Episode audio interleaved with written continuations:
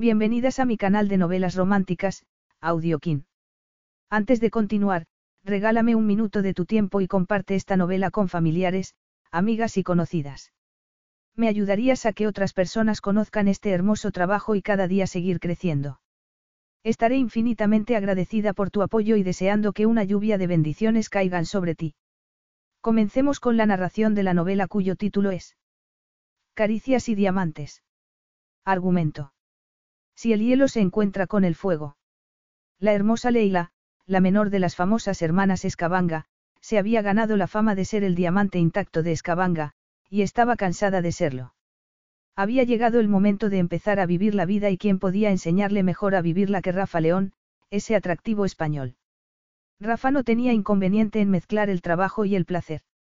Intrigado por su timidez y pureza, y tentado por su petición, se ocuparía de que Leila disfrutara de todo lo que podía ofrecerle la vida.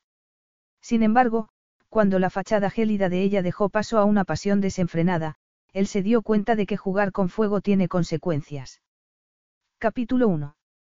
La tensión atenazó las entrañas de Leila cuando miró por la ventanilla del taxi y vio los invitados que entraban en el hotel. No era la mejor época del año para celebrar algo en Escabanga. El pueblo de Leila, estaba más allá del círculo polar ártico, pero cuando su hermana Brit daba una fiesta, a nadie le importaba el tiempo. Las mujeres tenían que llevar tacones de vértigo y vestidos ceñidos y los hombres escondían los trajes oscuros bajo abrigos de alpaca y pañuelos de seda. Ella era la única de las tres hermanas Escabanga que no destacaba en las fiestas. Su fuerte no era la conversación intrascendente. Prefería estar en su despacho, en el sótano del Museo de la Minería, donde reunía información fascinante, tenía que relajarse. Brit le había prestado un vestido precioso y unas sandalias con tacón de aguja, y tenía una chaqueta forrada de piel de borrego. Solo tenía que entrar en el hotel y perderse entre el bullicio. Que se divierta. Le deseó el taxista mientras ella le pagaba. Siento no haber podido acercarla más al hotel, pero nunca había visto tantos taxis. No se preocupe. Está bien. Cuidado. No se resbale. Demasiado tarde. ¿Está bien? Le preguntó el taxista asomando la cabeza por la ventanilla. Estoy bien, gracias. Era una mentirosa. Había dado unos pasos sobre el hielo que habrían sido la envidia de una estrella del patinaje, si esa estrella era un payaso, claro. El taxista sacudió la cabeza. Las carreteras están heladas. Ya se había dado cuenta. Estaba caída junto al taxi, le dolían los tobillos y, afortunadamente, el vestido era azul marino y no se notaría mucho el barro, podría limpiárselo fácilmente. Se levantó y esperó a encontrar un hueco entre el tráfico, como el taxista. Esos no son los tres hombres del consorcio que salvó el pueblo. Le preguntó él señalándolos. A ella se le paró el pulso. Efectivamente, por las escaleras subían el marido de su hermana mayor, el jeque de Caresí, el prometido de su hermana intermedia, el conde Roman Quisbada, un italiano increíblemente guapo, y el tercer hombre del consorcio, el peligrosamente atractivo y sin pareja Rafa León, quien le dirigió una mirada como un misil a su objetivo. Ella sacudió la cabeza con impaciencia por haberse permitido fantasear por un instante. Era la hermana tímida y virginal de una familia de mujeres arrojadas y Rafa irradiaba peligro por todos los poros. Hasta la mujer más experimentada se lo pensaría dos veces antes de caer en sus brazos y ella solo era una pueblerina apocada. Sin embargo, el taxista tenía razón cuando decía que esos tres hombres habían salvado al pueblo. Sus dos hermanas, Brit y Eva, Tir, su hermano desaparecido desde hacía mucho tiempo, y ella habían sido los dueños de la mina de Escabanga, pero cuando se acabaron los minerales y se encontraron diamantes, no pudieron pagar el equipo especializado que se necesitaba para extraer las piedras preciosas. El pueblo de Escabanga siempre había dependido de la mina y el porvenir de todos sus habitantes quedó en el aire. Fue un alivio inmenso que el consorcio participase y salvara tanto a la mina como al pueblo. Si se da prisa, todavía queda un multimillonario, comentó el taxista guiñándole un ojo. Creo que los otros dos ya están casados o a punto de estarlo. Sí, ella sonrió. Con mis hermanas. Entonces, usted es uno de los famosos diamantes de Escabanga. Exclamó el taxista sin disimular lo impresionado que estaba. Así nos llaman, reconoció Leila riéndose. Soy la piedra más pequeña y con más defectos. Lo que la convierte en la más interesante para mí, le interrumpió el taxista. Además, todavía queda un multimillonario libre para usted. Le encantaba su sentido del humor y no podía dejar de reírse. Todavía me queda algo de sensatez, replicó ella. Además, no soy del tipo de Rafa León, afortunadamente, añadió ella con un suspiro muy teatral. Tiene cierta, reputación, pero no hay que creerse todo lo que dice la prensa. Leila se acordó de que las revistas del corazón habían llegado a decir que las tres hermanas monopolizaban el escenario mundial y tuvo que estar de acuerdo con él. El único escenario que monopolizaba a ella era el de la parada del autobús cuando iba a trabajar. Recuerde una cosa, añadió el taxista. A los multimillonarios les gusta casarse con alguien normal. Quieren una vida tranquila en casa, ya tienen bastantes emociones en la oficina. No se ofenda, añadió inmediatamente. Lo digo como un halago. Parece una chica tranquila y agradable, nada más. No me ofendo, ella se rió con una carcajada. Tenga cuidado con el hielo, me parece que le queda una noche larga y fría por delante. Es verdad. Buenas noches y diviértase en la fiesta. Lo haré, aseguró ella. Sin embargo, antes tendría que pasar por el cuarto de baño para limpiarse el vestido. Las fiestas no le entusiasmaban, pero tampoco quería dejar mal a sus glamurosas hermanas. Cruzó la calle y se perdió entre las sombras. Rafa León estaba en lo alto de las escaleras mirando la calle. Seguramente, estaría esperando a que alguna mujer sofisticada se bajara de una limusina. Era impresionante. Sin embargo, no podía entrar sin pasar desapercibida. Aunque, por otro lado, solo tenía que elegir el momento y pasar de largo. Él no se fijaría en ella. Rafa estaba mirando hacia un lado y ella estaba subiendo las escaleras de dos en dos por el contrario, hasta que pisó una placa de hielo, soltó un grito y se preparó para el batacazo. Leila Escabanga. Se quedó muda cuando el hombre más increíblemente guapo del mundo dejó su rostro a unos centímetros del de ella. Rafa León. exclamó ella fingiendo sorpresa. Discúlpame, no te había visto. Si había unos brazos en los que no quería caer esa noche, esos eran los de él, pero Rafa estaba agarrándola con tanta fuerza que no tenía más remedio que quedarse donde estaba y con la sangre bulléndole en las venas y en otros muchos sitios. Se quedó inmóvil e intentó no respirar para que él no oliera el sándwich de queso que se había zampado antes. Él, en cambio, olía de maravilla y esos ojos. Gracias, dijo ella recuperando el juicio mientras él la soltaba. Me alegro de haberte agarrado. Tenía una voz grave, sexy y con cierto acento. Yo también me alegro. No te habrás torcido el tobillo, ¿verdad? Ese hombre alto, guapo y moreno por antonomasia estaba mirándole las piernas. Ella, que sabía que tenía los muslos hechos un asco, se alisó el vestido. No, estoy bien. Giró los pies como si quisiera demostrarlo y se sintió ridícula. Él hacía que se sintiera patosa. Ya nos conocemos, comentó él encogiendo sus sexys hombros. Sí, nos conocimos en la boda de Brit. Me alegro de verte otra vez. No solo olía de maravilla y era irresistible, sino que los ojos maliciosos y la energía que irradiaba parecían de otro mundo. Ese encuentro la desasosegaba y anhelaba escapar, pero Rafa parecía no tener prisa. En realidad, estaba mirándola como si fuese una pieza de museo. Se le habría corrido el maquillaje. No sabía maquillarse bien, peor aún. Tendría trocitos de sándwich entre los dientes. Cerró la boca e intentó comprobarlo con la lengua. No solo nos conocemos, sino que somos casi familiares, Leila. ¿Cómo dices? Cuando Rafa la miraba no podía pensar con claridad. Familiares. Sí, contestó Rafa en español. Ahora que el segundo integrante del consorcio va a casarse con una hermana escabanga, solo quedamos nosotros dos. No hace falta que pongas esa cara, solo quería decir que, a lo mejor, podríamos conocernos un poco mejor. ¿Por qué iba a querer conocerla ese hombre triunfador y devastadoramente guapo? No, tengo muchas acciones, de la empresa, balbució ella con recelo. Rafa se rió y ella se quedó sin aliento cuando él se inclinó sobre su mano.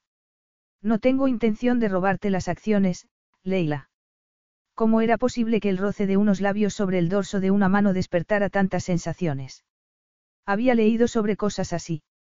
Sus hermanas, antes de casarse o prometerse, habían hablado mucho sobre encuentros románticos, pero era un mundo desconocido para ella. Aunque, en realidad, Rafa no quería ser romántico, solo quería que se sintiese cómoda. Entonces, porque estaba consiguiendo todo lo contrario. La gente seguía subiendo, los empujaba y hacía que la conversación fuese imposible, tan imposible como que se separaran. Se le daba muy mal la conversación trivial. Podía hablar del tiempo, pero siempre hacía frío en Escabanga y la conversación no duraría más de diez segundos. Sin embargo, era una fiesta de las hermanas Escabanga y Rafa era su invitado. Espero que estés disfrutando de tu viaje a Escabanga. A él pareció divertirle su forma de romper el hielo. Ahora, sí, replicó él con una sonrisa que habría conseguido que Hollywood se rindiera a sus pies. Hasta esta noche, no he dejado de tener reuniones de trabajo. Acabo de salir de una. Entonces, te alojas en este hotel. Ella se sonrojó cuando Rafa la miró con el ceño ligeramente fruncido. Seguramente, había pensado que estaba insinuándose cuando solo era el típico ejemplo de que era negada para la conversación intrascendente. Afortunadamente, Rafa estaba mirando alrededor para ver si podían entrar sin que los aplastaran. Creo que la cosa se ha calmado un poco, entramos. Puedo arreglármela sola, replicó ella suponiendo que él quería largarse. No te preocupes tanto, Leila, insistió él sonriendo. La fiesta va a encantarte. Confía en mí. Que confiara en Rafa León cuando todo el mundo conocía su reputación. Será mejor que encuentre a mis hermanas, pero gracias por tranquilizarme, y por tu ayuda providencial, añadió ella con una sonrisa. No hay de qué. Tenía unos ojos negros, cálidos y luminosos que le llegaban muy hondos y se tenía en cuenta que Rafa León era casi un desconocido. Eso solo la convencía más de que tenía que ajustarse al plan previsto, a beber algo rápido con sus hermanas, a cenar, a charlar un rato y alargarse en cuanto fuese posible sin resultar maleducada. Estás temblando, Leila. Era verdad y no se había dado cuenta hasta ese momento. Ella se mordió el labio inferior para dejar de pensar en que, si temblaba, no era porque hiciese un frío gélido. Toma, ponte mi abrigo. No, yo. Demasiado tarde. Ella llevaba una chaqueta magnífica, pero Rafa era muy rápido y ya tenía su abrigo sobre los hombros, y no podía negar que sentía su calor corporal en el abrigo y que olía el leve aroma de su colonia. Por cierto, ¿cómo te has manchado el vestido, Leila? Decidió hacer una broma ya que se fijaba en todo. Yo, um, me desvanecí un momento.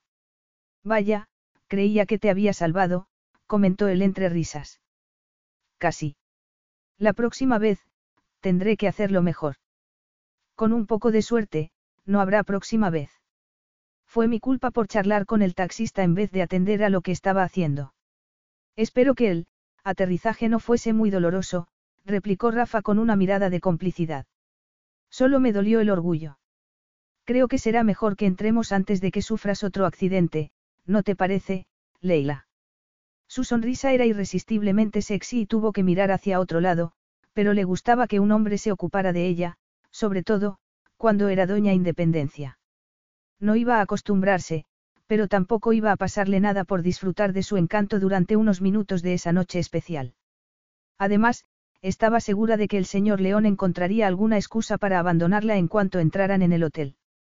Por fin había conocido a la tercera hermana Escabanga y había resultado ser toda una sorpresa. Leila, tensa pero graciosa, carecía por completo de seguridad en sí misma. No le extrañaba que no le divirtiera la fiesta, las sonrisas falsas y las conversaciones frívolas tampoco eran su diversión favorita. Era complicado ser el menor de una familia y él lo sabía muy bien, aunque se había librado de todas las restricciones que le impusieron cuando era muy joven. Tampoco era de extrañar que se hubiera convertido en un niño astuto cuando no había tenido padres y si había tenido tres hermanos mayores que lo maltrataban y dos hermanas, también mayores, dispuestas a rematar la faena. Según su experiencia, si eras el hermano menor, solo podías acabar siendo de dos maneras, resuelto y inflexible como el o retraído y sumiso como Leila Escabanga. Primero encontraremos el cuarto de baño para que te limpies el vestido, propuso él en cuanto entraron en el hotel. Leila lo miró y él se dio cuenta de que se sentía inusitadamente protector con ella. Era lo que había pensado, confirmó ella dejándole claro que podía cuidar de sí misma. Antes de que te interceptara. Antes de que me cayera en tus brazos, le corrigió ella. Él se rió. Le gustaba el brillo desafiante de sus ojos. Leila tenía mucho más de lo que se veía a simple vista, pero, entonces, ella se sonrojó y miró hacia otro lado. ¿Por qué se abochornaba? El contacto físico con él era excesivo. Podía ser tan inocente.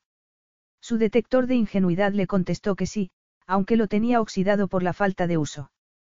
Sus hermanas no se distinguían por ser tímidas y retraídas, lo cual hacía que Leila fuese más intrigante todavía. Además, cuando ella volvió a mirarlo, sus ojos, aparte de ser preciosos, estaban muy abiertos y reflejaban candidez. Él notó una reacción física inconfundible. Vamos a arreglarte para que puedas disfrutar de la fiesta, dijo él abriéndole paso entre el gentío. Ella intentó disimular una sonrisa. La idea de que Rafa León la arreglara, era muy tentadora, pero, gracias a Dios, tenía mejor juicio. La situación solo tenía una ventaja. Todo el mundo miraba a Rafa mientras cruzaban el vestíbulo y nadie se fijaba en ella ni en el barro de su vestido. Debería avergonzarse, pero ¿acaso no debería ser el año en el que se liberara?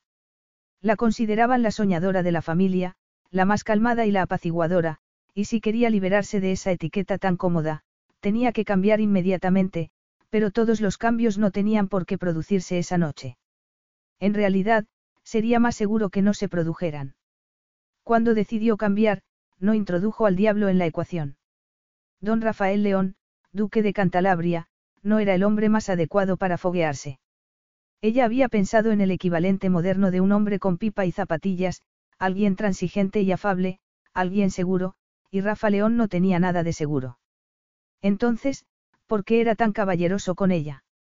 Por su cortesía innata, claro, se contestó mientras él le tomaba las manos para llevarla debajo de una lámpara.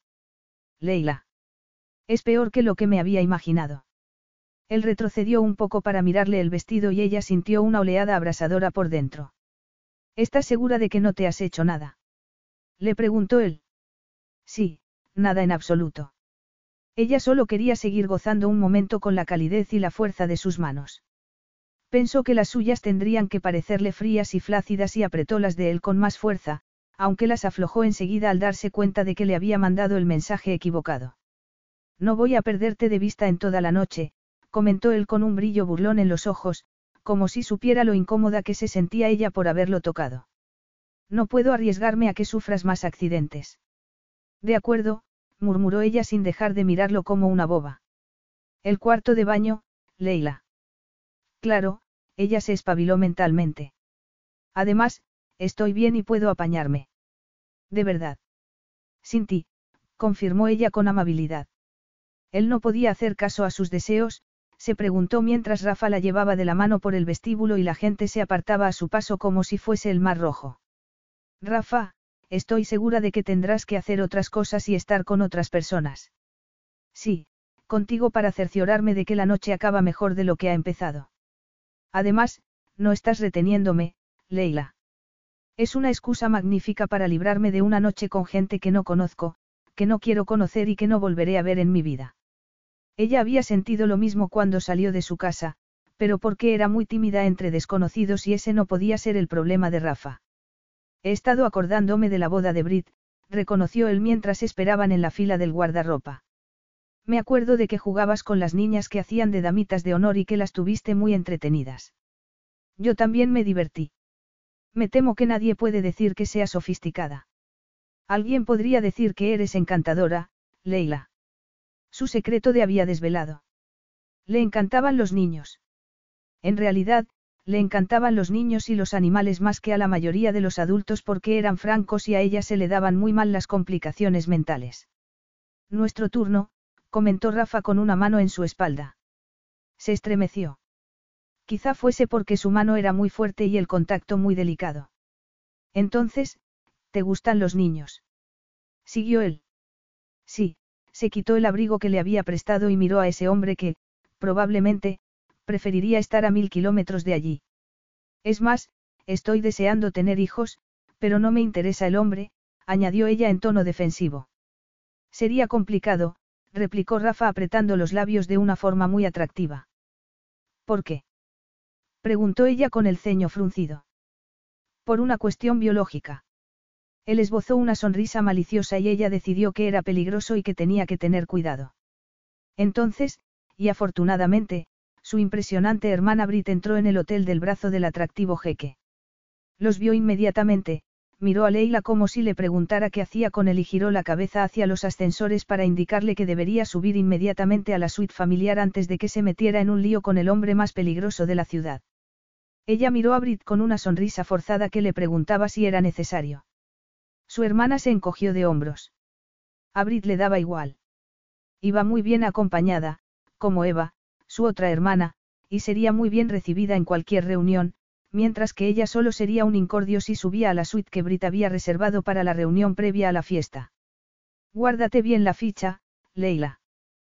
¿Cómo dices? La ficha del guardarropa, le explicó Rafa mientras se la entregaba. Ahora, entra en el cuarto de baño para limpiarte el vestido. Además, él bajó la mirada, tus medias están mojadas. Mis panties, le corrigió ella en un tono remilgado. No me desilusiones, por favor, replicó él con esa sonrisa demoledora. Había perdido todo el equilibrio y había llegado el momento de descansar un poco del hombre más impresionante que había visto. No hace falta que me esperes, le dijo ella por encima del hombro mientras se iba al baño. Le había dado una escapatoria y esperaba que hubiese captado la indirecta. Se inclinó sobre el lavabo para recuperar el aliento. Podía olvidarse del vestido y del barro, pero no podía dejar de pensar en el hombre que estaba al otro lado de la puerta. La esperaría. Casi seguro que no, afortunadamente. Nadie la había alterado de esa manera y eso solo podía significar que estaba loca de atar. Rafa León tenía una reputación que hacía que Casanova pareciese un aprendiz. Estaba soltero porque salía con todas y ella no estaba dispuesta a ser una más. Se apartó del lavabo, cortó un trozo de toalla de papel y se limpió el barro del vestido. El vestido quedó bastante bien, pero Rafa se había dado cuenta de que también tenía manchados los panties. Se los quitó y los tiró a la papelera. Hizo una mueca. En ningún momento había pensado ir con las piernas blancas como la cera a la vista, pero ¿quién iba a fijarse? Rafa se fijaba en todo. Sin embargo, lo más probable era que no volviera a hablar con ella en toda la noche. Además, si hablaba con ella, no era el año en el que iba a liberarse para hacer todo lo que había anhelado hacer, como viajar y conocer gente, por ejemplo. Si estaba esperándola, ¿por qué no iba a permitirle que la acompañara a la fiesta? Brit y Eva no iban a echarla de menos en la suite. Ya estarían dedicadas a repartir cócteles y canapés. Además, Rafa era mucho más divertido que el alcalde de Escabanga o el anciano vicario, quien le daría una charla sobre la necesidad de encontrar un marido antes de que fuese demasiado tarde. Demasiado tarde con 22 años. Además, ¿quién necesitaba un marido? Ella solo quería un hijo, varios hijos a ser posible. Por otro lado, en el improbable caso de que Rafa estuviese al otro lado de la puerta, ¿qué podía pasarle? Brit y Eva también estarían con sus parejas, además de unos 100 invitados. No todos los días tenía la ocasión de charlar con un multimillonario. Estaría esperándola o habría respirado con alivio en cuanto cerró la puerta del cuarto de baño y se habría largado. Abrió la puerta antes de que perdiera el poco valor que le quedaba. Leila. Rafa. Se quedó sin respiración en cuanto vio esos ojos negros y burlones. El traje oscuro se le ajustaba perfectamente al poderoso cuerpo, era más alto que los demás hombres e irradiaba un fuerza que hacía que pareciera un cazabombardero entre una flotilla de biplanos. Perdóname por haberte hecho esperar tanto. La espera ha merecido la pena, Leila. Estás maravillosa. ¿Qué? Estuvo a punto de poner los ojos en blanco, pero se acordó de que eso solo era un ejemplo más de su pericia como seductor. Bueno, por lo menos me he quitado el barro, pero también he tenido que quitarme los panties. No. ¿Qué había dado a entender? Los ojos de Rafa tenían un brillo burlón, pero ella no pudo contenerse y los nervios hicieron que empezara a balbucear. Las piernas desnudas, bueno, las piernas blancas. Él pensó que tenía unas piernas fantásticas, como el resto. En ese momento recordó que Leila llevaba el mismo vestido que en la boda de Brit, cuando había jugado con los niños. Es de Brit, le explicó ella al ver que él lo miraba. Lo llevé en la boda de mi hermana. Ya me acuerdo. Es el vestido más bonito que he visto, siguió ella como si tuviera que excusarse por llevar algo que le sentaba tan bien. Le pedí a Brit que no se gastara el dinero comprando un ridículo vestido de dama de honor que no volvería a ponerme jamás y aquí estoy llevándolo otra vez. Es lo que llamo sacar partido al dinero. Mientras oía la atropellada explicación de Leila, él se preguntó por qué no tenía vestidos propios, pero qué le importaba. Me queda un poco ceñido, siguió ella con bríos renovados. Brit está muy delgada. Para él, cuanto más ceñido, mejor. Nunca le habían gustado las mujeres que parecían medio muertas de hambre. Ese vestido siempre le quedaría mejor a Leila porque era voluptuosa. No voy a muchas fiestas, no sientas lástima por mí, siguió ella antes de que él pudiera abrir la boca. Normalmente, voy a sitios más tranquilos que este. Yo también los prefiero. Rafa protegió a Leila con un brazo cuando entraron más invitados en el vestíbulo. Siempre prefería habitaciones tranquilas y mujeres ardientes. Tengo una idea, siguió él, que se había parado delante de los ascensores. Hay una sala muy tranquila al final de este pasillo. ¿Por qué no nos tomamos un respiro? Así podrías recomponerte un poco. ¿Quieres decir que estoy descompuesta? Estaba preciosa y parecía muy confiada cuando lo miró. Estaba a salvo esa noche. Él ya había refrenado la idea de champán y seducción y la había cambiado por la de refrescos y unos momentos de tranquilidad para Leila. Tenía que relajarse antes de meterse en la vorágine de la fiesta y, para su propia sorpresa, quería conocerla un poco mejor. Vamos a alejarnos un poco de todo este follón. La fiesta no empezará hasta dentro de media hora, añadió él cuando ella dudó. Nadie va a echarnos de menos.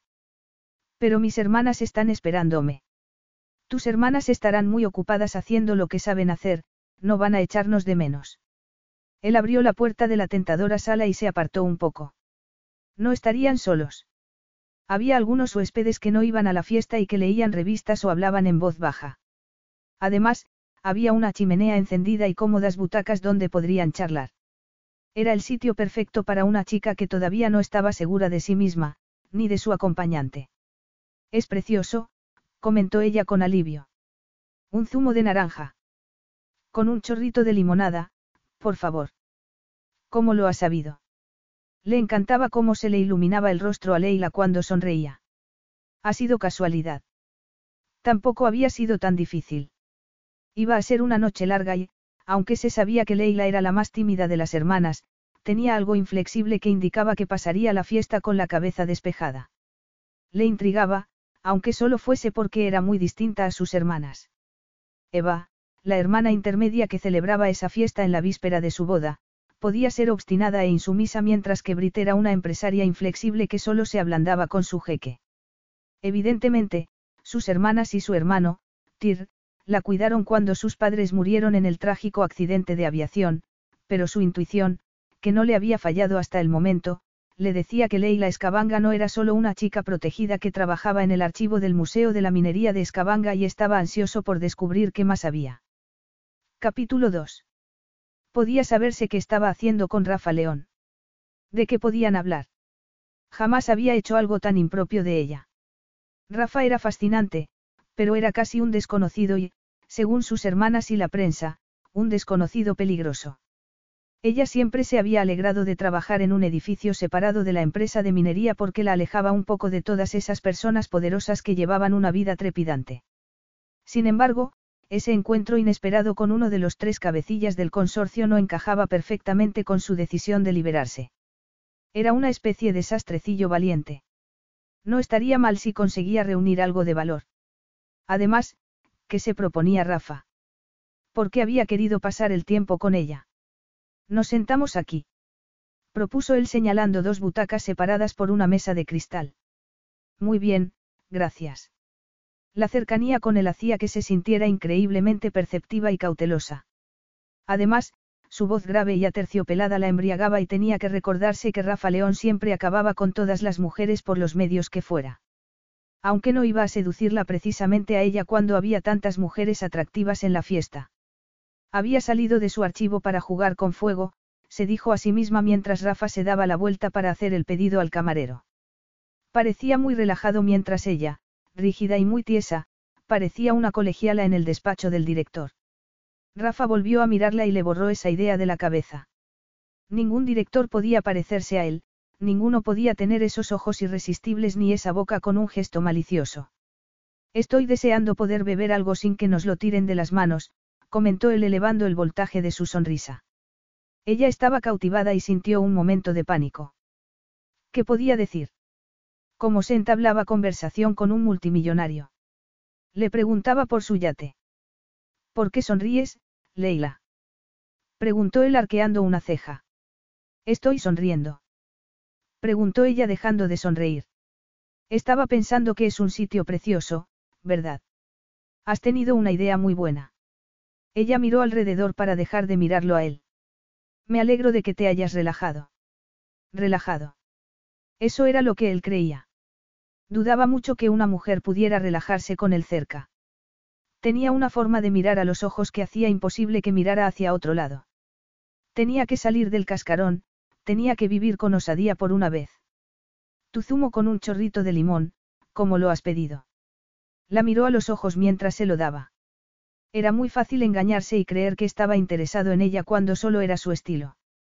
Rafa León era un seductor consumado, tanto en los negocios como con las mujeres, y ella tenía que tener muy presente que solo se trataba de un encuentro inocente con un refresco. Nunca había sido una de esas chicas que los hombres se llevaban a su habitación, era la hermana pequeña que llevaban a la sala de un hotel para beber un zumo de naranja antes de la fiesta, y debería estar complacida.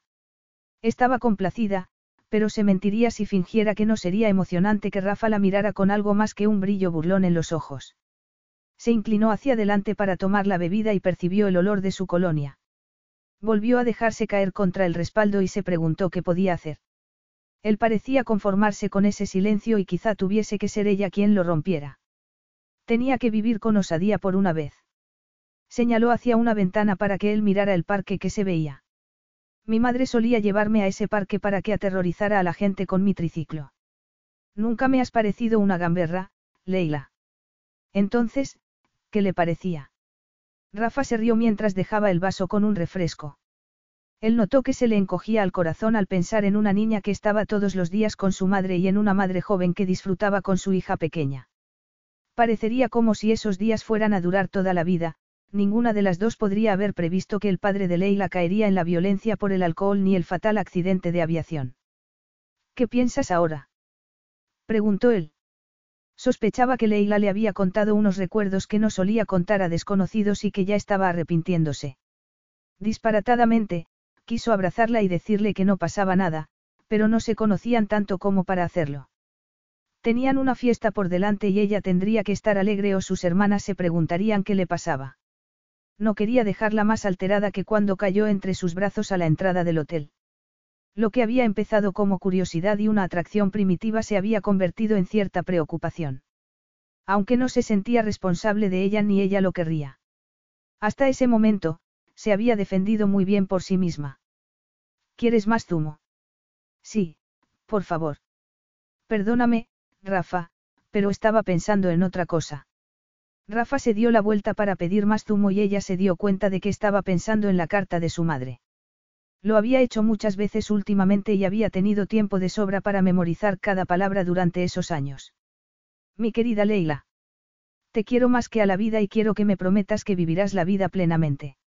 Ahora solo eres una niña pequeña, pero llegarás a ser una mujer que tendrá que tomar decisiones y quiero que tomes las acertadas. No le tengas miedo a la vida, Leila, como se lo he tenido yo. Sé osada en todo lo que hagas. Todavía le obsesionaba pensar que su madre debía de saber que estaba en peligro e, incluso, que su padre llegaría demasiado lejos y los mataría a los dos. Era demasiado pequeña para entender lo que pasó cuando se produjo el accidente, pero más tarde, cuando fue mayor, sus hermanas le explicaron que, probablemente, su padre estaba bebido cuando tomó los mandos del avión. Ella había investigado un poco en la hemeroteca y se había formado la idea de un alcohólico violento y de una mujer que había sido la víctima impotente de sus ataques de ira. ¿Quieres hielo? Le preguntó Rafa sacándola de sus pensamientos. No, está delicioso, gracias. Son naranjas españolas, comentó él con una sonrisa resplandeciente. Las mejores. Eres parcial. Sí, lo soy, reconoció él mirándola a los ojos un poco demasiado tiempo. El corazón se le desbocó. Él era muy mundano y tenía cierta gracia que los dos estuviesen ahí juntos cuando Escabanga solo era una parada en la gira que estaba haciendo él por todo el mundo por sus intereses empresariales, y cuando ella solo había salido de allí para ir a la universidad, que estaba a unos kilómetros por la carretera. En cuanto se licenció, volvió al sitio donde se sentía más segura, donde podía esconderse en el archivo del Museo de la Minería, donde no podía encontrarse con un maltratador de mujeres ni con un alcohólico ni con nadie, en realidad. Entonces, no ha salido nunca de Escabanga, Leila. Leila. Ella se había quedado atrapada en el pasado, cuando estaba sentada en la escalera y oía a sus padres que discutían, cuando oía el inevitable golpe de su madre contra el suelo. En ese momento, a juzgar por la expresión de preocupación de Rafa, él también estaba siguiendo ese mismo camino por la memoria. Sí, he pasado aquí toda mi vida, contestó ella con desenfado para compensar su falta de concentración. En realidad, se le daba bien ser jovial, se había entrenado mucho a lo largo de los años. Eclipsada por sus hermosas hermanas, solo había podido ser la tímida retraída o la hermana jovial y había conseguido ser las dos cosas con maestría. Siempre he estado muy unida a mi hermano y mis hermanas. Al menos, hasta que su hermano Tir desapareció. Es fantástico tener hermanos aunque no siempre se lleven bien, confirmó él. Nos llevamos bien. Solo echo de menos a mi hermano y me gustaría saber dónde está, miró a Rafa a los ojos, pero si él sabía dónde estaba Tir, no iba a decírselo. Ya sé que te perecerá como si mis hermanas fuesen unas tiranas conmigo, pero te aseguro que puedo defenderme. No lo he dudado en ningún momento, replicó él para sorpresa de ella. Sin embargo, la sonrisa de Rafa se esfumó y su rostro se ensombreció. Ella se preguntó por su familia y se dio cuenta de que se habían relajado y habían acabado haciendo lo que menos se había imaginado que haría con Rafa León, mantener una conversación, profunda. ¿Y tú? preguntó ella con delicadeza. ¿Qué me dices de tu familia, Rafa? Él la miró de una forma que hizo que se arrepintiera de habérselo preguntado. Lo siento, no quería ser indiscreta. No pasa nada, replicó él encogiéndose de hombros. Aparte de los tres hermanos y las dos hermanas que conozco, me han dicho que tengo infinidad de hermanastros por todo el mundo gracias al infatigable empeño de mi padre. ¿Y tu madre? Leila comprendió inmediatamente que no debería haber hecho esa pregunta y se cayó en cuanto vio la expresión de Rafa. Lo siento, yo. No lo sientas, le interrumpió él. Tuve la suerte de pasar casi toda mi infancia con mi abuela. Cuando mis hermanos y hermanas mayores fueron a la universidad, mi padre dejó muy claro que no quería saber nada más de sus hijos. Entonces, te quedaste sin un hogar. Él no contestó, pero tampoco hizo falta. Era el lobo solitario, peligroso e impredecible. Me gustaría conocer a tu abuela, siguió ella intentando devolverlo al presente. Tiene que ser una mujer increíble. Por hacerse cargo de mí. Preguntó Rafa riéndose. Lo es, y es posible que la conozcas algún día, Leila. Él solo estaba siendo educado, pero era un alivio que sonriera otra vez. Y tú te criaste con tus hermanas y tu hermano, siguió él. Quienes se metían conmigo sin compasión. No te importaba. Yo me metía con ellos. Así son las familias, añadió ella con una sonrisa. Rafa resopló ligeramente y también sonrió con una mirada tan expresiva que hizo que sintiera una oleada de calidez por dentro. Que Rafa fuese tan impresionante debería haber bastado para que fuese cautelosa y recelara, pero él era como un imán que la atraía contra su voluntad. Mis hermanas se meten conmigo porque me quieren tanto como yo las quiero a ellas, siguió ella para romper esa tensión eléctrica que había brotado entre ellos. Supongo que siempre intentan compensar que... Que tu madre muriera cuando eras tan pequeña, terminó Rafa con una expresión de preocupación que la sorprendió. Supongo, en cualquier caso, han sido fantásticas, y Tir también. Leila no pudo seguir cuando ese dolor que ya conocía muy bien se adueñó de ella. Tu hermano volverá pronto, Leila. Lo dices con mucha seguridad. ¿Sabes algo de Tir? Rafa no contestó. Sin embargo, ¿por qué iba a sorprenderla? Sus hermanas y ella habían sospechado siempre que los tres hombres del consorcio sabían dónde estaba Tir, pero que no lo decían. Los cuatro habían ido juntos al colegio y a las fuerzas especiales y eran muy leales entre sí, pero, aún así, tenía que intentarlo. Lo único que me importa es que esté a salvo, Rafa. Él la miró fijamente a los ojos y el corazón le dio un vuelco. Leila, por favor, no me hagas preguntas sobre tu hermano porque no puedo darte las respuestas que quieres oír. No quieres dármelas, replicó ella. Es verdad. No quiero dártelas. Pero a lo mejor sí puedes decirme si está bien. Está bien, confirmó él al cabo de un rato. Gracias. Respiró con alivio. Tyr estaba bien y eso era todo lo que quería oír. Además, que Rafa lo conociese tan bien hacía que todo lo que había oído sobre él careciera de importancia. Háblame sobre tu trabajo en el museo, Leila. Ella se relajó. Le encantaba hablar de su trabajo, le gustaba tanto su trabajo en el museo que hablaría sin parar de él. Me encantaría enseñártelo. Me gustaría que vieras todas las cosas que hemos encontrado. Pensar que mis antepasados las usaban, además, todos los días encontramos algo nuevo. Se cayó con miedo de estar aburriendo a Rafa, pero él la animó a que siguiera y le contó sus planes para el museo, sus sueños, sus clases, sus talleres, las exposiciones que había pensado. Lo siento, dijo ella por fin. He tenido que aburrirte como a una ostra. Cuando empiezo a hablar del museo, no puedo parar. No quiero que pares, aunque me sorprende descubrir que no eres la hermana taciturna. No soy nada taciturna. Solo necesitaba tener la ocasión de que la escucharan. ¿Qué haces? Le preguntó ella cuando le quitó el vaso de la mano. Creo que deberíamos ir a la fiesta. ¿Sabes qué hora es? No, Dios mío. exclamó ella levantándose de un salto. He estado dándote la tabarra. En absoluto, insistió él. Ni mucho menos. Esta noche está saliendo mucho mejor de lo que había previsto, y todavía no hemos ido a la fiesta. En plural. Él sonrió y ella se rió. Aunque solo estuviese siendo amable, ella estaba pasándoselo muy bien. Rafa León era mucho más de lo que se había esperado en todos los sentidos. Era imposible no sentirse atraída por él, lo cual era una locura, a no ser que los dos estuviesen locos. Al parecer, ella lo estaba. ¿Te has recuperado del tortazo? Le preguntó él mientras cruzaban el vestíbulo lleno de gente. Completamente. Gracias por el zumo, ya me siento preparada para cualquier cosa. Él se rió y ella se dio cuenta de que debía de considerarla rara, anticuada y protegida. Si yo fuese tan sincero como tú, nunca habría triunfado en los negocios, Leila. Quiero decir que se puede ver todo en tu cara, le explicó él cuando ella frunció el ceño. Yo tampoco soy ese lobo feroz que dicen que soy. Pero casi, replicó ella entre risas. Él también se rió. Le gustaba verla relajada.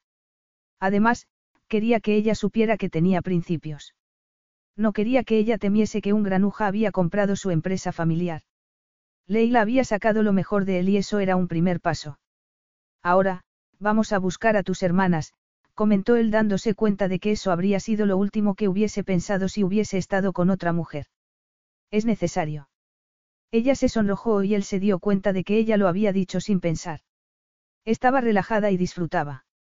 Ella no había querido ir con el grupo que se había reunido en la suite de Brit. No tenemos que subir a la suite de Brit, le tranquilizó él.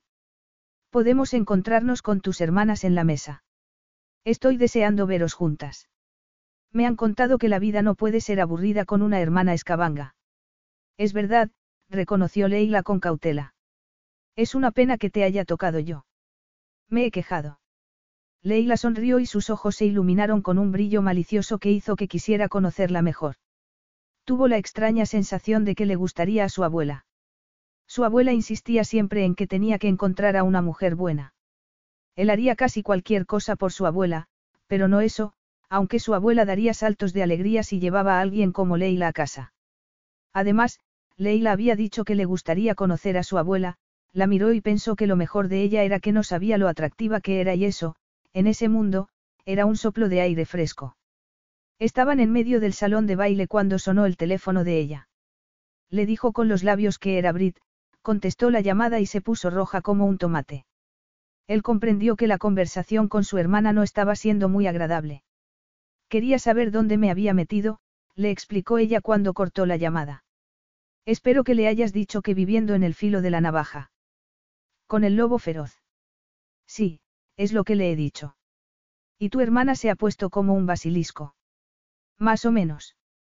Los dos se miraron con una expresión divertida. ¿Te crees todo lo que has oído sobre mí, Leila? No te conozco lo bastante como para emitir un juicio. Me lo dirás cuando lo tengas. Puedes estar seguro.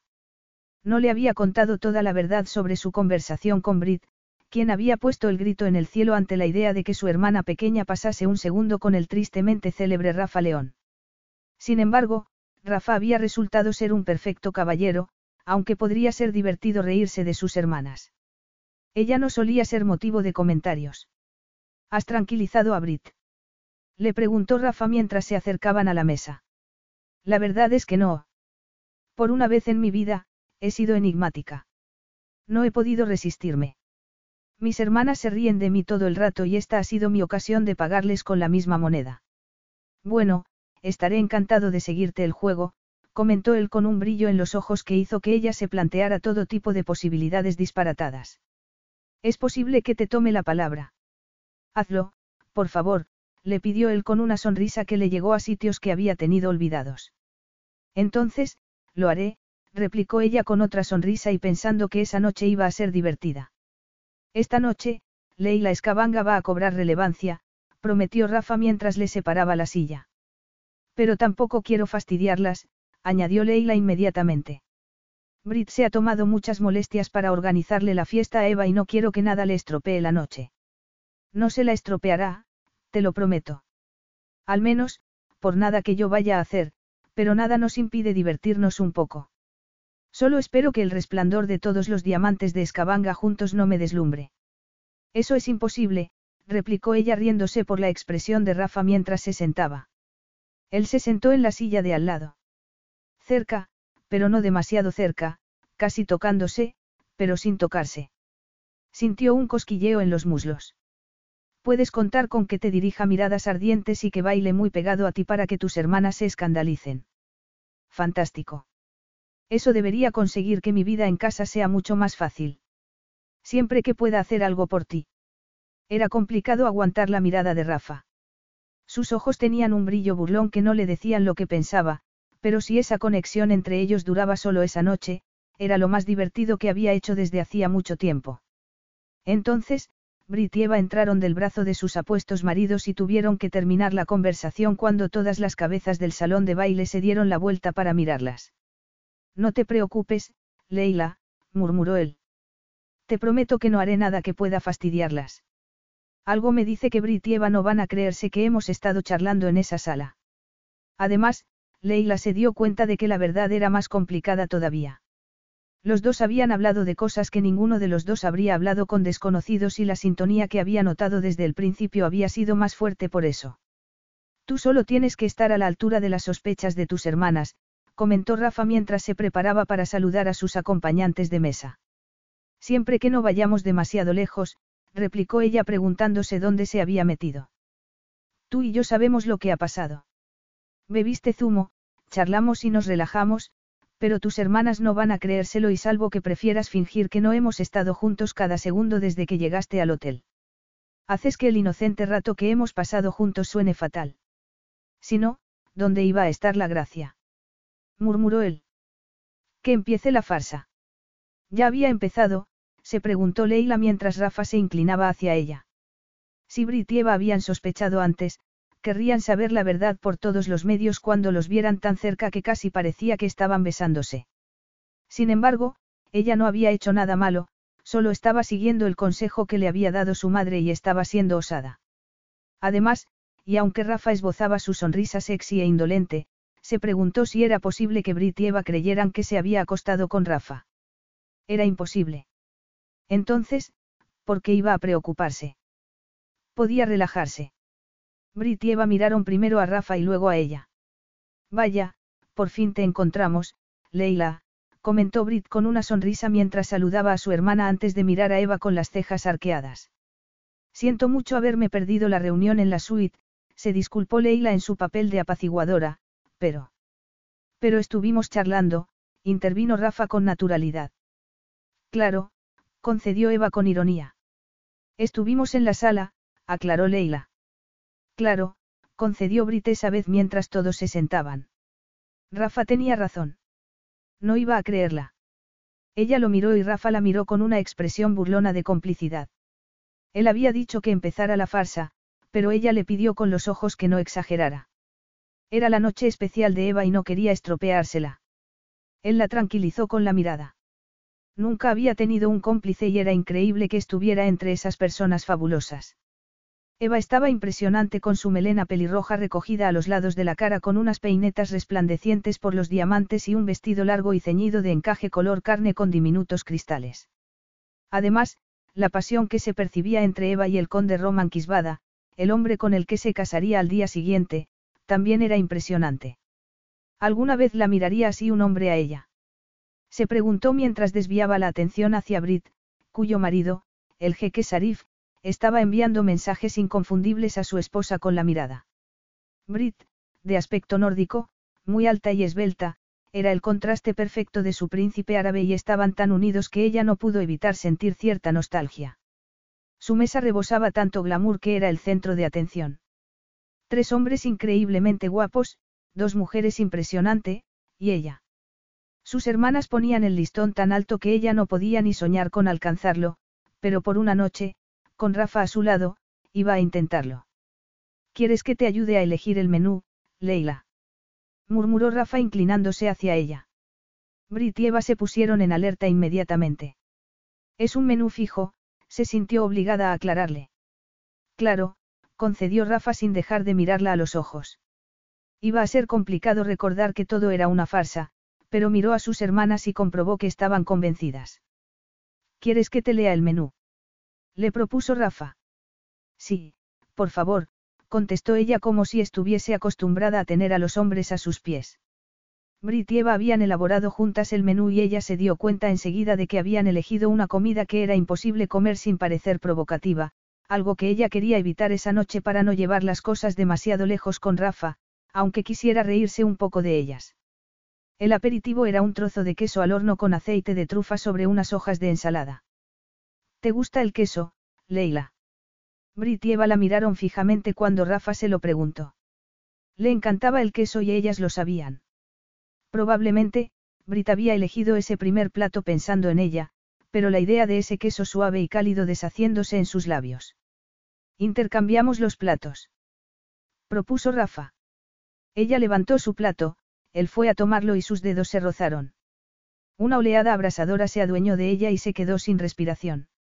Me encanta que un hombre tenga buen apetito, comentó Brit dirigiendo una mirada a Eva. ¿Qué te pasa, hermanita? añadió Eva. No hay bastante comida para ti en la mesa. Tengo un apetito enorme, reconoció Rafa fingiendo inocencia. Si alguno de vosotros no quiere su comida, que me la pase, por favor.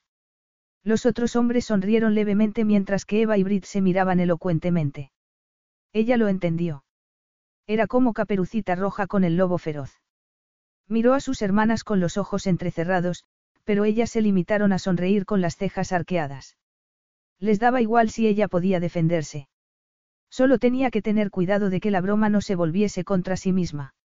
El plato siguiente fueron unos espárragos, probablemente, su plato favorito, pero Eva estaba metiéndose en la boca la punta untada en mantequilla y...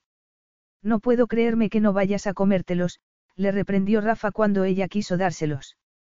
Sin embargo, la miró con un brillo burlón en los ojos, como si supiera perfectamente lo que estaba pensando. No quiero que la mantequilla me manche el vestido, ella sabía que sus hermanas estaban mirándola y arqueó una ceja. Este vestido ya ha vivido bastantes aventuras por una noche, ¿verdad, Rafa? Brit y Eva se miraron y ella, como si hubiese cambiado de opinión, levantó un espárrago con mantequilla y lo succionó ávidamente. Toma otro si tienes hambre, le ofreció él de una forma que la dejó sin aliento. Sus hermanas ya estaban desfiguradas y la mirada de Rafa la tenía alterada. Solo era una representación, se dijo a sí misma, hasta que Rafa le limpió la mantequilla de los labios con el pulgar y se lo introdujo en la boca. Ella notó una palpitación de placer, eso era algo tremendamente sexy e íntimo y ella no debería mirarlo. Cuando llegó el solomillo con pimienta negra y queso gorgonzola sobre un lecho de espinacas, ella seguía mirando a Rafa. Delicioso, murmuró él deleitándose con la carne. ¿Por qué no comes, Leila? Luego hay chocolate fundido, comentó Brit con inocencia. Chocolate fundido. Leila miró directamente a los ojos de Rafa. Mi favorito. Rafa se quedó con el tenedor en el aire y ella se lo comió con placer. Era muy fácil, que había estado haciendo todos esos años. Leila. Sí. ¿Qué pasa? Tienes espinaca entre los dientes, susurró él inclinándose hacia ella. Capítulo 3. Era inevitable que la conversación acabara volviendo al asunto más intrigante de la noche. Era evidente que Brit y Eva no se habían creído que Rafa y ella hubiesen estado hablando en una sala del hotel. Entonces, ¿de qué hablasteis en la suite de Rafa? Preguntó Brit con despreocupación.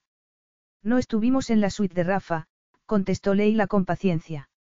Estuvimos charlando en una sala del hotel rodeados de otros huéspedes y...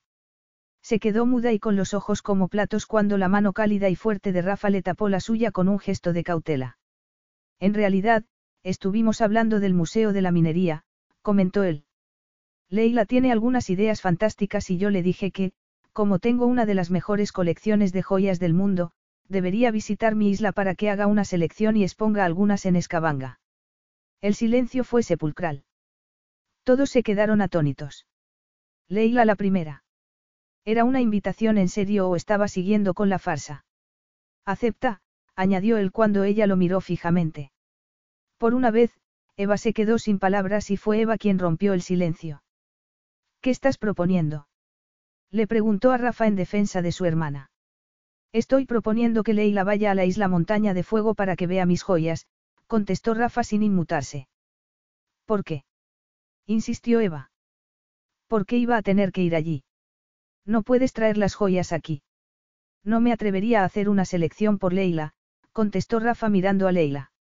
Es verdad, Leila tenía el corazón desbocado, pero siguió el juego. Estoy deseando ver la colección de Rafa.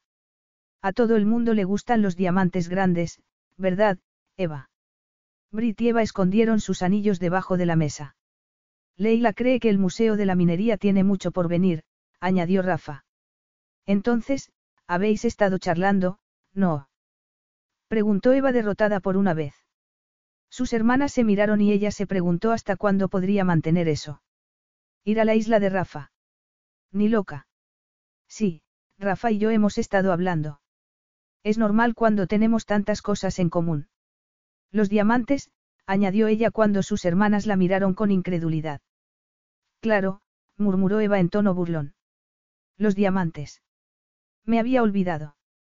No se me ocurre otro motivo para visitar la isla, Leila se dio cuenta de que estaba cavando su propia tumba, pero no podía parar. Cuando me resbalé con el hielo y Rafa me agarró, pensé que había sido una suerte y que me daba la ocasión de hacerle mi propuesta de negocios. ¿Tú qué? Le interrumpió Brit. Había ido demasiado lejos. Desde cuando se juntaban a Leila Escabanga y los negocios en la misma frase. Desde nunca. La verdad es que la propuesta de Leila fue muy buena, intervino Rafa. ¿Alguien quiere agua? Leila hace muy bien su trabajo, comentó Brit como si estuviese convencida. Además, Siempre he considerado que su trabajo le daba la oportunidad de que toda una generación conociera la actividad que ha puesto al pueblo en el mapa, añadió Eva mirando a Leila con orgullo. ¿Por qué participaban sus hermanas? Se sentía fatal. Tenían que dejar de ser tan amables. No se daban cuenta de que todo era una broma. Era evidente, miró a Rafa, pero tenía cara de póker. ¿Por qué había fingido que la invitaba a su isla? Era ir un poco lejos, no. Casi dio un salto cuando él le tomó la mano y se la apretó para tranquilizarla. Entonces, se dio cuenta de que tenía que decir algo a Brit y Eva o se quedarían convencidas. Está bromeando sobre el viaje. Ni Rafa es tan masoquista como para invitarme a pasar más tiempo con él. Miró a sus hermanas con un gesto burlón y vio que ellas se relajaban. Bueno, la invitación está sobre la mesa, Leila. Una hora charlando conmigo no ha sido bastante tortura. Le preguntó ella riéndose para intentar sacarlo de la situación en la que se había metido. Ella notó que sus hermanas contenían la respiración. Ni mucho menos, contestó Rafa. Además, por si tienes alguna duda, nunca bromeo cuando se trata de negocios, añadió él dirigiéndose a toda la mesa. Brit y Eva estaban desencajadas y a ella le latía el corazón como si se hubiese vuelto loco. Si la oferta iba en serio, y lo parecía, sería la primera vez que saldría de Escabanga, y con Rafa. La conversación derivó hacia temas menos conflictivos, pero Rafa no dejó de mirarla y ella se preguntó si saldría viva de esa farsa o si estaría dirigiéndose al desastre. Vamos a bailar, comentó Brit. Leila. No, gracias, estoy bien. Nos disculpáis si os dejamos a los dos solos. Insistió Brit evidentemente preocupada. Claro, le tranquilizó Leila. No os preocupéis. Rafa se levantó educadamente cuando las dos hermanas y sus acompañantes se alejaron de la mesa y volvió a sentarse mientras ella se agarraba a la silla como si fuese su tabla de salvación. Vamos. Propuso él mirando hacia la pista de baile. ¿Quieres bailar conmigo? No veo a nadie más en la mesa. Rafa esbozó una sonrisa y ella supo que eso no era nada sensato. Bailar no es lo mío. Creía que teníamos un pacto. Reírse un rato de sus hermanas, no precipitarse al desastre con un hombre impresionante. No te preocupes, no voy a obligarte a que cumplas tu parte. ¿Y si yo quiero que tú sí la cumplas? Ella se imaginó toda una serie de peligros y decidió que había que acabar con eso. De verdad, no hace falta que sigas siendo educado conmigo. ¿Quién dice que estoy siendo educado? Preguntó él tomándole la mano. No podía negarse cuando la gente estaba mirándolos. Se levantó temblorosa y se dirigieron hacia la pista de baile de la mano. Dejó escapar una exclamación cuando la estrechó contra él. No había bromeado cuando dijo que iba a bailar muy pegado a ella.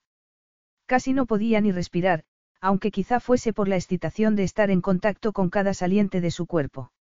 Creía que querías bailar, comentó él cuando ella se quedó quieta. Tú querías bailar, le recordó ella sin ganas de terminar esa exploración sensorial de un hombre que era tan duro como parecía. Sí, contigo, confirmó él agarrándola con más fuerza y empezando a moverse.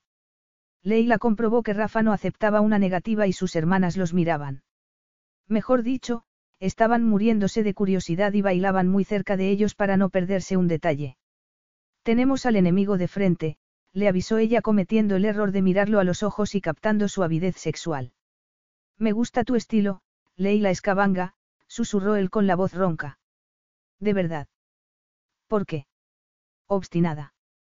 Escurridiza. Impredecible, Rafa se encogió de hombros. Nunca sé qué puedo esperar de ti. Entonces, no se sorprendería cuando lo pisó con el tacón.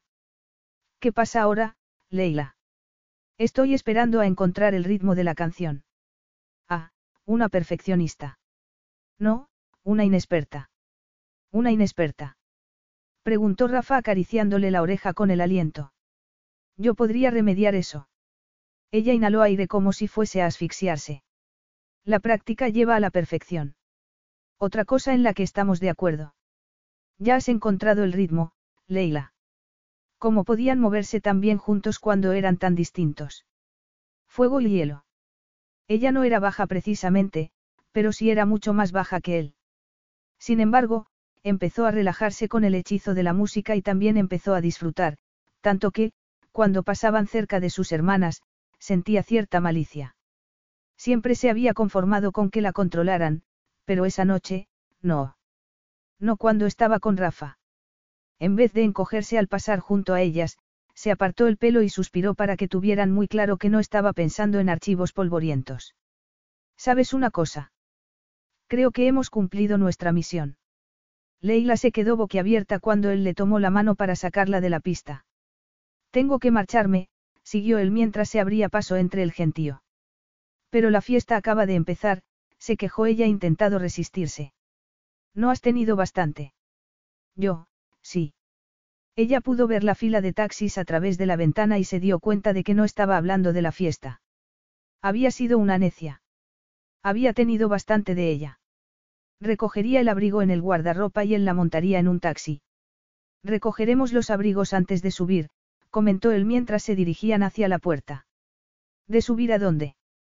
A mi suite, contestó Rafa frunciendo el ceño como si fuese evidente. Tu suite. Pareció un loro, pero no era de extrañar cuando su propuesta le había derretido las neuronas. Tenemos que hablar del proyecto para el museo, de tu visita a la isla para que elijas las joyas.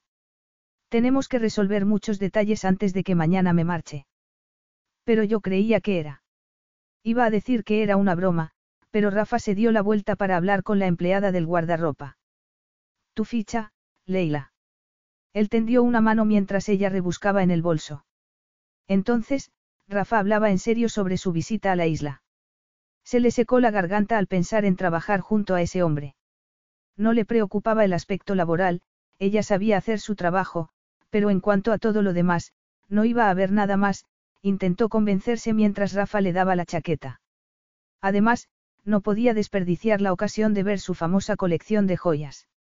Si Rafa le dejaba exponer algunas de sus piezas, famosas en todo el mundo, eso sí que pondría a Escabanga en el mapa. Preparada, Leila. Preparada. Al fin y al cabo, ese era el año de su liberación, se dijo a sí misma mientras se dirigían hacia los ascensores. Además, hacía bien su trabajo. ¿De qué tenía que preocuparse? Era una ocasión increíble y tenía que agarrarla con las dos manos. El sastrecillo valiente.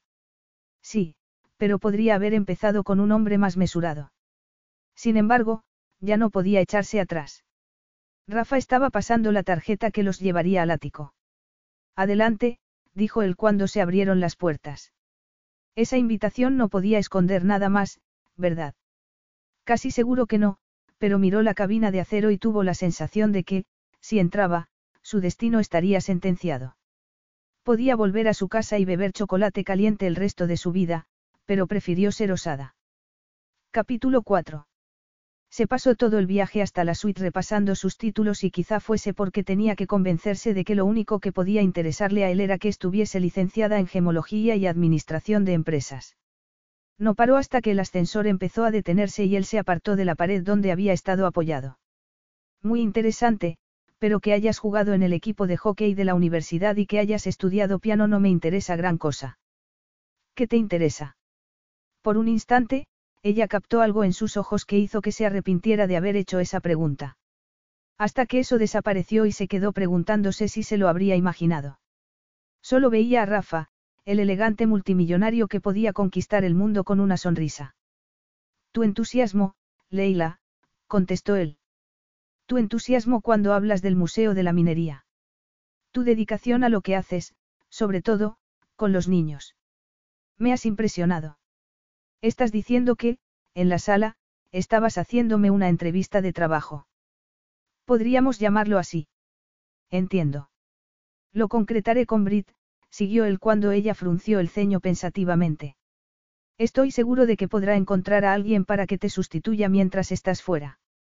Yo lo concretaré con Brit, Rafa, Leila sonrió. Es mi hermana, y ella estaba segura de que tendría mucho que decir al respecto. Debería hablar con ella ahora. Es más, debería decirle dónde estoy. No tienes que contarle todo esta noche. Te recomiendo que elijas otro momento. No querrás estropearle la fiesta, ¿verdad? Le preguntó Rafa mirándola con unos ojos negros y enigmáticos. No puedes hablarle de trabajo esta noche, ni mañana durante la boda de tu hermana. Tienes razón. Sin embargo, también sabía que sus hermanas estarían hablando de ella. Podía imaginárselas preguntándose si ella, Leila, sabía dónde estaba metiéndose, si tenían que rescatarla o dejarla que se escaldara. Por primera vez en sus vidas, Brit y Eva podían no saber qué hacer. Eh, murmuró él. Deja que tus hermanas se aclaren solas por una vez. Nadie la había considerado jamás el eje de la familia. Leila escabanga un remanso de paz alrededor del cual giraban los torbellinos de Eva y Brit. ¿Por qué sonríes? Por tu comentario sobre que mis hermanas tienen que aclararse sin mí. No es verdad. No siempre. Yo diría que sí, siempre. No le dio tiempo para discutir. Se quedó sin aliento cuando bajó la cabeza para besarla en los labios. Fue un beso tan delicado que la desarmó completamente. La idea de que un hombre de aspecto tan bárbaro pudiese besar así era tan cautivadora que tuvo que decírselo. No deberías besar así. ¿Cómo debería besar? La sangre le bulló como la lava mientras Rafa insistía con otra variación del tema que la dejaba sin aire en los pulmones. Ya no era cuestión de ser valiente, sino de cuánto serlo. El ascensor se detuvo por fin y se apartaron. Tuvo un momento para reponerse antes de que las puertas se abrieran. Tenemos que aclarar ese detalle enseguida, comentó Rafa apartándose para que ella pasara. Tengo que atar todos los cabos antes de que me marche. Claro. Ridícula era al pensar que Rafa estaba llevándola a su suite por una especie de cita romántica. Cerró los ojos y reflexionó que, al menos, estaba siendo sincero con ella. Se trataba solo de trabajo. Un beso solo era un beso. Probablemente, Rafa los daba como si fuesen caramelos. No significaban nada para él. Sin embargo, él se giró y le tendió la mano. Ella dudó. Era un momento decisivo. La mirada de Rafa era inconfundible. Efectivamente, quería aclarar el aspecto laboral del asunto, pero, salvo que se equivocara mucho, también estaba ofreciéndole que se aclarara ella. Nunca había tenido una aventura de una noche, nunca había tenido relaciones esporádicas, pero le gustaría recibir más besos como ese. Cuando Rafa sonrió como si la desafiara a quedarse o marcharse, ella no supo qué hacer. Las puertas del ascensor seguían abiertas. Todavía podía bajar al vestíbulo y volver a lo de siempre, a la falta de emoción, a la falta de riesgo, al chocolate caliente. Quitó el pestillo y entró con Leila en la suite. El dormitorio estaba cerca, pero el sofá lo estaba más. Era diminuta debajo de él, pero no había esperado que fuese tan apasionada ni que utilizara sus dientes para agarrarle la piel ni que se quitara la ropa con tanta naturalidad.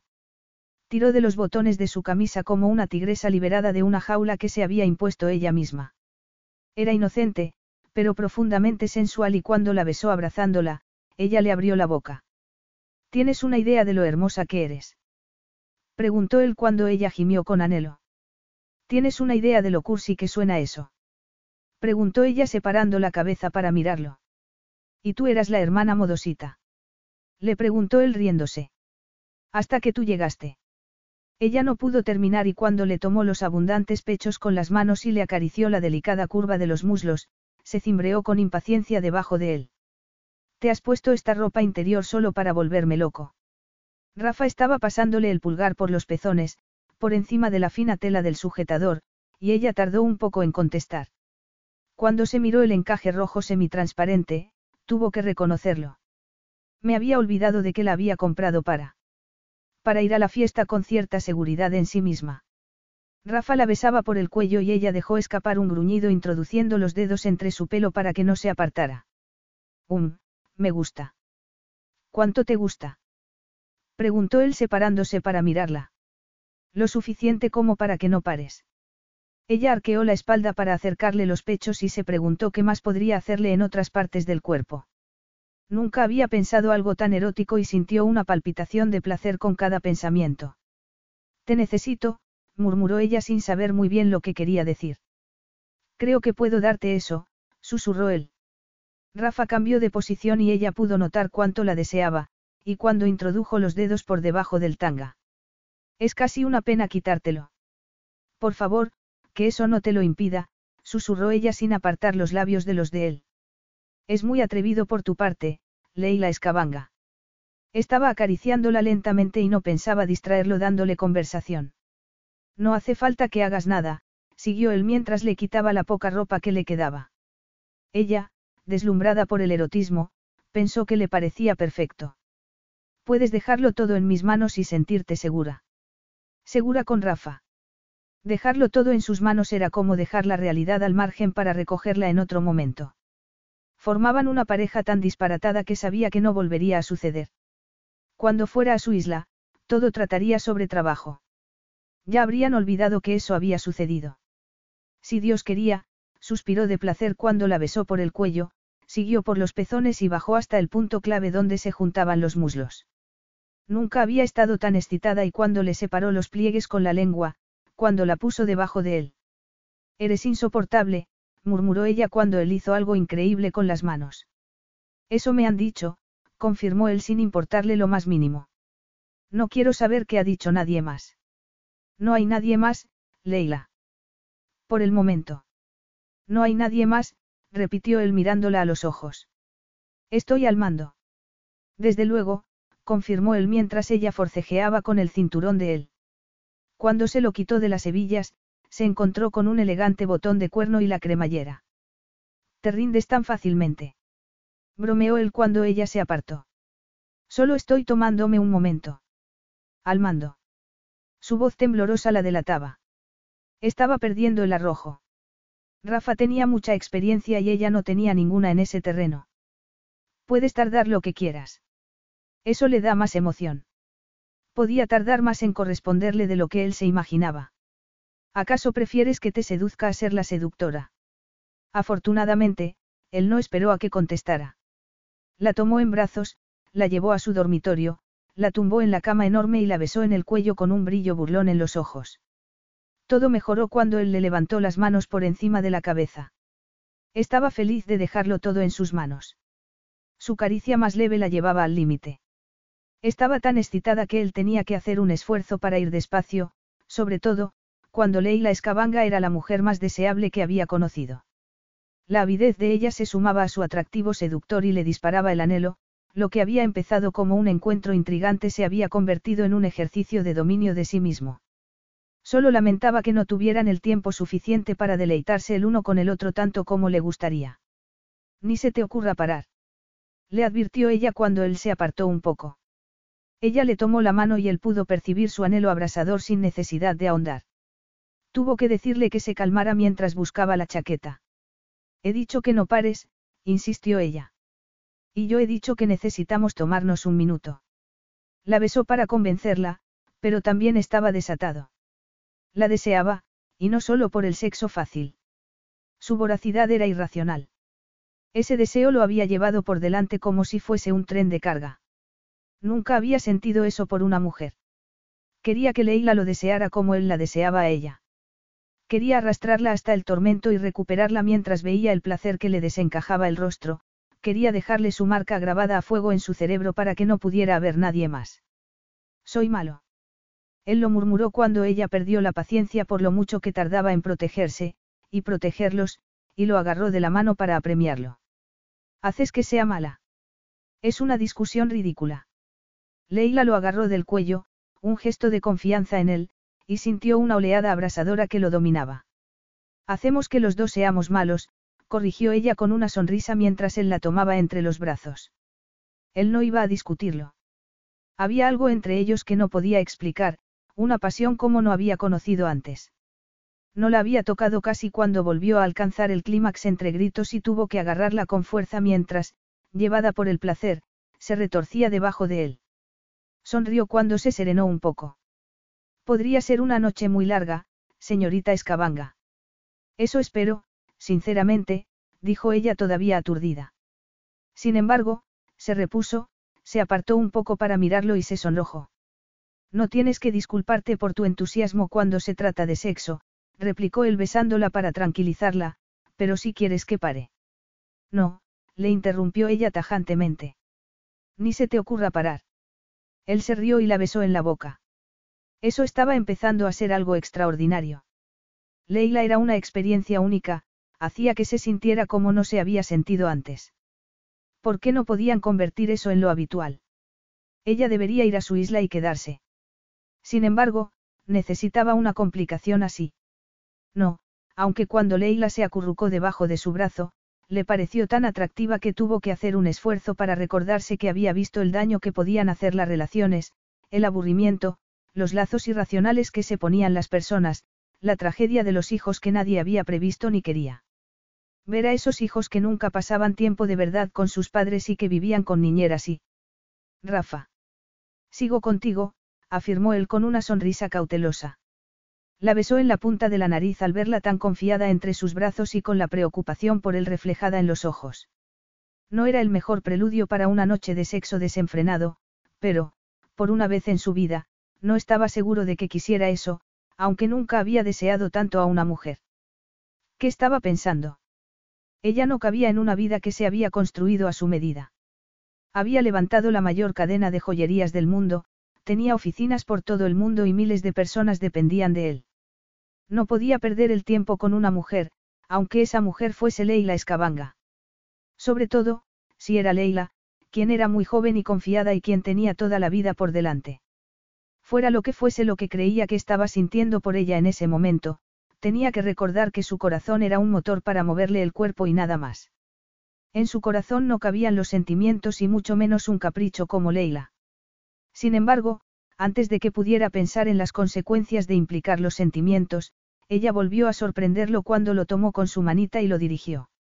¿Dónde estaba su dominio de sí mismo del que tanto se vanagloriaba? ¿Estás segura? Se sintió obligado a preguntarle.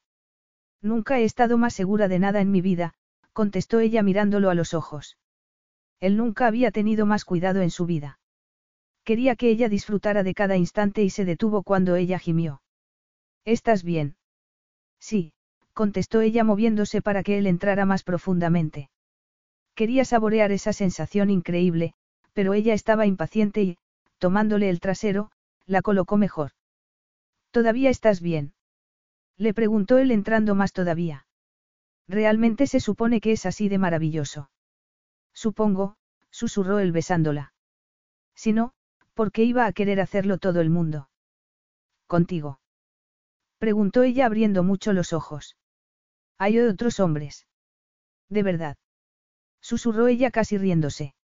No tenía ni idea de que pudiera ser así, reconoció ella cuando él se detuvo para deleitarse de estar tan dentro. Me siento. No pudo decirle cómo se sentía porque dejó escapar un aullido y empezó a contonearse espasmódicamente.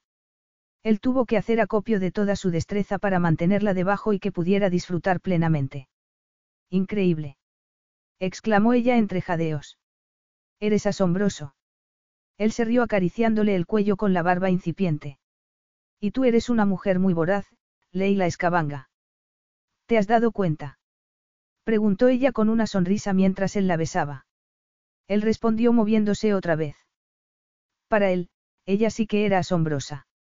Más, insistió ella cuando ya llevaban tanto tiempo en la cama que empezaba a amanecer. Debería levantarme, replicó él a regañadientes porque sabía que le esperaba un vuelo muy largo. Tengo que hacer el equipaje y el plan de vuelo antes de la boda. Eres un chulo, bromeó ella. Solo tenía que mirarla a los ojos para que quisiera posponer el vuelo, conseguía que quisiera posponer el resto de su vida para estar con ella. Quédate, le pidió ella al captar sus dudas. Quédate en Escabanga conmigo, Rafa. ¿Por qué no? Nada me gustaría más, pero... Pero no puedes, terminó ella con resignación. ¿Qué podía decir? Tenía que volver a su vida, como ella. Cuando vayas a la isla. Ella le puso un dedo en los labios para callarlo. No lo digas, Rafa. Lo sé. Tú tienes tu vida y yo tengo la mía. Ha sido una noche muy especial, pero nada más. Cuando visite la isla, lo haré por trabajo y nada más. Puedes confiar en que cumpliré mi parte del trato, como espero que tú respetes la relación profesional que tenemos. En cuanto a la boda, preferiría que no se trasluciera nada si te parece bien. No quiero fastidiar a mis hermanas precisamente hoy. Además, Brit me emplea para que dirija el museo y es importante que se tome mi visita a la isla tan en serio como me la tomo yo. Entiendo. Ella se lo había puesto más fácil y eso, paradójicamente, solo conseguía que se sintiera peor. Estaba recostada sobre las almohadas y con la mirada perdida, estaba siendo valiente como lo había sido sobre muchas cosas en su vida. ¿Cuántas noches había pasado con una mujer y solo había sentido alivio cuando ella se había marchado por la mañana? Eso no era lo que sentía en ese momento, ni mucho menos. Vete y dúchate. No llegues tarde a la boda de tu hermana. Ella se levantó de la cama. Esa noche increíble había terminado. ¿Sigues pensando en ir a la isla? Le preguntó Rafa cuando ella llegó a la puerta. Claro, contestó ella con firmeza. Nada ha cambiado. Sin embargo, algo había cambiado y los dos lo sabían. Capítulo 5. Todo había cambiado en su vida desde que conoció a Rafa y ya iba a su isla. Brit la había metido en clase business para la primera parte del viaje, pero la amplitud y el trato le dejaban demasiado tiempo para pensar en Rafa y en lo mucho que lo echaba de menos, y en lo mucho que tenía que decirle. Volvió a recordar la boda. No se hablaron casi durante todo el día. Ella había estado ocupada con sus obligaciones como dama de honor y él había tenido que marcharse pronto para tomar el vuelo. Algún sistema de alarma interno la había avisado del momento cuando se marchó y la espantosa sensación de pérdida no la había abandonado desde entonces. Quizá no la abandonara jamás. Relación profesional. La promesa que se habían hecho de mantener la relación profesional le parecía que ya no tenía sentido.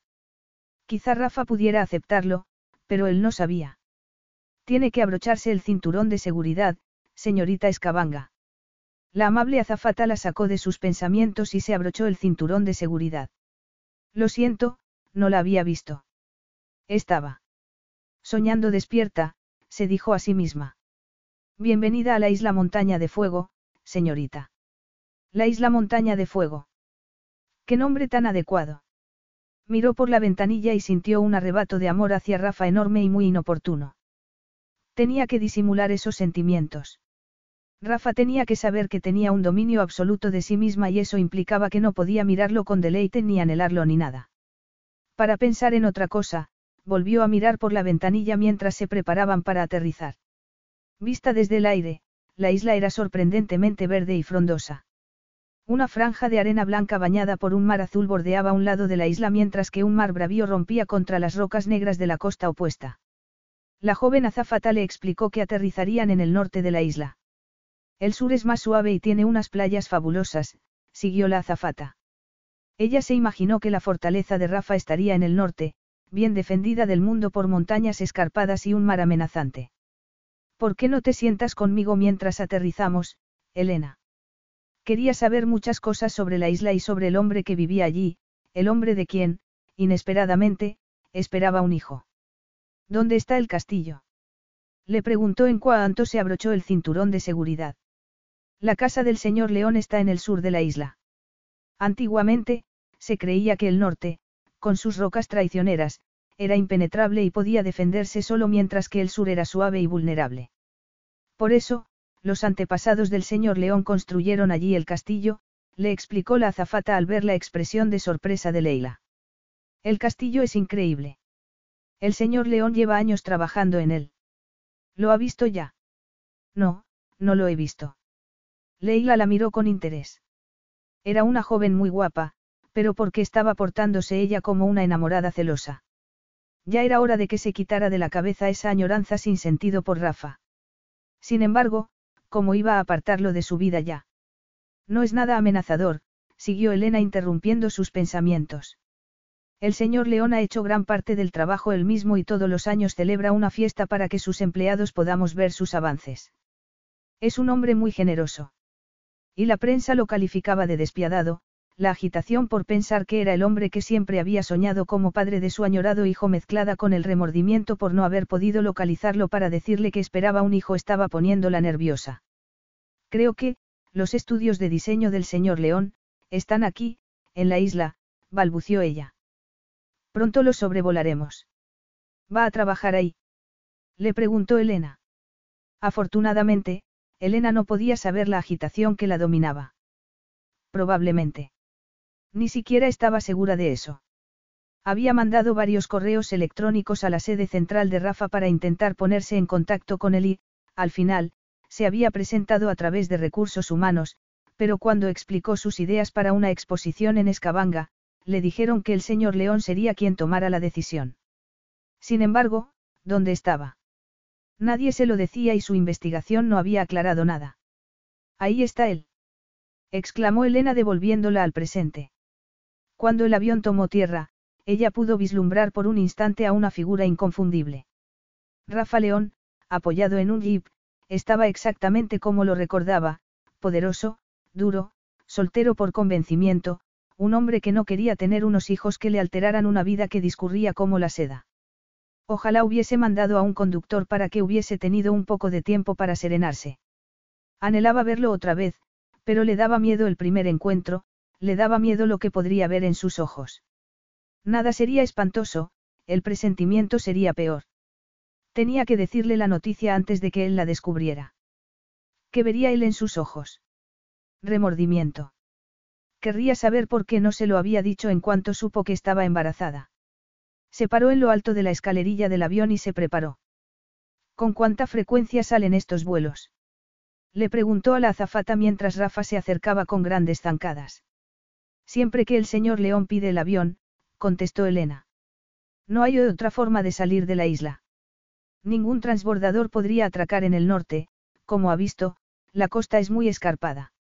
En el sur, todos son helicópteros y yates privados, la mayoría, del señor León o de su empresa. Entonces, estaba atrapada en la isla de Rafa, no podía salir sin su permiso. ¿Por qué no lo había previsto y había organizado la cita en un sitio más neutral? Leila. Ya era demasiado tarde.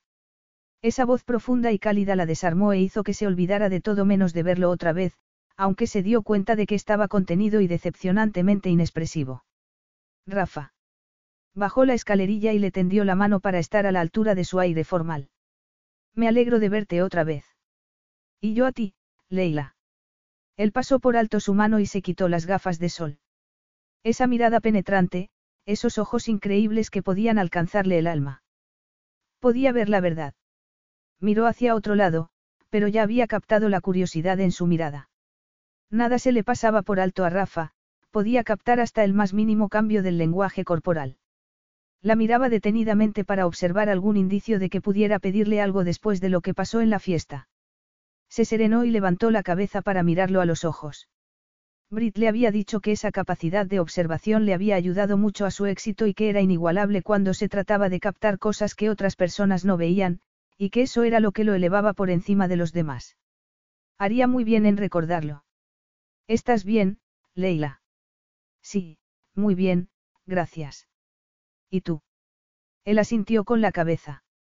Solo llevaba unos vaqueros desgastados y una camiseta oscura y ceñida, pero estaba impresionante.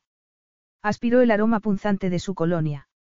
Estaban tan cerca que podía ver las manchas color ámbar de sus ojos marrón oscuro y sentir esa fuerza que la abrasaba. Era imposible olvidarse de lo que había pasado entre ellos, o de las consecuencias de la única noche que habían pasado juntos. Déjame que te lleve el equipaje, dijo él intentando tomar su bolsa. Puedo apañarme, gracias. No hace falta que te apañes, Leila. Rafa parecía algo impaciente, pero no podía reprochárselo si recordaba la última vez que se entrevieron a través del gentío que había en el salón de baile durante la boda de Eva. Había estado demasiado ocupada para hablar con él, aunque la noche anterior se había desenfrenado entre sus brazos. En ese momento, las consecuencias de esa noche, consecuencias que Rafa no sabía todavía, tendrían que salir a la luz y tendrían que hablar de ellas. Les quedaba un rato incómodo por delante, por decirlo suavemente. Lo siguió al jeep decidida a mantener la serenidad, pero una vez dentro con las puertas cerradas, notó la tensión que los rodeaba. Estás muy callada, comentó Rafa mientras encendía el motor. Tienes que decirme algo. Sobre el museo. Preguntó ella con la garganta seca. Sobre el museo, claro. Rafa se puso las gafas, metió la marcha y quitó el freno de mano. Claro. ¿De qué iban a hablar si no? La conversación entre ellos era tan rígida y formal que no estaba segura de que pudiera reconducir la situación. Miró su perfil y comprobó que su expresión no tenía nada de amable. ¿Viste el correo que te mandé? Un correo. Él frunció el ceño con un gesto amenazante. ¿Qué correo? El que mandé a tu empresa para presentarme a tu equipo. Te mandé una copia. Rafa frunció más el ceño. Nadie la desquiciaba tanto como él y tuvo que añadir algo. No pensabas leerlo. Lo miraré si está en mi buzón de entrada, contestó él mirándola fijamente. Rafa, desapareciste de la faz de la tierra. ¿Dónde te has metido? Ocupado, cuidando a mi abuela. No ha estado bien últimamente. Lo siento, ella se sonrojó por el bochorno de haberlo juzgado tan mal. Espero que esté mejor. Rafa asintió con la cabeza y ella sintió un arrebato de remordimiento. Había estado tan centrada en sus preocupaciones que no se había parado a pensar por qué podría haber desaparecido él. Había visto un montón de correos esperándolo, pero se había concentrado en su abuela y no los había mirado. Se consideraba que su abuela era eterna y que no podía enfermar. Eso no era culpa de Leila, pero tenía algo que lo ponía nervioso. Todavía no sabía qué era, pero lo sabría. Verla lo había alterado. Había creído que podría sobrellevarlo, pero ya no estaba tan seguro. En el futuro, me cercioraré de que tus correos sean los primeros del montón, ofreció él para construir una relación de trabajo. Gracias, Rafa. Hasta esa réplica tan neutra hizo que recelara. Estaba tan tibia que le producía curiosidad. La Leila que él conocía era de pocas palabras, pero se defendía, y era divertida y alegre. Esa Leila era distante y reservada. Un cambio tan radical no podía deberse solo a que quisiera mantener un tono profesional, algo que no iba a ser fácil para ninguno de los dos. A él le costaba encontrar una actitud cómoda con una mujer que había sido su amante y que en ese momento era una colega. Habría sido más fácil con cualquier otra mujer porque la mayoría de las mujeres no querían lo mismo que ella, eran mucho más calculadoras. Leila, sin embargo, siempre había dejado claro que lo quería todo, el final feliz, el hogar, los hijos, no tanto el marido complaciente, aunque se lo merecía. Sin embargo, él no estaba hecho para nada de eso. Era un soltero recalcitrante que había aprendido a sofocar sus sentimientos desde que era muy joven. Como no has recibido mi correo, espero que mis ideas sobre la exposición no te parezcan demasiado ambiciosas, Rafa. Él volvió a captar tensión en su voz y se preguntó el motivo. Nada de lo que hagas va a sorprenderme, Leila. Ella había mirado hacia otro lado cuando él solo había querido relajar el ambiente. Ya estaba seguro de que ella estaba ocultando algo. Llegaremos dentro de 20 minutos, añadió él. Leila se recordó que estaba allí para trabajar. Rafa no tenía que ser el hombre que recordaba y no esperaba que lo fuese. Además, mientras estuviese en la isla, tendría muchas ocasiones de decirle que estaba embarazada. Si iban a trabajar juntos, tenía que encauzarlo todo antes de que abordara algo personal. Estoy impaciente por saber más cosas sobre tus joyas. Rafa se limitó a inclinar la cabeza para indicar que la había oído. No podía dejarlo así. Tenía que enderezar las cosas entre ellos. Ya sé que eres mucho más sofisticado que yo, pero... No sufras, Leila, le interrumpió él sin dejar de mirar la carretera. Estás aquí para trabajar, como yo. No entro en tus planes ni tú en los míos, al menos, en el sentido personal. ¿Te tranquiliza eso? Se le encogió el estómago. No podía haber dejado más claro que no quería ningún recordatorio de su encuentro breve y apasionado. Estoy tranquila, mintió ella, que solo pensaba en el bebé. ¿Cómo podía decírselo? Tenía que encontrar la manera. Siguieron un rato en silencio. Miraba por la ventanilla y el paisaje increíble acabó calando en su estado de ánimo sombrío. La isla de Rafa era preciosa y no podía permanecer indiferente. El avión no había sobrevolado esa parte de la isla. Los campos eran fértiles y estaban bien cuidados. Atravesaron preciosos pueblos con casas blancas en colinas rebosantes de árboles hasta que, por fin, se giró hacia ella. Este es el pueblo donde vivo. Ella miró con interés las calles adoquinadas y la pequeña plaza con puestos callejeros donde se vendían los productos de la zona. Cuando salieron del pueblo, ascendieron por una carretera estrecha desde donde se veía el resplandeciente mar azul. Es precioso exclamó ella relajándose por primera vez desde que había llegado. Espera hasta que veas el castillo. Está ahí, en lo más alto. Cuando lo vio cerniéndose por encima de ella, todos sus miedos volvieron. Si por lo menos Rafa supiera que estaba esperando un hijo y pudieran celebrarlo juntos, aunque la verdad era que él, tal y como pensaba sobre el asunto, no lo celebraría nunca. Lo miró mientras él le contaba la historia del edificio que estaba intentando salvar con tanto trabajo y deseó no tener ningún secreto para poder disfrutar plenamente de ese viaje. Sin embargo, la mayor sorpresa llegó cuando pasaron por debajo del imponente arco de piedra para entrar en el patio del castillo. En vez de sentirse enclaustrada, como había esperado, estar dentro de la antigua fortaleza le elevó el ánimo. El castillo se construyó para defender la isla de los invasores, pero parecía más un gigante simpático que un monstruo amenazador. Todo el mundo dice lo mismo, dijo él cuando ella se lo comentó. Creo que el reflejo del sol en las piedras hace que parezca acogedor. Al menos, estaban hablando, pensó ella con alivio. Si pudieran seguir así, quizá la tensión empezara a relajarse, podrían acercarse y hablar tranquilamente del bebé. El mismo edificio, bajo el cielo gris de Escabanga, no parecería tan atractivo como este. Seguramente tengas razón. Espero que el interior no te decepcione. Solo habito una pequeña parte del castillo y, poco a poco, estoy transformando el resto en un museo. Los museos están convirtiéndose en un tema recurrente entre nosotros, comentó ella mientras él apagaba el motor. Sin embargo, no siguió cuando captó algo en los ojos de Rafa, como si le dijeran que no había temas en común entre ellos. Te alojado en uno de los torreones de invitados, se limitó a replicar él mientras se bajaban del jeep. Como a Rapunzel, comentó ella mirando la torre almenada. Como a alguien a quien me ha parecido que podría gustarle la vista. He venido a trabajar, no a mirar todo el día por la ventana, le recordó ella para mantener viva la conversación.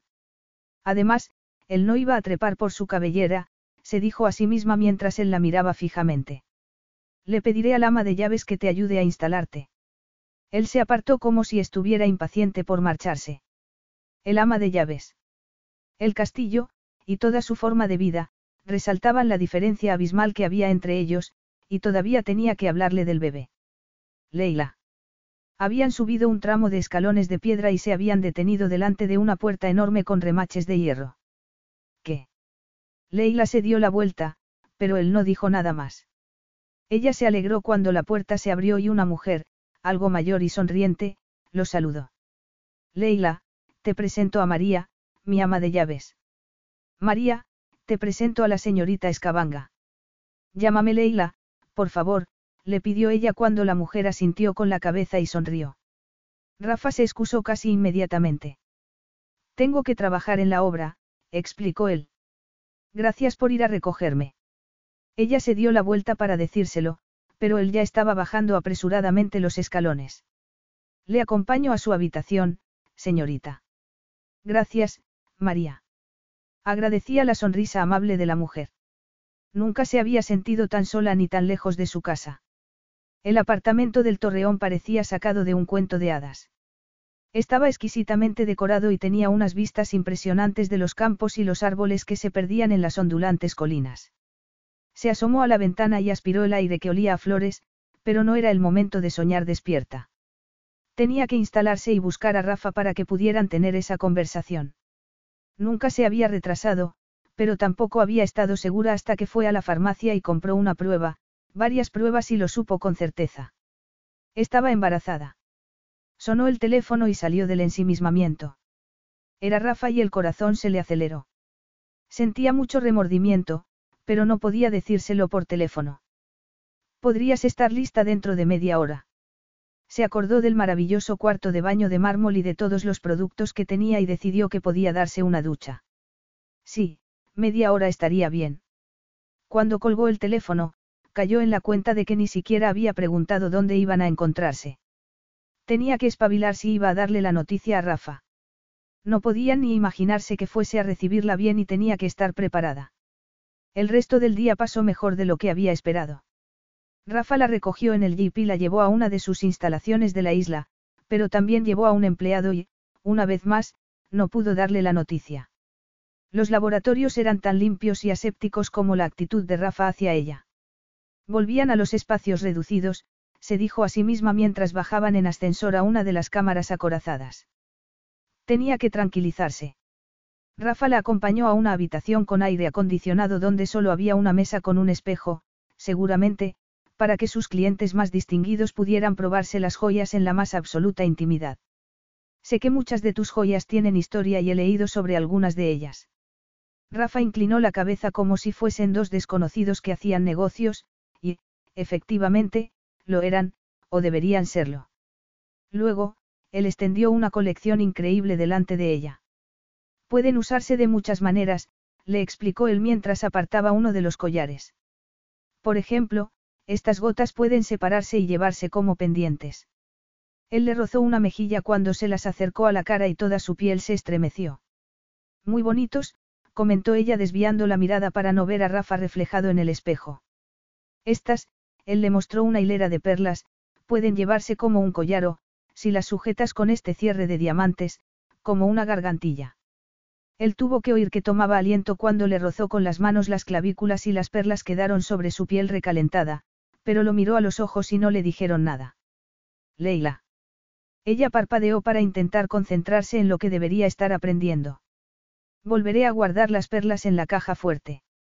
Si has terminado, claro. Claro, repitió ella con la voz ronca. Podía ver a Rafa detrás de ella y mirándola. Era entonces cuando. Puedo reservar las perlas para Escabanga.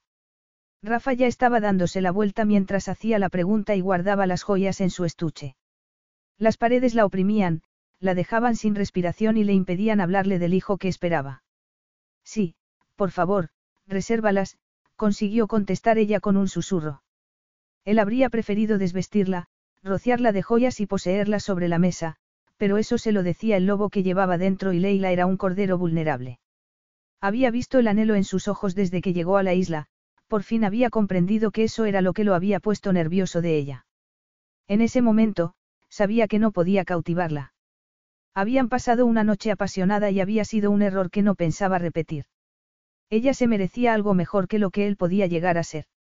Lo había tentado, pero eso había pasado y ella estaba allí por trabajo.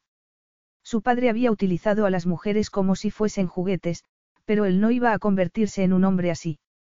Ya está bien por hoy, comentó él sin dejar de pensar en el pasado. Ya había estado bastante tiempo con ella y necesitaba cierta distancia.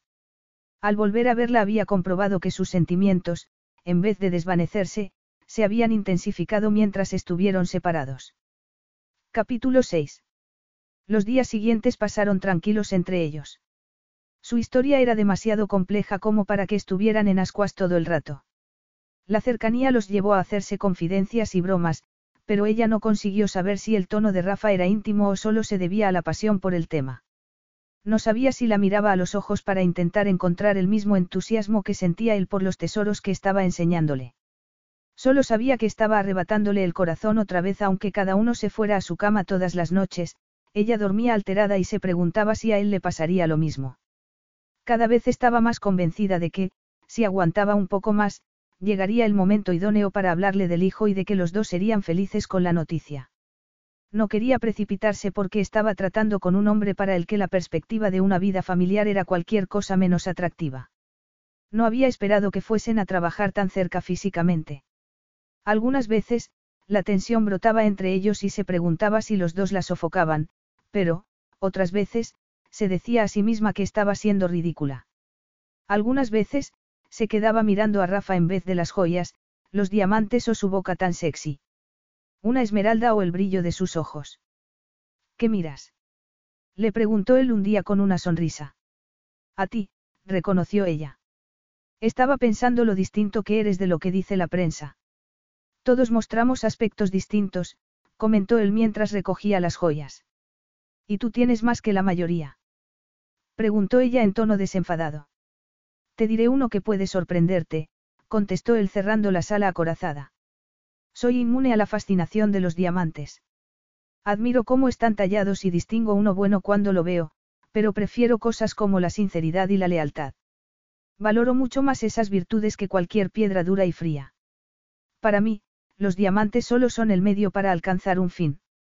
Me dan el dinero que me permite financiar las causas que me interesan. Sinceridad y lealtad, pensó ella mientras Rafa llamaba al ascensor. ¿Qué pensaría él sobre su sinceridad si se enteraba de que estaba esperando un hijo? La exposición que tienes pensada será positiva para los dos, siguió él mientras esperaban. Casi tiré mi primer diamante, él se apartó para que ella entrara en el ascensor, pulsó el botón y empezaron a subir. Mi padre, que no se distinguía por su tolerancia, trajo una piedra especialmente grande de India. No aprecié el valor de esa piedra de aspecto anodino y la tuve en mi cuarto durante más de una semana, hasta que él la encontró. Ella se rió, pero fue una risa forzada. Preferiría estar hablando de lo que sentía más cerca del corazón. Hasta que Rafa siguió.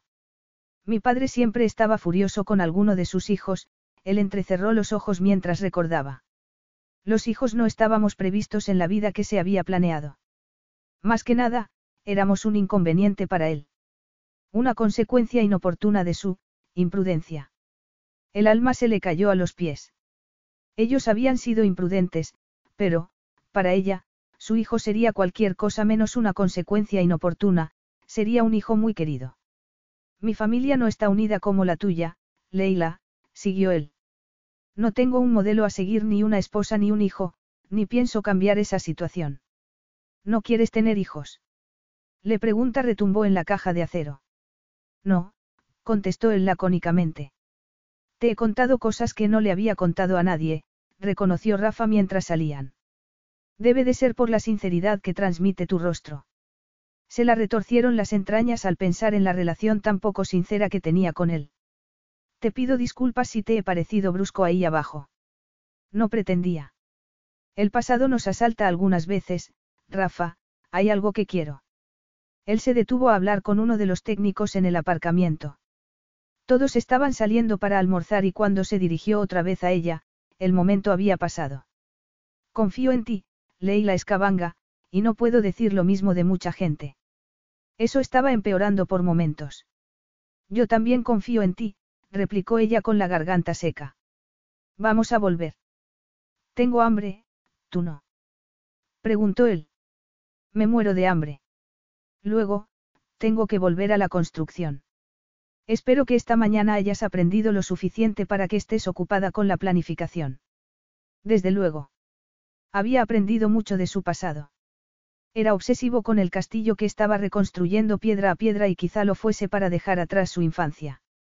No era el momento de hablar de un hijo que, por mucho que fuese querido, iba a nacer por un encuentro imprudente. Mañana tendremos una feria en el castillo, comentó él mientras se acercaban al jeep. Me levantaré temprano para prepararla, tendrás que desayunar sin mí. No te preocupes, replicó ella mientras él le abría la puerta. Puedo apañarme sola. Eso era mejor que estar en ascuas con él. Ya encontraría el momento de hablarle del bebé, pero lo haría de alguna manera que no le abriera más las heridas que tenía por el pasado. A lo mejor solo podían llegar a ser amigos, pero quizá lo mejor fuera conformarse con eso. A la mañana siguiente, se despertó con una sensación cálida por dentro. El bebé hacía que se sintiera así. Nada podía aguar su alegría, ni siquiera el remordimiento. Ya podía imaginarse un hijo con el pelo moreno y rizado de Rafa y su sonrisa torcida. Si era niño, sería muy comilón y la asustaría con sus travesuras. Si era niña, esperaba que fuese más sensata que su madre. Pensar en formar una familia sin un hombre le parecía bien en teoría, pero no podía imaginarse que Rafa fuese a quedarse de brazos cruzados mientras le hablaba de su hijo y fuese a dejarle seguir adelante sin más. Se lo diría ese mismo día. No podía dejar que pasara un minuto más. Su corazón ya sentía un amor muy especial y quería que Rafa también conociera esa alegría. Confiaba en que él se sentiría emocionado, cuando se hubiese repuesto de la impresión. Se peinó con los dedos y salió de su cuarto. Decidió que encontraría a Rafa en el patio, donde iba a celebrarse la feria. El patio estaba lleno de puestos callejeros y tenderos que anunciaban sus productos. Lo recorrió varias veces, pero no encontró a Rafa por ningún lado y empezó a fijarse más en los puestos. Uno, dedicado a ropa para bebés, le llamó la atención inmediatamente. La ropa hecha a mano le pareció tan bonita que tuvo los brazos llenos antes de que pudiera darse cuenta. Leila. Se quedó pálida mientras Rafa asimilaba la escena. No te había visto, comentó ella. Evidentemente. El alma se le cayó a los pies. De todas las oportunidades posibles, esa era la peor. Su expresión de remordimiento la delataba y podía notar que la rabia iba apoderándose de él. Rafa, yo. Dame eso, le interrumpió él. Le dio la espalda y se dirigió en español a la mujer que vendía la ropa. Ella se quedó completamente al margen y se sintió peor que inútil. Él había dicho que confiaba en ella, pero ¿qué diría en ese momento? ¿Qué opinaría esa gente, la gente de Rafa, sobre ella? Él había hecho mucho por ellos, había creado empleo y había devuelto la vida a la isla. Ella era una desconocida que esperaba a su hijo, un hijo del que ni siquiera se atrevía a hablarle. Gracias, dijo ella mecánicamente cuando él se dio la vuelta con sus compras. Te lo pagaré. Ella le ofreció unos billetes, pero él no los tomó y le dirigió una mirada muy dura y elocuente. ¿Has recibido alguna buena noticia de tus hermanas? Preguntó él en un tono gélido. De alguna amiga quizá. La mirada de perplejidad de ella le contestó todo lo que quería saber. Leila, tu silencio es abrumador. Estás comprando ropa de bebé previendo el futuro. Tenía un nudo en la garganta. Debería ser muy fácil darle la noticia, pero lo había retrasado demasiado tiempo y no podía hacerlo. ¿Y bien? insistió Rafa con frialdad. No tienes que decirme nada. Eso no se parecía nada a cómo se había imaginado que le diría a Rafa que estaba esperando un hijo.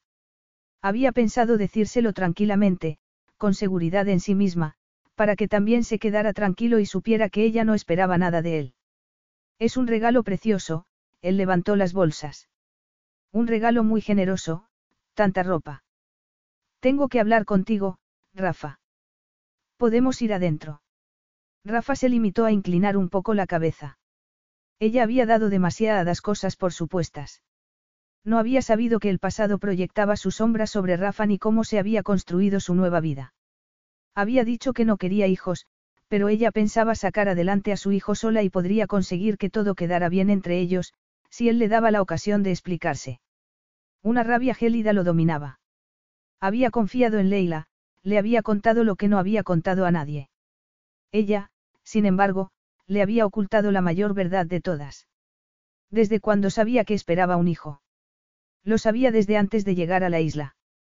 Él siempre tomaba precauciones y había dado por supuesto, nada. No era el momento de vociferar esa imprudencia tan impropia de él. Tenía que saber la verdad. La idea de que Leila pudiera estar maniobrando para atraparlo en algún tipo de trato lo desgarraba por dentro. Ella no podía haberlo planeado, pero podía confiar en su juicio cuando desear a Leila era una locura que no podía dominar. La había seducido descaradamente y había comprobado que era la mujer más apasionada que había conocido. Había prendido ese fuego y tenía que vivir con las consecuencias. Su hijo, era increíble. ¿Por qué no se lo había dicho antes? Tenías que saber que estabas embarazada antes de que vinieras aquí, él cerró la puerta. Lo dices como si lo hubiese planeado. No es verdad. Él se dio la vuelta, cruzó los brazos, se apoyó en la mesa del despacho y la miró desde su imponente altura, pero Leila, en vez de encogerse, se creció ante él. No he planeado nada. Estaba esperando el momento adecuado para decírtelo. El momento adecuado, repitió él. Cuando es el momento adecuado, Leila. Ni se te ocurra, le avisó ella. No te pido nada. Soy capaz de sacar adelante a un hijo yo sola. No lo dudo. ¿Acaso no era esa tu intención? ¿Acaso no me dijiste en la fiesta de Brit que querías tener hijos y que no querías un hombre? Eso era una forma de hablar y lo sabes. De verdad. ¿Cómo voy a saber que era una forma de hablar si no te conozco? Creía que estaba empezando a conocerte, pero estaba equivocado. La mayoría de las mujeres son muy francas sobre lo que quieren de mí. Y yo no. Le interrumpió ella. Ellas piden y reciben, ellas me dicen lo que están dispuestas a darme a cambio. Me das lástima, Rafa, por participar en esas transacciones tan frías. Madura, Leila. Tuvimos relaciones sexuales. Fue una noche, no buscábamos un compromiso para toda la vida. Pero existía esa posibilidad. Una posibilidad que tú esperabas. No. Una posibilidad que podría haberse evitado si hubieses mantenido las piernas juntas. Y si tú no te hubieses quitado los pantalones, ella se abalanzó sobre él para intentar quitarle las bolsas. Dámelas y me marcharé encantada de la vida. ¿A dónde? Preguntó él levantando las bolsas. Vas a volver nadando. Encontraré la manera de salir de tu isla, replicó ella apretando los dientes. Antes tenemos que aclarar algunas cosas, Leila.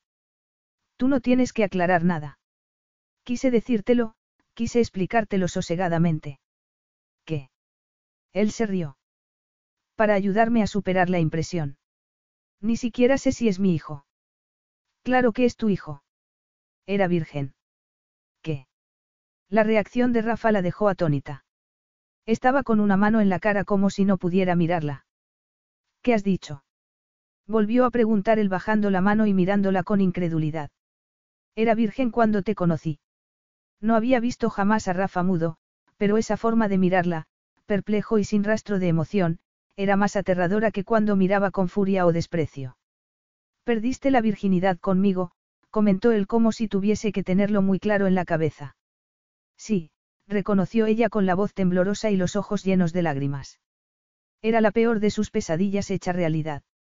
Le habría robado a Leila el más preciado de sus dones y ni siquiera lo había sabido. Además, nacería un hijo como consecuencia de lo que había hecho. Su peor pesadilla eran dos padres en frentes opuestos e insalvables. En su trabajo, se preocupaba constantemente por las consecuencias, nunca daba un paso sin haberlas previsto, pero nunca había tenido que tener en cuenta eso. No me mires así, le pidió Leila. No es lo que piensas, Rafa. ¿Qué pienso? No lo sé, ella buscó las palabras acertadas. Piensas que lo he planeado. Con tu riqueza y tu título, puedo entender. Que eso se me pase por la cabeza, terminó él con rabia. Sin embargo, sabía que a Leila no le importaba ni su riqueza ni su título, pero estaba demasiado alterado. Nada lo tambaleaba, nada lo conmovía, pero eso, ella lo había conseguido. Tu categoría no significa nada para mí. Te aprecio, Rafa. Aprecio a Rafa el hombre. Incluso, llegué a creer que estábamos intimando, que podríamos ser amigos. Qué bonito. Él quiso taparse los oídos con las manos. ¿Cómo sería esa amistad, Leila? Querías apaciguarme antes de decirme que estabas esperando un hijo mío. No he maquinado nada de esto, Rafa. Eso dices tú. La voz de Leila estaba cargada de emoción y su expresión lo avergonzaba, pero tenía los circuitos sobrecargados y necesitaba tiempo y distancia para pensar. No puedo conseguir que me creas, Rafa. Sé la verdad y eso tiene que ser suficiente para mí. Tengo que centrarme en mi hijo.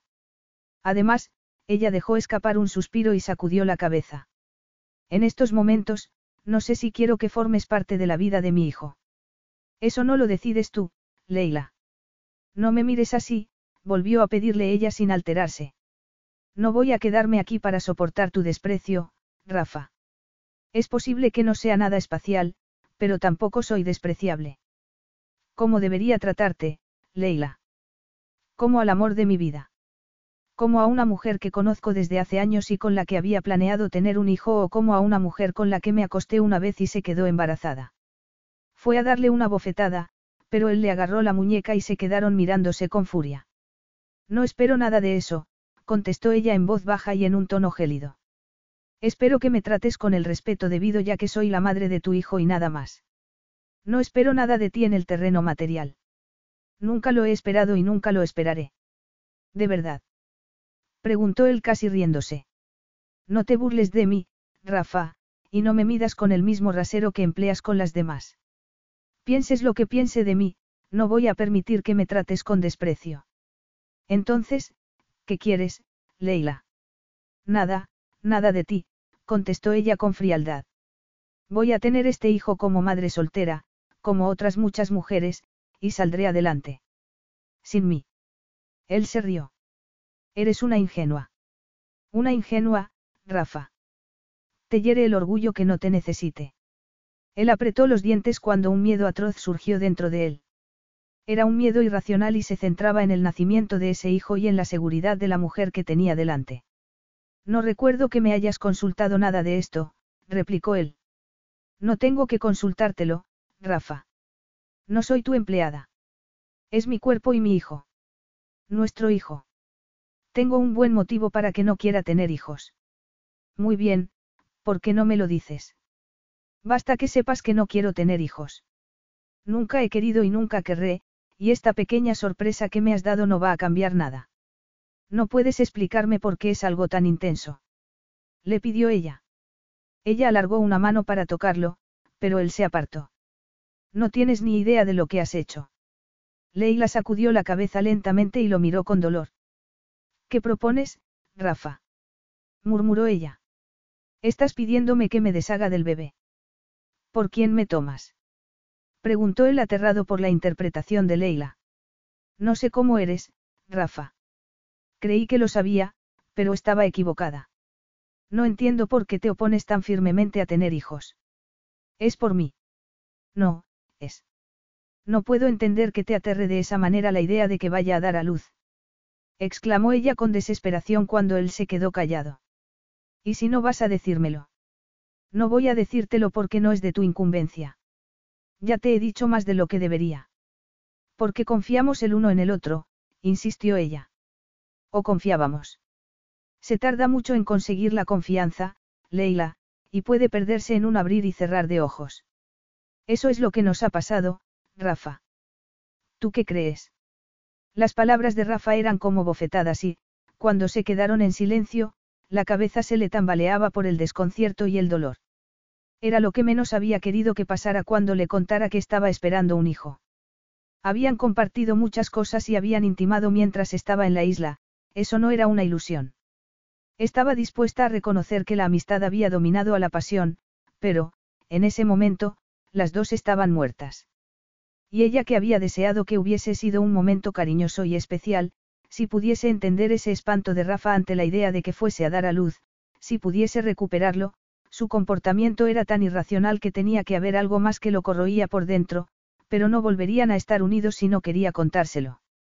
Se cubrió el abdomen con una mano, como si así pudiera proteger esa vida diminuta de todos los sentimientos que la alteraban. No quería molestarte ni perturbarte. Estaba esperando el momento adecuado, el momento perfecto, pero ha debido de pasarse. Por favor, perdóname. Él no pudo decir nada. Estaba vacío por dentro. Había dejado de sentir porque no sabía hacer otra cosa. Se había blindado a las emociones desde que era un niño. ¿Cómo iba a poder ser un buen padre? Los hijos no cabían en su vida. Siempre estaba avanzando para aprovechar la siguiente oportunidad o para cerrar la siguiente operación. Los padres enfrentados son mi peor pesadilla, siguió ella repitiendo lo que pensaba él al respecto, quizá pudiésemos ser amigos, Rafa. Además, si de verdad no quieres participar en esto, no sería mejor que volviera a Escabanga sin más líos. Líos. Él dio vueltas a esa palabra en la cabeza. Quería que todos los líos del mundo abrumaran a Leila el día que diera a luz. ¿Quieres volver a Escabanga? Preguntó él distraídamente. Él ya estaba pensando en traerse a los mejores especialistas para que la atendieran allí, en la isla. Tal y como te sientes, sería un alivio para mí, contestó ella en voz baja. Él estaba saliendo lentamente del túnel, estaba volviendo del pasado, y no podía creerse lo serena que estaba. Sin embargo, Leila siempre había sido el punto estable en un mar turbulento de hermanos. Además, el hijo la había cambiado. Le había dado una fuerza interior distinta. Ya no era la apocada a la sombra de sus hermanas, había surgido como una guerrera que defendía a su hijo, pero si creía que podía arrebatarle el hijo y desaparecer para siempre, estaba equivocada, aunque él no iba a prometerle más de lo que podía darle. Naturalmente, acepto toda mi responsabilidad, pero eso no cambia nada entre nosotros. No lo espero, Rafa, replicó ella mirándolo sin inmutarse. Puedo ocuparme yo sola. Tengo la obligación de decírtelo y nada más. Qué sensata eres. Y qué frío eres tú. Estamos hablando de un hijo, Rafa, pero estás tan distante que podríamos estar hablando de una operación en la que no sabes si entrar o no. No lamento lo que ha pasado.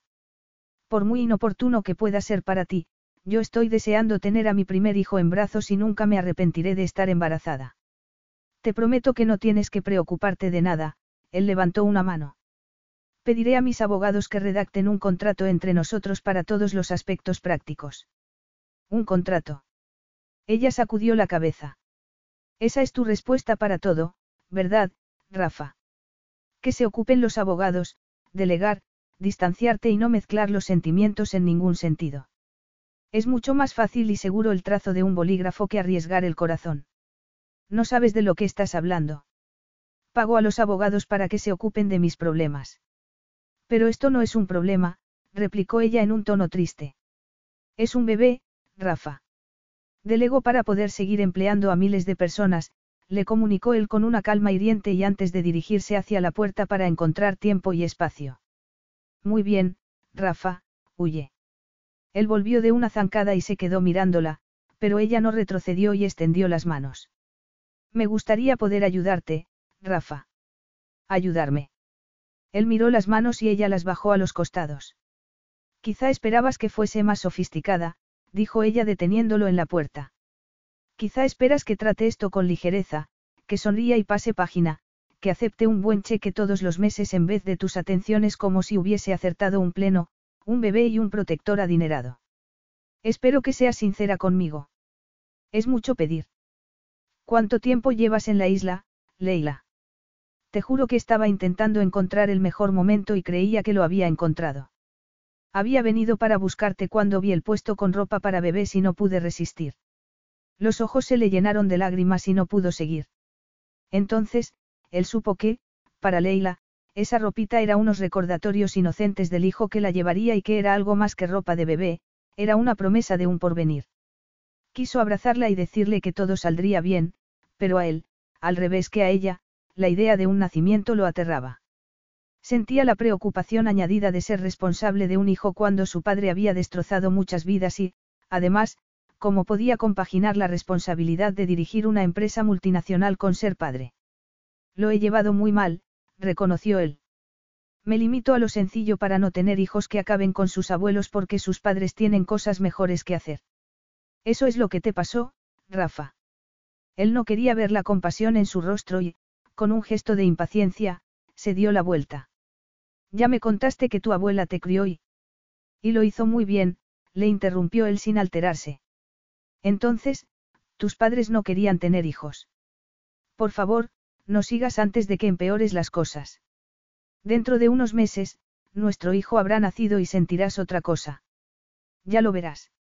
Le impresionó lo paradójico que era ese cambio de papeles.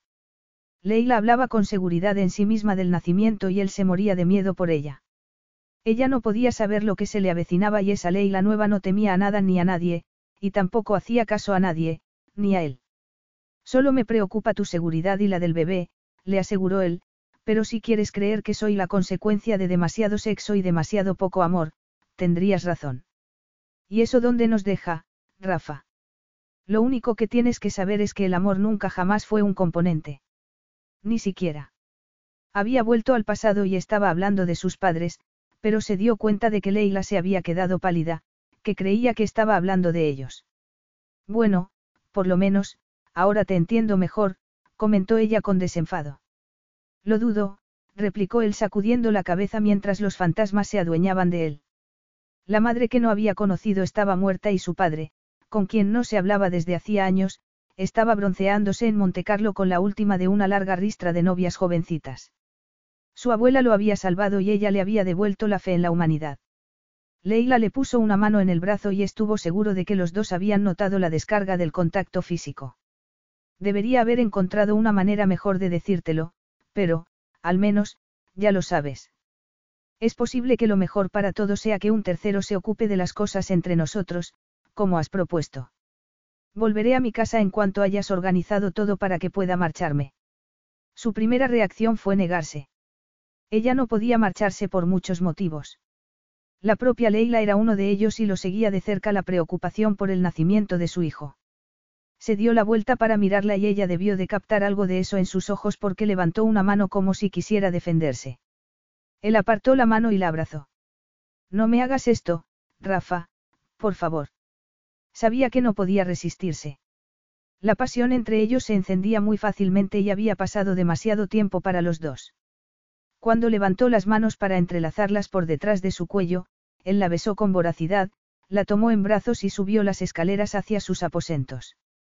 Cerró la puerta con un pie, cruzó la habitación y la tumbó en la cama. Se soltó el cinturón, se bajó la cremallera de los vaqueros y se los bajó con los calzoncillos. Levantó la falda de Leila, le quitó el tanga y metió un muslo entre sus piernas, pero se detuvo con la erección rampante. Se apartó y se bajó de la cama. ¿Qué pasa? Preguntó ella intentando agarrarlo.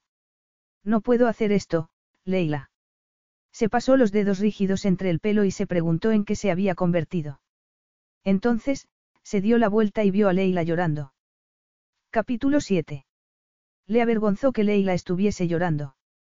No era de las que utilizaban las lágrimas como un arma ni como un último recurso. Nunca había sido pasiva ni incapaz. Tenía fuerza interior. Incluso en ese momento, evitaba el jaleo, se alisaba la ropa con una elegancia serena que hacía que se sintiera más bruto que nunca. Gracias, susurró ella al notar que estaba mirándola. Puede saberse por qué me das las gracias. Has parado. Has sabido cuándo tenías que parar y has podido parar. Claro que he podido parar, él frunció el ceño. No sé por qué te sorprende. Salvo que. Es posible que los dos arrastremos problemas del pasado que no hemos resuelto, dijo ella confirmando las peores sospechas de él. Te deseaba tanto que me borró todo lo demás de la cabeza, y creo que tú también me deseabas. Solo lo crees. Pero te diste cuenta de que no era el momento acertado para ninguno de los dos y paraste. Claro que paré. Tenía que parar. Él sacudió la cabeza intentando entender algo que no tenía sentido. Según ella, sus mundos podían ser muy distintos, pero la confianza entre un hombre y una mujer cuando tenían relaciones sexuales se daba por hecho. Se preguntó qué ocultaba ella y le dio miedo oír la respuesta a la pregunta que tenía que hacerle. ¿Te han forzado, Leila? No. Ella contestó tan deprisa que él tuvo que creerla, pero sus ojos seguían teniendo algo sombrío. Sin embargo, hay algo. Él esperó, pero ella no dijo nada. Espero que sepas que nunca te haré daño. Ella no dijo nada. Él sabía algo sobre la familia de Leila por lo que había leído en la prensa y su imaginación estaba acelerada. Se quedó helado al pensar en lo que podía haber visto en su casa. No puedes decirme qué te pasa. Insistió él con delicadeza. En este momento, no, Rafa. Estarás bien si te dejo un rato. Le preguntó al darse cuenta de que ella necesitaba distancia, como él. Claro que estaré bien, Rafa. Ella lo miró con tantas emociones reflejadas en los ojos que él supuso que ninguno de los dos entendía esa pasión que había brotado entre ellos. Búscame cuando quieras. Descansa, o no descanses. Haz lo que quieras. Gracias, lo haré, confirmó ella en voz baja. Esperó a que se hubiese disipado la tensión de la habitación, se levantó y volvió a alisarse el vestido como si así se quitara de encima los fantasmas del pasado. Era el momento de contárselo todo a Rafa. Quería ayudarlo y, si se sinceraba con él, quizá pudieran recuperar la confianza perdida. Era el momento de volver a esperar que él hiciese lo mismo. Supo que lo encontraría en el patio. Estaba charlando con uno de los hombres que habían ido para organizar la feria, pero notó que se acercaba y se dio la vuelta mucho antes que llegara hasta él. Muy bien, has venido, comentó él. Vamos a dar un paseo. Rafa la presentó y habló en español con los ancianos, quienes le sonrieron e hicieron que se sintiera bien recibida en esa comunidad. Vamos a los jardines. Le propuso Rafa mientras la acompañaba entre los puestos. Perfecto. Los jardines que rodeaban el castillo eran muy tranquilos y no se le ocurría un sitio mejor para decir lo que no le había contado a nadie, ni siquiera a sus hermanas o a su hermano Tyr. El olor de la hierba recién regada mezclado con el de las rosas era embriagador y tranquilizador a la vez. Se detuvieron al lado de una fuente y metió los dedos en el agua. Mi padre pegaba a mi madre. No una vez, sino muchas, dijo ella en un tono inexpresivo. Dios mío, Leila. Mi madre sabía que yo había visto lo que pasaba, siguió ella sin mirar a Rafa. Era nuestro pacto tácito. Las dos sabíamos que mi padre no se atrevería a tocarla delante de mis hermanas, y mucho menos delante de Tyr. Explicaba los moratones y los chichones como consecuencia de su propia torpeza. El último deseo de mi madre fue que yo no viviese asustada por lo que había visto y supongo que fue por eso. Tu madre estaría orgullosa de ti, Leila, Rafa la abrazó con fuerza. Eres más fuerte de lo que te imaginas. ¿Cómo es posible cuando lo he hecho todo mal? Susurró ella. ¿Qué has hecho mal? Preguntó él apartándose un poco para mirarla. He intentado ser la mujer que mi madre siempre quiso que fuera y mira el embrollo que he organizado. Debería haberte hablado sobre el hijo en cuanto lo supe. Si hubieses podido encontrarme, le recordó él. Desaparecerse me da muy bien. Como a mi hermano Tyr, farfulló ella. La lealtad de él hacia Tyr hizo que pasara por alto el comentario. Además, has lidiado con los fantasmas del pasado mucho mejor que yo. ¿Qué quieres decir, Rafa? Signifique lo que signifique este bebé para ti, no puede ser parte de un plan para medrar. Desde luego. Nunca pensé tener un hijo contigo, Rafa. Nunca me he acostado con unos y otros y, desde luego, no te utilizaría para tener un hijo. Pero estás embarazada y tengo que ayudarte. Se le paró el pulso solo de pensar que ella pudiera negarse. Ya tenía casi ideado el plan para controlar todos los aspectos del nacimiento. No te preocupes tanto, Rafa. Soy joven y sana, haré todo lo que pueda para que nuestro hijo empiece la vida con buen pie. Tienes que dejarme que me preocupe. Siempre preveo todo, pero, aún así, puede salir mal. Nada va a salir mal, Rafa. Que ella supiera. Después de lo que había oído, estaba dispuesto a que Leila estuviese completamente tranquila e intentaría dominar su preocupación creciente por el nacimiento, pero no pensaba correr ningún riesgo en lo relativo a la vida de Leila y del hijo que esperaban. Entonces, ¿cuál es tu solución, Rafa? Haremos las cosas una a una. Mis médicos te harán una revisión y luego podremos dar el paso siguiente con más seguridad. ¿Quieres que tu médico se cerciore de que el hijo es tuyo? Preguntó ella con recelo. No, lo único que me importa es que el bebé y tú estéis sanos, Leila. Propongo que te hagan una ecografía para saber de cuánto tiempo estás embarazada y que todo va bien. Deberías estar allí durante la primera ecografía. Una amiga me enseñó una. Es, ella hizo una pausa y le sonrió. No hay palabras, concluyó Leila con una expresión de embeleso. No sé si podré. Tengo, compromisos. Compromisos que no podía explicar a la hermana de Tyr. Ah, dijo ella en voz baja y disimulando la decepción. Además, tenemos que decidir dónde viviréis, siguió él.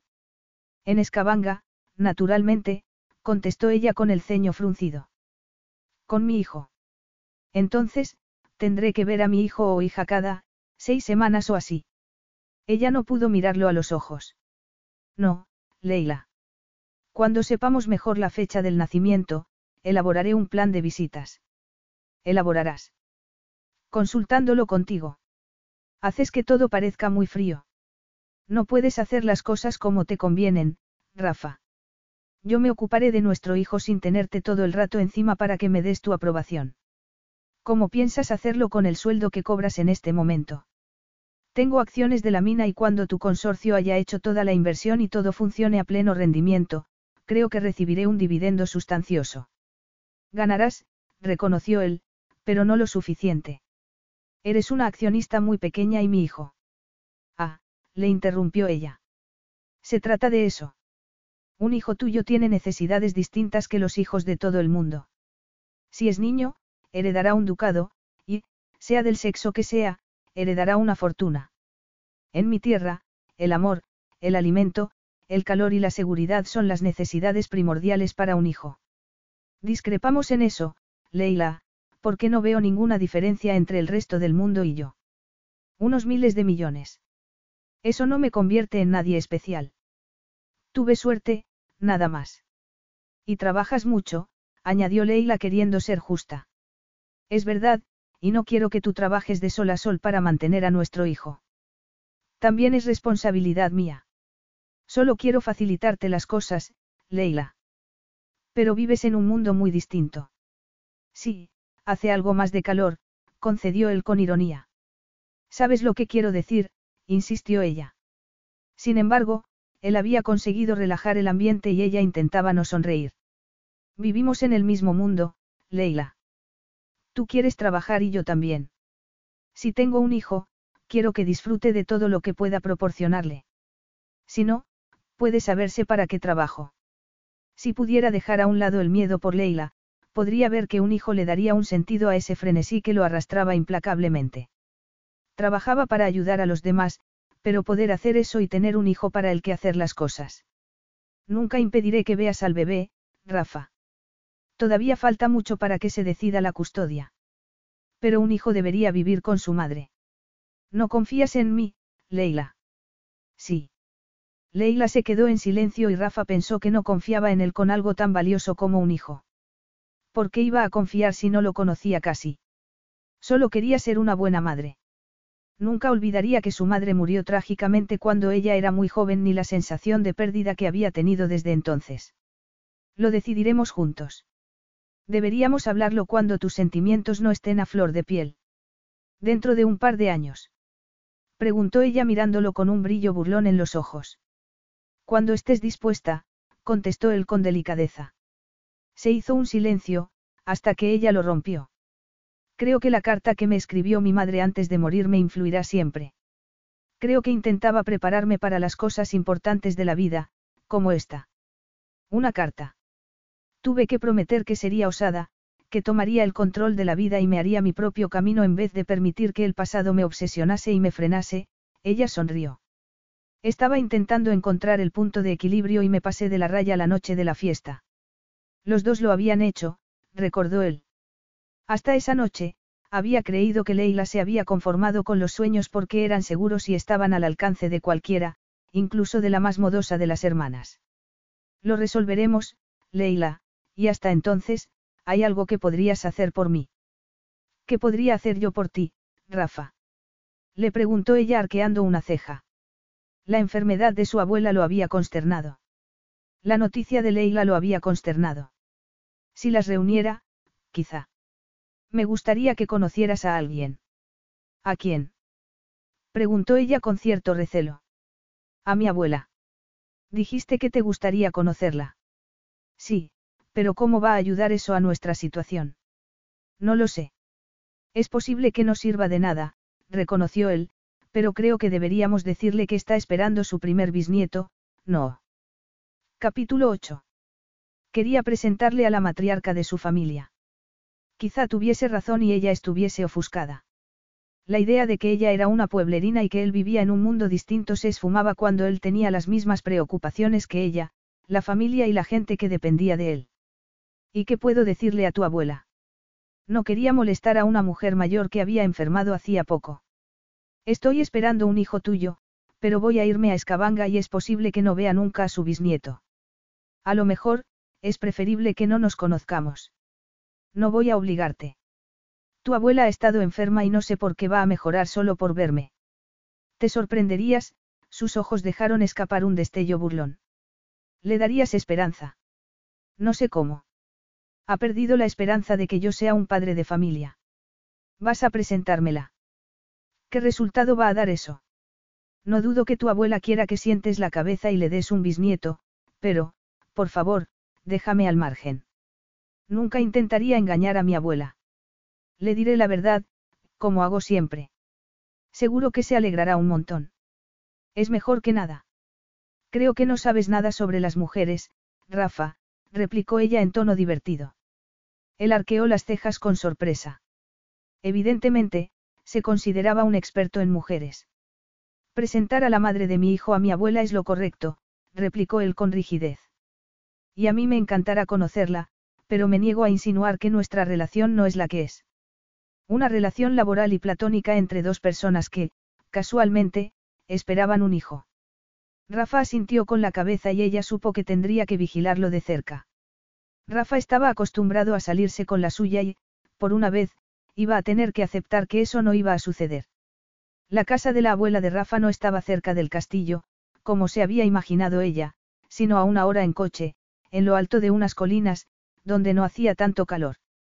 Rafa conducía el Maserati rojo y descapotable por la carretera zigzagueante y la vista de los viñedos a un lado y el mar al otro no le aliviaba nada la tensión por conocer a su abuela. Era un día precioso con una brisa que olía a flores, habría sido el día perfecto si no estuviese sentada al lado de ese hombre que la ponía nerviosa. Rafa estaba tenso como un muelle. Evidentemente, esa visita significaba mucho para él.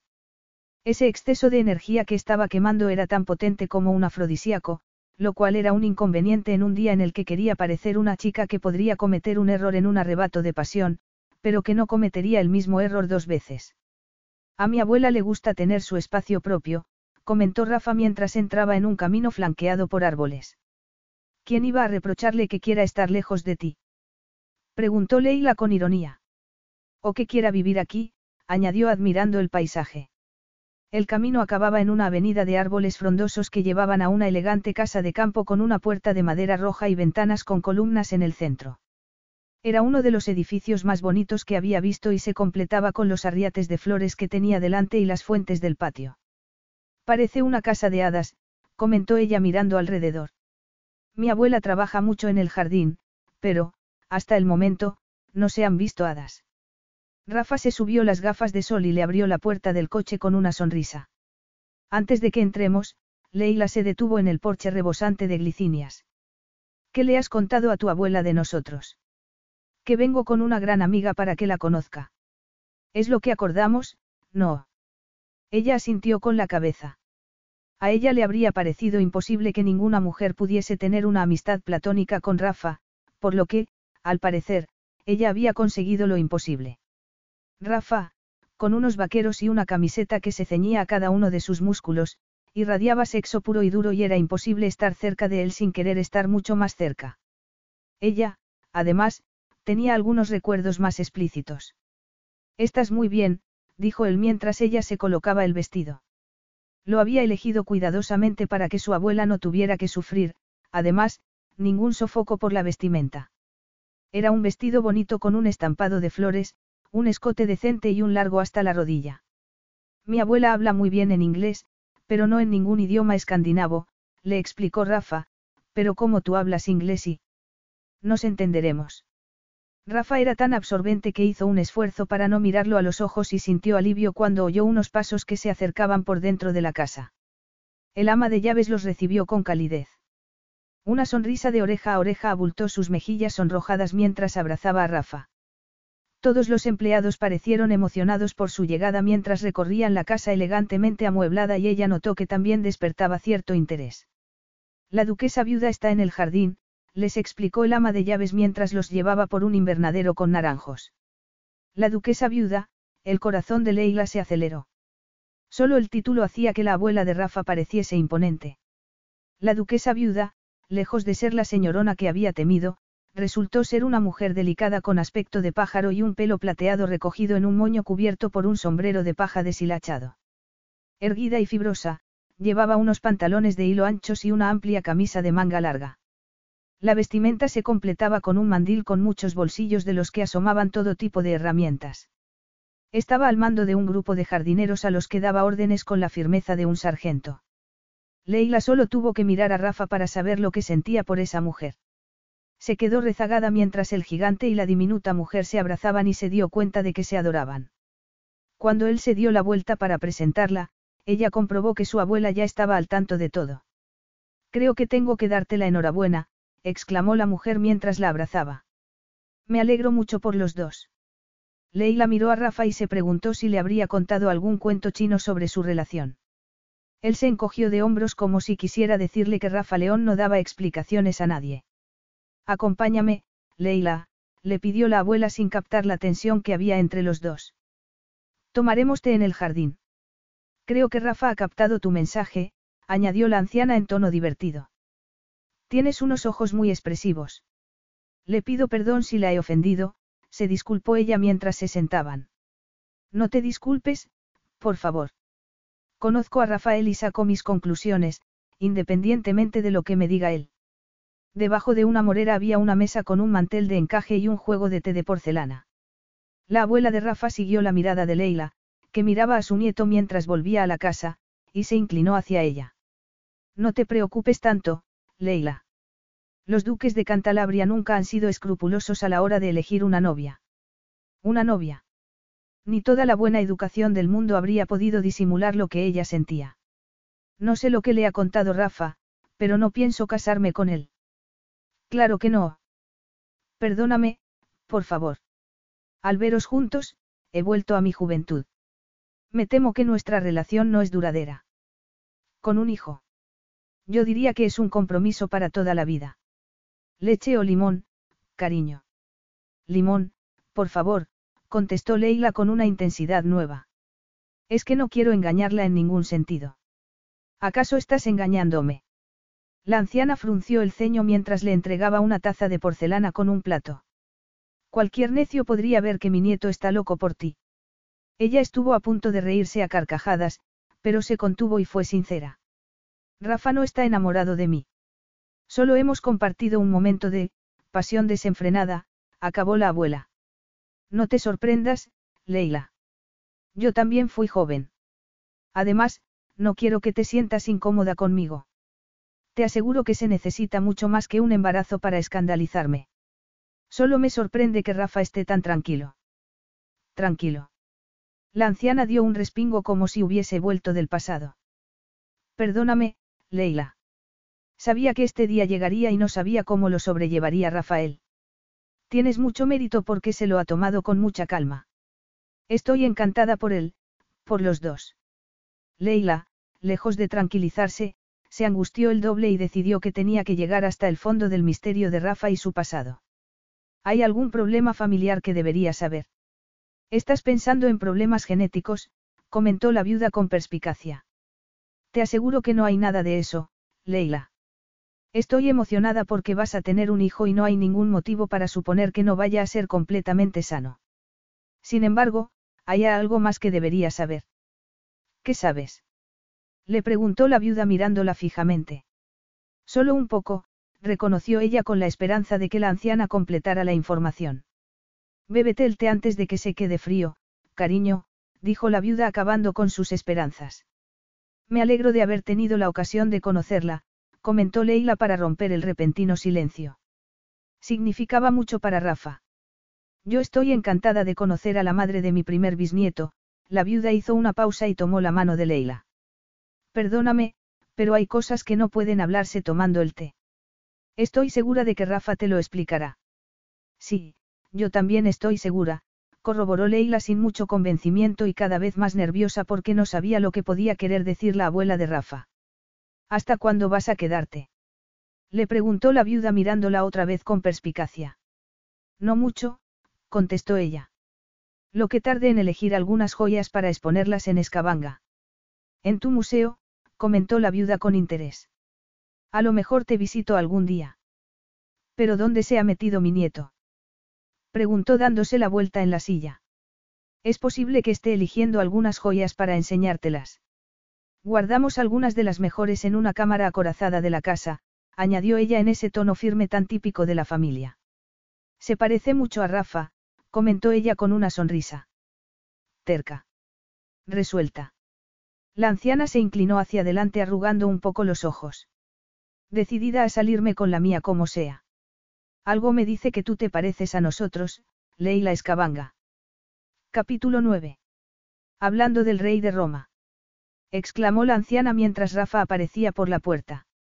Ese maravilloso jardín era un ambiente engañoso para un hombre tan duro y con un pasado misterioso que ella estaba dispuesta a conocer. Sentiría siempre lo mismo cuando lo veía. Él sonrió fugazmente y ella supo que la respuesta era, sí. Quizá esa fuese la única ocasión que tenía de descubrir lo que había querido decir su abuela sobre la preocupación de Rafa por su embarazo. Se levantó de un salto en cuanto él estuvo un poco cerca. Podríamos dar un paseo por su precioso jardín. Le preguntó Leila a la viuda. Claro. Rafael, por favor, acompaña a nuestra invitada. El olor de las flores era embriagador, pero no era nada en comparación con estar a unos centímetros de Rafa o con notar su mirada clavada en ella cuando se agachó a oler una rosa. ¿Qué pasa? Le preguntó él mientras se dirigían hacia un puente que cruzaba un arroyo. ¿De qué quieres hablar que no puedes seguir con mi abuela? Leila se detuvo en medio del puente y se apoyó en la barandilla de madera. Tu abuela dijo que le sorprendía que pudieras tomarte con tanta tranquilidad mi embarazo. Dijo que había cosas que no podían hablarse tomando el té. Me aseguró que tu familia no tiene problemas genéticos y yo me pregunté. Mi abuela ha hablado demasiado. Él no había querido ser cortante ni darle la espalda ni inclinarse sobre la barandilla pensando sus cosas, pero el remordimiento que lo había acompañado tanto tiempo estaba agriándose dentro de él. Tomó un par de bocanadas de aire. Los sentimientos que había enterrado durante tanto tiempo podían salir a la luz. Habían estado a punto de destrozarlo cuando era joven, pero los había sometido ya de adulto y, en ese momento, el dominio de sí mismo era lo único que le importaba. Leila debía de considerarlo distante y desapegado, pero estaba equivocada. Estaba plenamente centrado en lo único que le importaba, en su seguridad durante el parto. Rafa. ¿Qué? He dicho algo que te ha molestado. No quería entrometerme ni indagar en tu pasado. Lo sé. Él no se dio la vuelta. Habría sido mejor para los dos si Leila no hubiese ido a la isla, pero no había dejado de pensar en ella y, en ese momento, dudaba que el trabajo u otra cosa pudiera sacársela de la cabeza. Además, no había podido saber que estaba esperando a su hijo ni cómo se sentiría él por eso. No podía haber previsto que los fantasmas del pasado volverían para atormentarlo con el remordimiento que lo había acompañado toda su vida. Ella siguió la mirada de Rafa, observó el arroyo caudaloso y notó las barreras que él levantaba a su alrededor. Ese aislamiento que se había impuesto era un escudo para mantenerla a ella y al resto del mundo al margen y fuera lo que fuese lo que había hecho que Rafa se recluyera dentro de sí mismo, era algo que había ocultado durante años y no iba a soltarlo en ese momento. Sin embargo, quería tranquilizarlo y nada iba a impedírselo. Tu abuela te quiere mucho, Rafa. No me ha contado nada. Él se irguió y se dio la vuelta con una expresión que no se había suavizado. Por eso querías dar este paseo. Preguntó él con recelo y cierta hostilidad. ¿Esperas que lo cuente ahora? Claro que no, contestó ella mirándolo a los ojos. Solo quería que supieras que no estás solo. Deberíamos estar solucionando tu problema, Leila. No lo necesito y tú no deberías ser tan orgulloso y reconocer que sí lo necesitas. ¿Qué? Preguntó él en voz baja. Lo siento, pero alguien tiene que decírtelo. Tu abuela es una de las mujeres más fuertes que he conocido, pero te quiere tanto que se ha pasado la vida andando de puntillas alrededor de ti y de lo que hace que te sientas tan culpable, pero yo no voy a hacerlo. Rafa la miró con incredulidad. Incluso en ese momento, cuando Rafa la miraba con el ceño fruncido, lo único que quería era abrazarlo hasta que el fantasma se quedara sin fuerzas. Esa rabia y afrenta acumulada solo multiplicaban por diez su atractivo físico. Lo sentía como una reacción primitiva hacia él, y Rafa también lo sentía. Un levísimo cambio en esos ojos oscuros y hostiles hizo que supiera cómo le gustaría a él encontrar la solución. Quizá, la fuerza conjunta de su pasión bastaría para liquidar sus fantasmas de un plumazo. Nos despedimos de mi abuela. Propuso Rafa inexpresivamente. Sí, contestó ella en el mismo tono. El cinturón, le recordó Rafa mientras se montaban en el coche. Él, sin darle tiempo, se inclinó sobre ella y le presionó los pechos con su cuerpo. Introdujo la clavija, pero los dos se quedaron inmóviles. Ella lo miró a los ojos, captó la pasión y se estremeció. Él se incorporó, tomó las gafas de sol y encendió el motor, pero el anhelo ya la había dominado con un apremio palpitante. Alguna vez encontraría una respuesta a su obsesión con ese hombre. Su vida había cambiado completamente desde que lo conoció. Ella había cambiado completamente. Lo miró mientras soltaba el freno y le recordó a un jinete dispuesto a montar y domar un poderoso caballo salvaje. Si eso era lo único que había detrás de la atracción, quizá debería olvidarse de sus principios durante un día, dar rienda suelta a su deseo y marcharse a su casa, pero Rafa León era mucho más. Quería quedarse para disfrutar más de su pasión, de su humor y de su mente aguda como un látigo, y para desvelar los secretos que había insinuado su abuela. Nunca había huido, se dijo a sí misma mientras Rafa pisaba el acelerador. Aceleró al máximo. Que una mujer estuviese esperando su hijo tenía algo apasionante y hacía que Leila fuese irresistible. Tenía que poseerla inmediatamente. Ella estaba mandándole el mismo mensaje y estaba desbordado por las feromonas. No había podido prever cómo se sentiría por el embarazo de Leila, protector, pero también posesivo, aunque en el buen sentido, en un sentido que hacía que quisiera poseerla una y otra vez y oír sus gritos de placer. ¿Por qué sonríes? Le preguntó ella. Estoy sonriendo. Replicó él en tono inocente.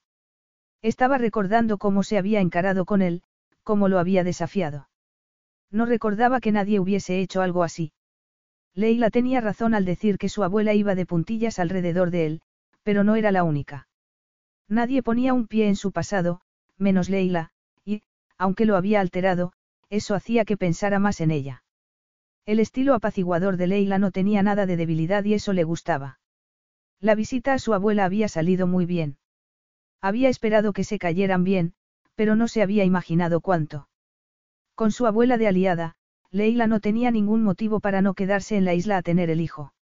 Ya había concertado una cita con los médicos y los empleados de apoyo estaban esperando. Ella le había divertido al encararse con él, pero él iba a controlar ese nacimiento. ¿Por qué te paras? preguntó ella cuando él aparcó en un costado de la carretera. Me paro porque hay cosas que no pueden esperar. ¿Cómo qué? preguntó ella fingiendo inocencia y mirando alrededor. Como esta vista, que es impresionante, contestó él arqueando una ceja. Rafa, empezó a quejarse ella al ver que se soltaba el cinturón de seguridad. ¿Podría pasar alguien? Bueno, él contuvo una sonrisa. Tú tienes una necesidad y yo también. Habrá que hacer algo al respecto. ¿Por qué sabes que tengo una necesidad? Se te han oscurecido los ojos, se te han inflamado los labios, los pezones. Basta, le interrumpió ella intentando respirar. Eres muy malo. ¿Me aceptarías si fuera de otra manera? Le preguntó acariciándole el abdomen. Eres un hombre muy malo, Rafa León. Te pongo furiosa. Sí. Entonces, tendré que serenarte. Se quitó las gafas de sol, la tomó entre los brazos y la besó. Solo llevaba un tanga diminuto debajo del vestido. No llevaba sujetador ni lo necesitaba. Tenía unos pechos firmes y abundantes con unos pezones tan duros que pedían a gritos que los liberara. ¿Qué haces? Preguntó ella con la voz ronca. Él le pasó la lengua por los pezones. Um, tienen un sabor distinto. A jabón. No, a mujer y... Embarazada. Es posible. Él esbozó una sonrisa torcida y la miró a los ojos. No hay duda al respecto, replicó ella con un gemido cuando él le acarició un muslo. ¿Te gusta? Ella se arqueó para que llegara más fácilmente. No sé si podré aguantar la provocación, le avisó ella. El embarazo me hace que... Te enloquezca el sexo. ¿Por qué lo sabes? Lo sé todo sobre ti, leí la escabanga, y hacía mucho. Él le quitó el tanga, se bajó del asiento y se arrodilló entre las piernas de ella. Apoya las piernas en mis hombros y los pies en el salpicadero. ¿De verdad? Preguntó ella mirando alrededor. ¿De verdad? ¿Cómo lo explico si pasa un tractor? Consiguió preguntar ella con la respiración entrecortada. Di que has tenido un calambre muscular y que estoy intentando. En español. Él sonrió mientras se bajaba la cremallera con una mano y la colocaba con la otra. No pares, le pidió ella cuando empezó a emplear la lengua. Ni se te ocurra parar, es maravilloso. Él pasó a provocarla con el tacto de la erección. La quiero entera. La avaricia rompe el saco. ¿Quién ha dicho eso?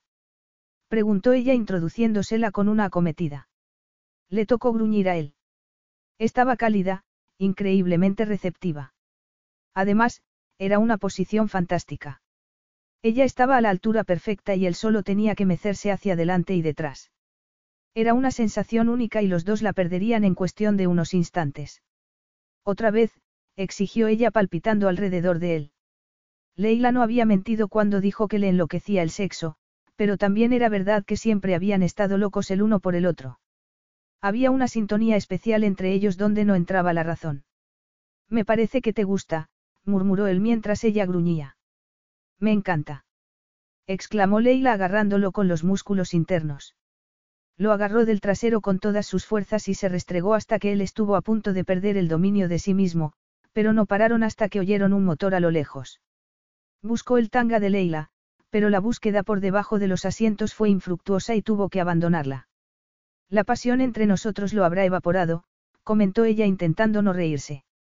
Supusieron los cinturones de seguridad y se sentaron muy rectos para parecer respetables justo cuando pasaba el autobús del pueblo.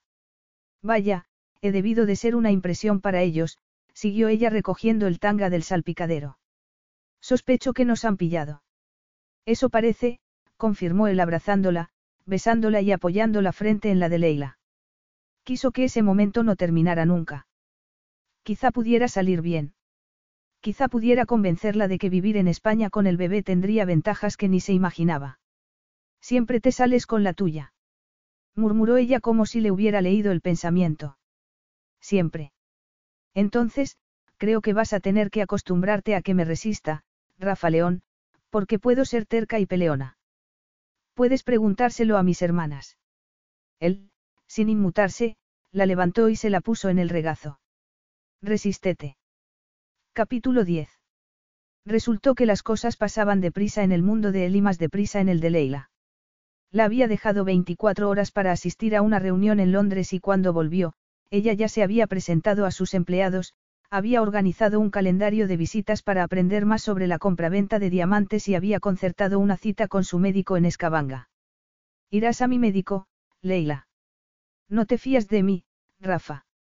Preguntó ella sin levantar la cabeza del tratado sobre piedras preciosas que estaba leyendo. He hablado con el ginecólogo puntero para que te guíe durante el parto. Si es lo bastante bueno para la familia real británica, debería serlo para ti. Ella lo miró por encima de las gafas que se ponía para trabajar. Y yo he quedado en hablar con mi médico de familia, una mujer que me conoce desde siempre. No necesito un hombre puntero. El nacimiento es un proceso natural, Rafa. Estoy embarazada, no estoy enferma. Harás lo que yo diga. ¿De verdad? Preguntó ella sin alterarse y levantándose. Creo que comprobarás que es mi cuerpo, mi bebé y mi decisión. Es nuestro bebé y no voy a correr ningún riesgo con ninguno de los dos. Se dominó cuando ella lo atravesó con la mirada. Era un volcán de hormonas y debería recordarlo. Vas a ser padre, Rafa. Efectivamente, iba a ser padre, intentó sentir algo, pero solo sintió la angustia habitual. Envidiaba la sonrisa satisfecha de Leila. Algo la iluminaba por dentro por saber que iba a ser madre, pero él solo podía temer el parto. No, replicó él olvidándose de todo lo que había prometido hacer y decir. No tendrás tu hijo en Escabanga, tendrás nuestro hijo aquí, en la isla, donde pueda teneros a salvo. Siempre he pensado tener mi hijo en Escabanga, ella lo miró con el ceño fruncido como si se hubiese vuelto loco. No entiendo por qué organizas este jaleo. En Escabanga tenemos un hospital con la tecnología más avanzada y magníficos especialistas, y conozco a casi todos. No dudo que confías en ellos, pero yo he concertado una cita con el mejor. Ah, dijo ella en tono burlón. Se me había olvidado que tu dinero puede comprarlo todo, hasta la garantía de un parto sin problemas. Él se dio media vuelta y ella no pudo ver la expresión de su rostro. Puedo conseguir que se reduzcan al mínimo, él se dio la vuelta otra vez. Además, efectivamente, según mi experiencia, mi dinero compra lo mejor. Pero no puede comprarme a mí ni que acepte tu plan. ¿De verdad estás insinuando que una doctora que me conoce de toda la vida permitiría que me pasara algo? No estoy dispuesto a correr ese riesgo. Pues yo no voy a ir a Londres, replicó ella mirándolo sin parpadear. He dicho algo de Londres.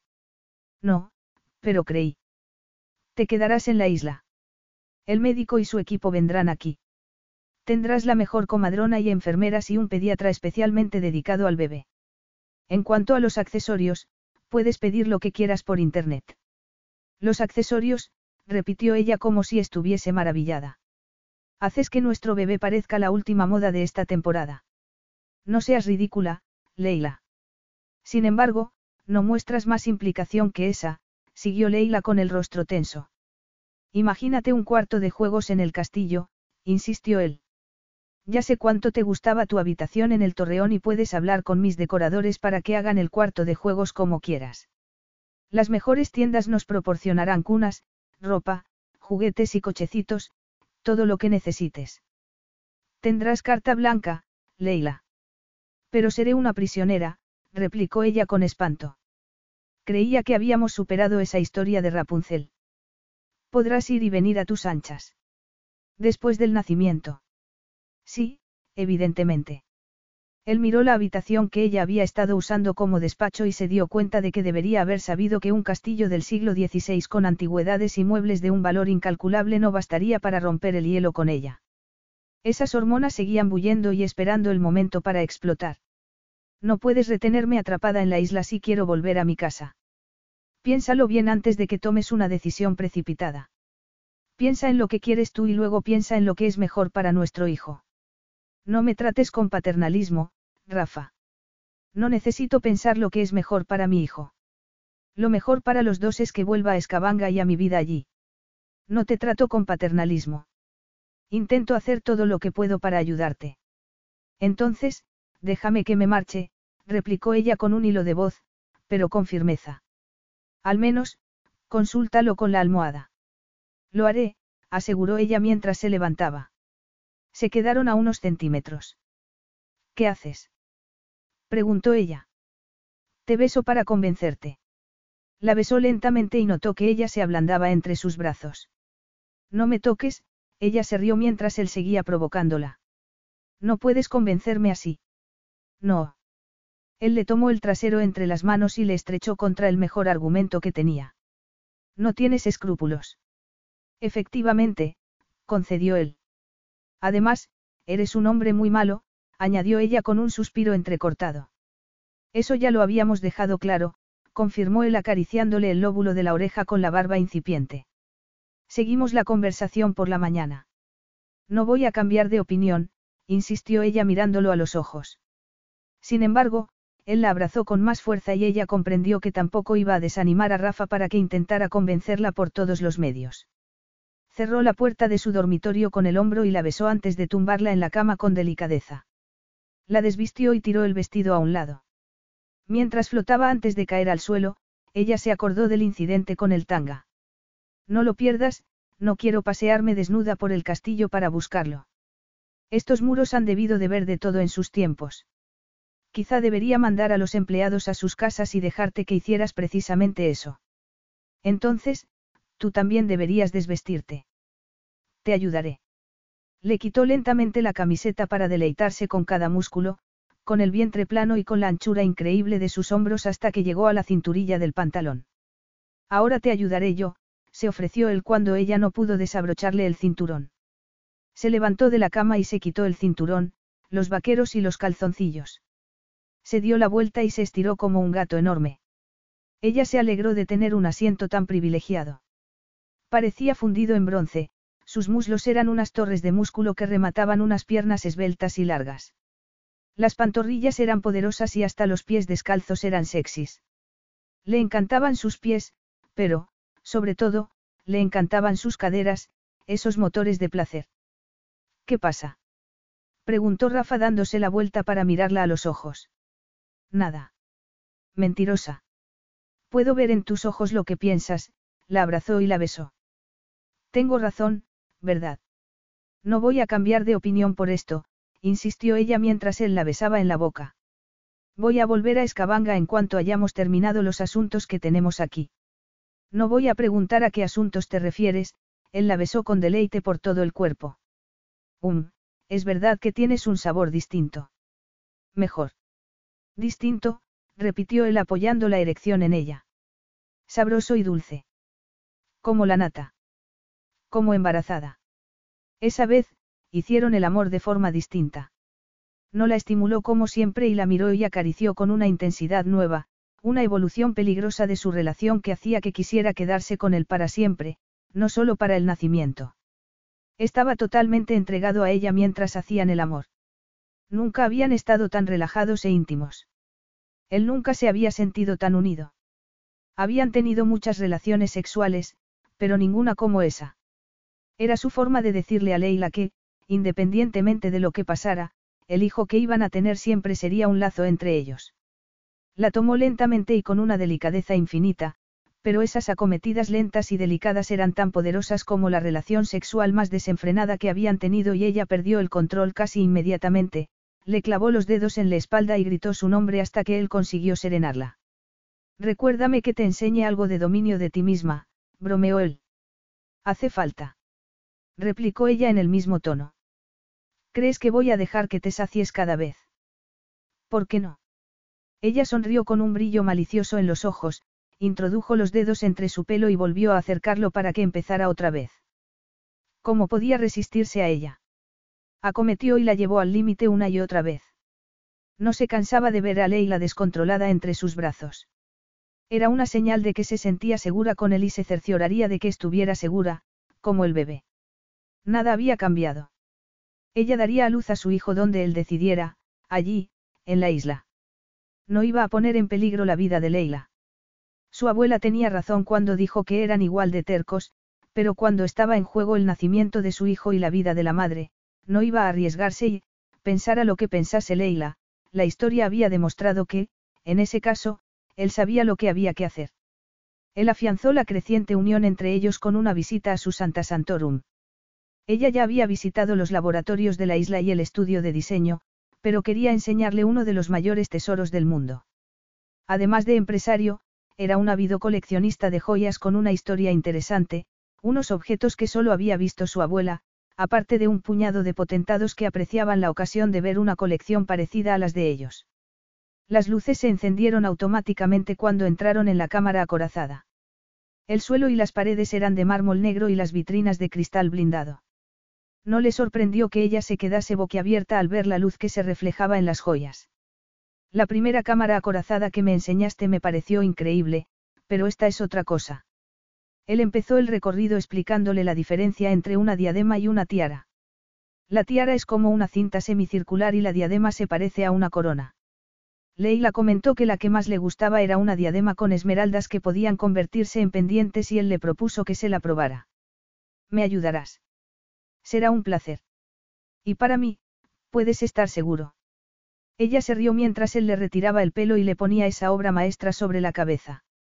Su ropa acabó en el suelo como por arte de magia y supo que la visión de Leila desnuda, con la corona de diamantes y sentada en una de las mesas se le quedaría grabada en la cabeza para siempre.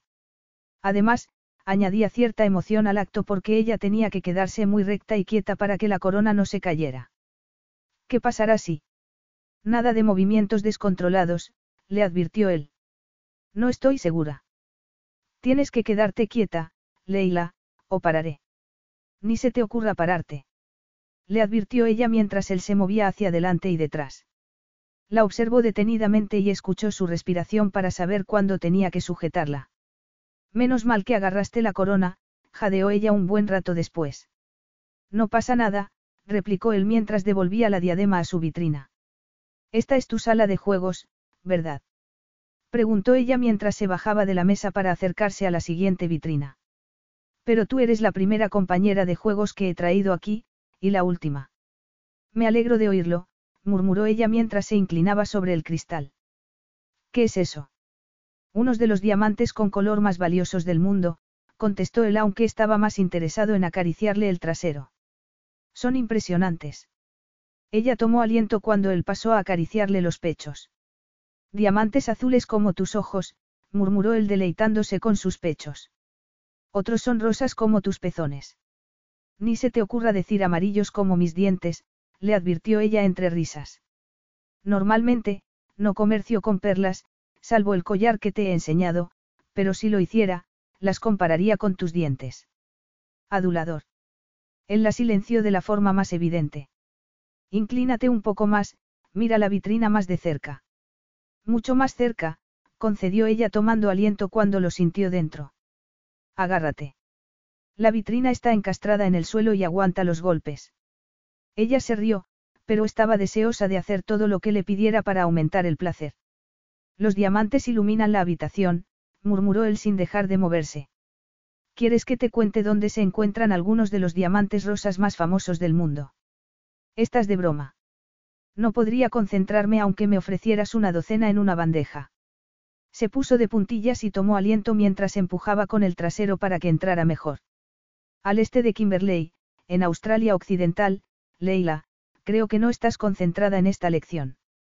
Lo estoy, aseguró ella arqueando la espalda para ver qué estaba haciendo él. Se olvidó de los diamantes. La agarró con firmeza del trasero y disfrutó de ella. Además, a juzgar por los sonidos que emitía, Leila también estaba disfrutando. ¿Qué te ha parecido la vista? Le preguntó él cuando por fin salieron de allí. Apasionante, reconoció ella con ironía. Él le tomó la mano mientras se dirigían hacia el coche. Algún día, la mina de Escabanga dará diamantes tan preciosos como los que te he enseñado. Entonces, las vitrinas del museo tendrán que estar bien encastradas en el suelo. Sería una medida muy prudente, dijo él en un tono burlón y cálido. Podemos exponer algunos de esos tesoros en el museo. Seguimos hablando de diamantes, niña mala. Preguntó él con los ojos entrecerrados. Claro. No voy a compartirte con nadie. Estaba convencido de que había acabado con todas las reticencias de Leila sobre el nacimiento de su hijo. Ella apoyaba la cabeza en su hombre y le rodeaba la cintura con un brazo.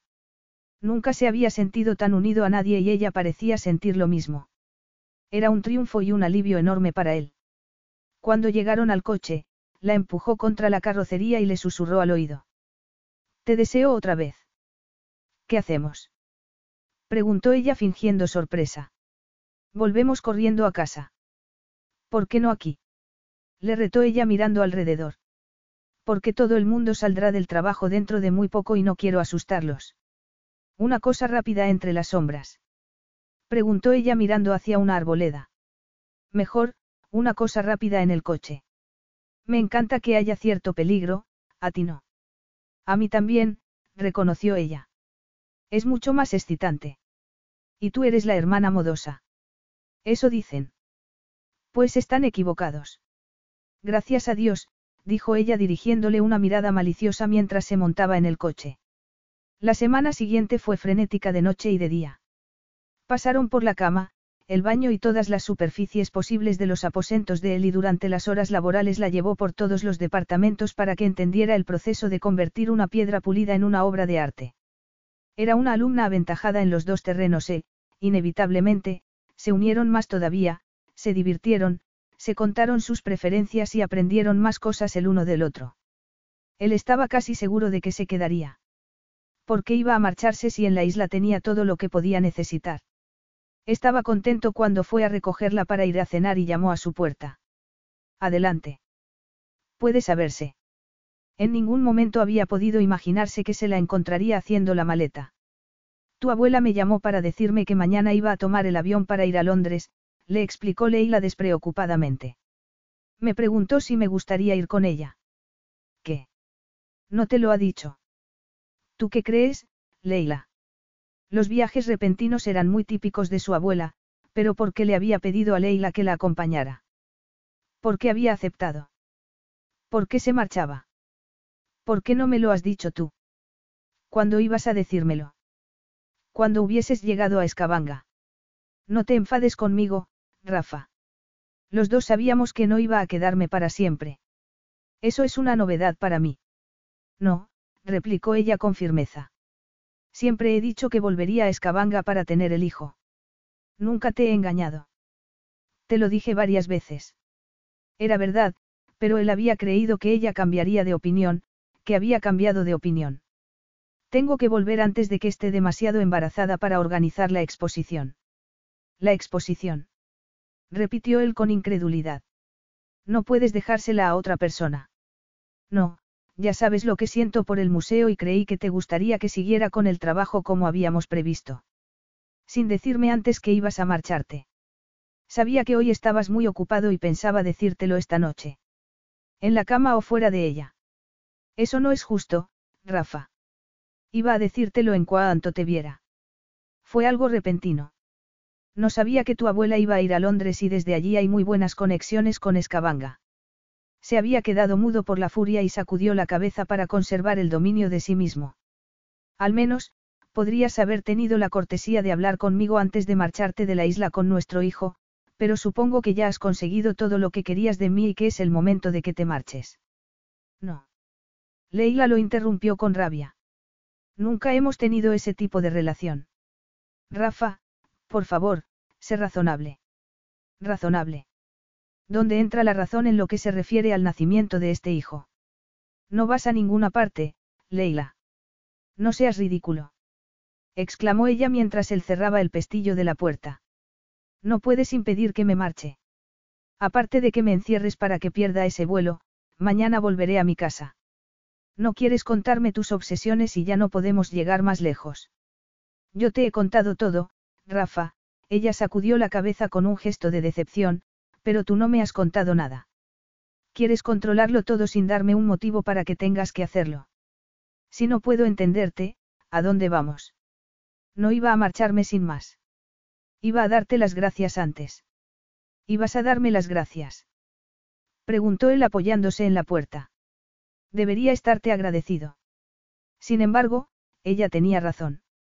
No podía abrirse a nadie, ni a Leila, pero había estado convencido de que se quedaría. Rafa, por favor, le pidió ella cerrando la maleta. Todo está organizado. Tengo el billete reservado. No voy a desaparecer como mi hermano y tú hacéis muchas veces. Sabes dónde estoy y puedes visitarme siempre que quieras. Por Dios, Leila. Estás esperando a mi hijo. No puedes marcharte así. Habías pensado retenerme prisionera en la isla hasta que naciera. Se hizo un silencio, hasta que ella lo rompió con una risa amarga. Sí, susurró ella con incredulidad. Solo quiero que esté segura. Otra vez. No entiendo esa obsesión con que esté segura cuando estoy igual de segura en Escabanga. No puedes gestionar el nacimiento como si fuese una operación comercial, Rafa. Ella no podía saber lo profundos que eran sus miedos por ella y él no podía decirle que habían llegado a un punto muerto. Voy a marcharme, Rafa, insistió ella con firmeza. Solo tienes que tomar un avión para verme. Por favor, no te enfades conmigo. Y tengo que creerme que mi abuela te llamó de repente. Sí, es lo que hizo. Él tenía que reconocer que no sería la primera vez que su abuela actuaba imprevisiblemente. Probablemente, iría a visitar a su médico en Londres y había querido que la acompañara alguien. Los ojos de Leila reflejaban cierta melancolía que le indicaba que a ella le gustaría que las cosas pudiesen ser distintas, casi como si quisiera que él le suplicara que se quedara. Había estado tan centrado en el nacimiento que no había pensado en el futuro.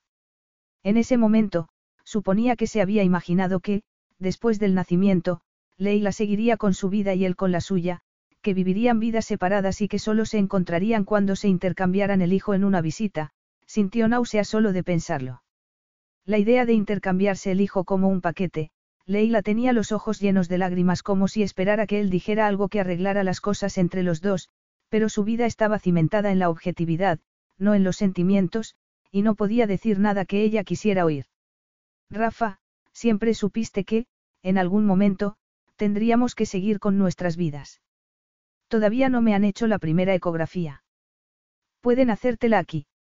Ya tengo cita en Escabanga. Puedo mandarte una fotografía. No, replicó él sacudiendo la cabeza.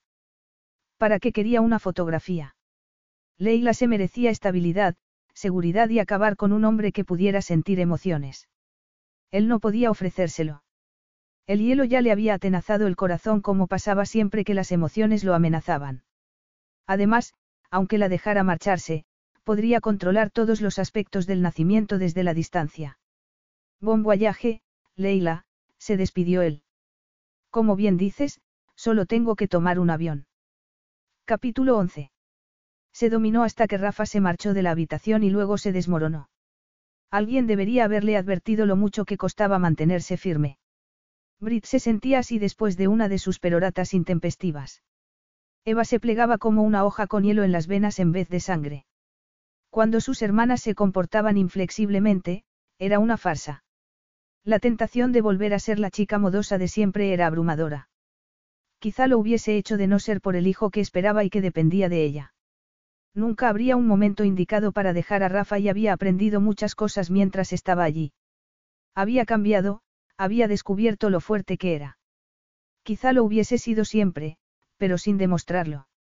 Rafa, al hablar del hombre puntero, al querer controlar todos los aspectos del nacimiento, le había abierto los ojos. Ella había llegado a amarlo y ya no podía amarlo más, pero no podía esperar que él la amara. Dudaba incluso que tuviera la capacidad de amar. Su reacción cuando le ofreció mandarle una foto fue una prueba más que suficiente. Eso era lo que la había desgarrado.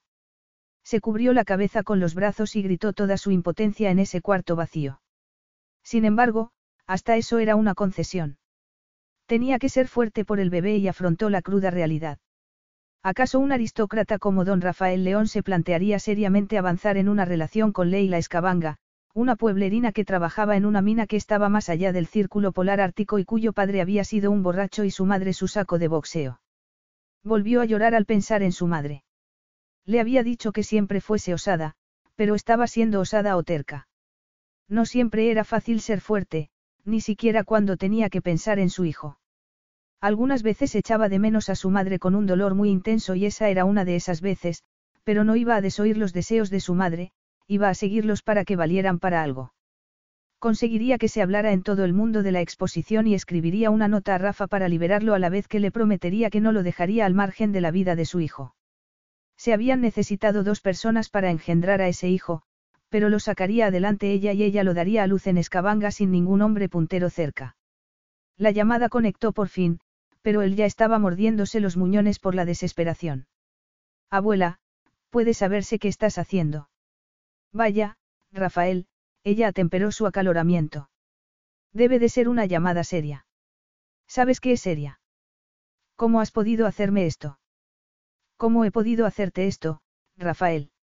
Es posible que estés salvándote de ti mismo. Destrozándome se parecería más a la verdad, él se rió fugazmente y con desdén.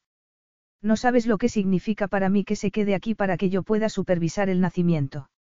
No sabes cuánto te quiero, Rafael. Sabes que sí lo sé, gruñó él. Entonces, confía en mí. Sé lo que hago. Eso espero. Tenía que hacer un esfuerzo para sofocar la rabia, pero siempre había respetado a su abuela y no perdía el dominio de sí mismo cuando hablaba con ella. Sé que crees que deberías hacer algo más, Rafael, pero no puedes controlarlo todo. Puedo intentarlo. No puedes obligar a Leila a que te obedezca. Ella tiene opiniones propias. No hace falta que parezcas tan complacida por eso. Rafael, si capturas un pájaro salvaje, morirá. ¿Y si lo dejas libre? El tiempo dirá si tengo razón o no, insistió su abuela. No vas a desearme buen. Que tengas un buen viaje y que vuelvas pronto, consiguió decir él con los dientes apretados. Estar en el avión privado de la abuela de Rafa era divertido y desenfadado, o podría haberlo sido si no estuviese alejándola del hombre que amaba. No hay que avergonzarse de tener un poco de miedo cuando despega un avión, comentó la abuela de Rafa entregándole una caja con pañuelos de papel. A ella no le daba miedo volar, solo le daba miedo perder a Rafa, quien se la había quitado de encima casi sin oponerse. Mejor. Le preguntó la viuda cuando ya estaban en vuelo. Mucho mejor, gracias, contestó ella con una sonrisa cautelosa. Leila, tú y yo somos supervivientes. Nada nos derrumba durante mucho tiempo. Somos como corchos que siempre salen a flote y aprendemos de los reveses, ¿verdad? Sí, prométeme que vendrás a visitarme en Escabanga cuando haya nacido el bebé. Intenta evitarlo. Sin embargo, voy a pedirte algo a cambio. Que te visite. Efectivamente. La anciana la miró sin inmutarse mientras le tendía la mano para cerrar al trato. Trato hecho, concedió Leila en voz baja. Ahora, voy a contarte algunas cosas sobre Rafael que él no te contaría jamás. No te las he contado antes porque siempre he respetado sus secretos, pero no puedo quedarme de brazos cruzados mientras veo cómo destruye lo mejor que le ha pasado, tú y tu bebé. En el fondo, ella siempre había creído que esa mujer nunca hacía nada sin un motivo y que ese viaje a Londres era la ocasión perfecta para que estuviesen mano a mano. Rafael me recuerda mucho a su abuelo. Aunque, la viuda hizo un gesto vago con las manos. Rafael tiene motivos para ser como es y mi marido no tenía ninguna excusa. Pero lo amabas. Lo adoraba, le corrigió la abuela de Rafa. ¿Quién quiere un hombre débil? Yo, no. Estabas llorando por Rafa cuando despegamos, no porque tuvieras miedo. Me parecía muy triste dejar la isla, reconoció Leila sin comprometerse. Y eso no es todo. Creo que no te asusta nada, Leila Escabanga, menos tu corazón. Desde luego, no te asusta volar aunque tendrías motivo después del accidente de tus padres. Curiosamente, nunca me ha afectado en ese sentido. ¿Por qué no fue un accidente? Preguntó la viuda cuando Leila vaciló. La prensa dio a entender que tu padre estaba bebido cuando pilotaba. La franqueza de la viuda era estimulante y estuvo tentada de soltar pensamientos que la habían perseguido durante años. También es posible que mi madre tomara el control porque estaba harta. Y los estrelló. No es agradable que te controlen, concedió Leila. Sin embargo, tú no dejarías que nadie te controlara. Si te dijera que la madre de Rafael murió cuando estaba dándolo a luz, quizá entendieras mejor sus miedos. No. No. No. No tenía ni idea. Y Rafael no quería que lo supieras, no quería asustarte y no te lo habría dicho nunca. Por eso quería tener la ocasión de que estuviéramos solas. Está volviéndose loco por tu seguridad, Leila. Por eso cree que tiene que controlar todos los aspectos del nacimiento de su hijo. Encontró la nota inmediatamente. Leila la había dejado en su almohada. Apretó los dientes y pensó romperla. ¿Qué podía decirle que no supiera ya? Sin embargo, se apoyó en la pared y abrió el sobre. Era una separación cortés y carente de emoción. Era una petición, razonable y consideraba, para que siguieran siendo amigos. Le ofrecía que visitara a su hijo cuando quisiera, siempre que fuese en Escabanga. Ella no quería nada de él, ni dinero ni ayuda con la casa ni nada. Aunque prometía mantenerlo informado, cuánta amabilidad por su parte. Le agradecía su magnífica introducción en la industria de los diamantes y pensaba seguir sus estudios y especializarse en gemología, en Escabanga, naturalmente. Entonces, hizo trizas la nota y la tiró a la papelera. Leila le había desbaratado el mundo con su marcha. De no haber sido por el bebé, no volvería a verla. Sin embargo, había un bebé, ese bebé tenía que nacer y él tenía que estar seguro de que Leila había superado el parto sana y salva. No le bastaba con rellenar cheques y tirar de los hilos. Tenía que estar seguro. Él era así, como Leila era terca. Tenía que ver en persona que había sobrevivido al parto, por mucho que le enfureciera como había soltado amarras, prefería morirse antes que hacerle algún daño. La viuda se había quedado dormida y ella se había quedado dándole vueltas a esa revelación increíble. Que su madre se hubiese muerto de parto explicaba muchas cosas sobre Rafa. Ya sabía por qué quería controlar el nacimiento de su hijo. No era para imponerle su autoridad, como ella había supuesto, sino solo para que estuviera segura. ¿Y qué había hecho ella? Había cortado irreversiblemente todos los lazos con él. Estaba acostumbrada a los cambios radicales desde que era muy joven y había creído que lo mejor era una ruptura definitiva. Sin embargo, había intentado conocerlo de verdad. Se encogió al darse cuenta de lo egoísta que había sido. Lo has hecho, cariño. Leila parpadeó y se dio cuenta de que había hablado en voz alta. Me temo que solo he pensado en mí misma. Llevo años diciéndole lo mismo a Rafael, comentó la anciana. Creo que ya va siendo hora de que los dos os quitéis la venda de los ojos. Le parecía que había pasado una eternidad desde que se marchó de la isla y su mundo personal había estado girando en el sentido equivocado. Equivocado porque no la acercaba a Rafa. En cuanto a su trabajo, no podía haberle ido mejor. La preparación del espacio para la exposición iba muy bien, pero no había sabido nada de Rafa, aunque había puesto a su disposición todos sus considerables recursos.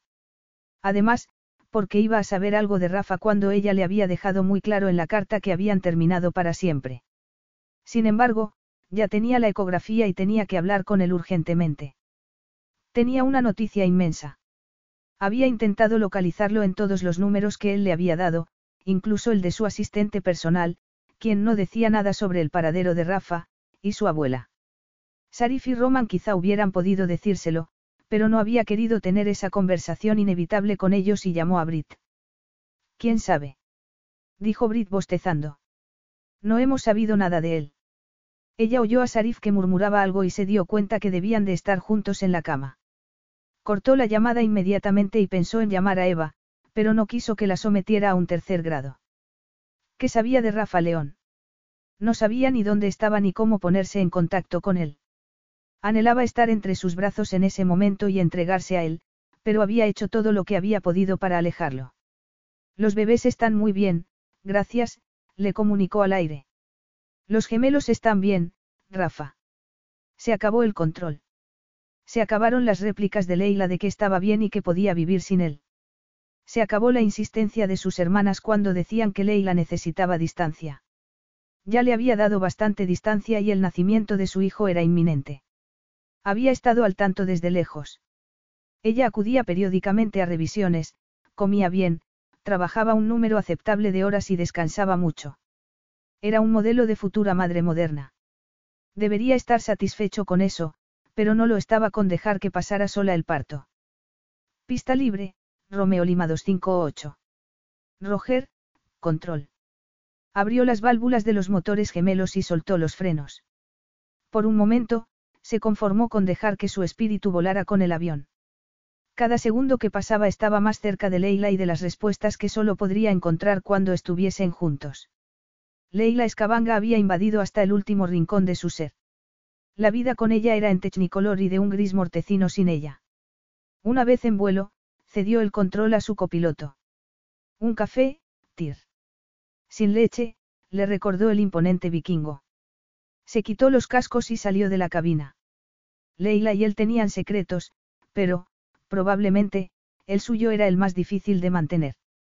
El hermano de Leila había vuelto a su vida. Ella no lo sabía todavía y él no podía darle la noticia.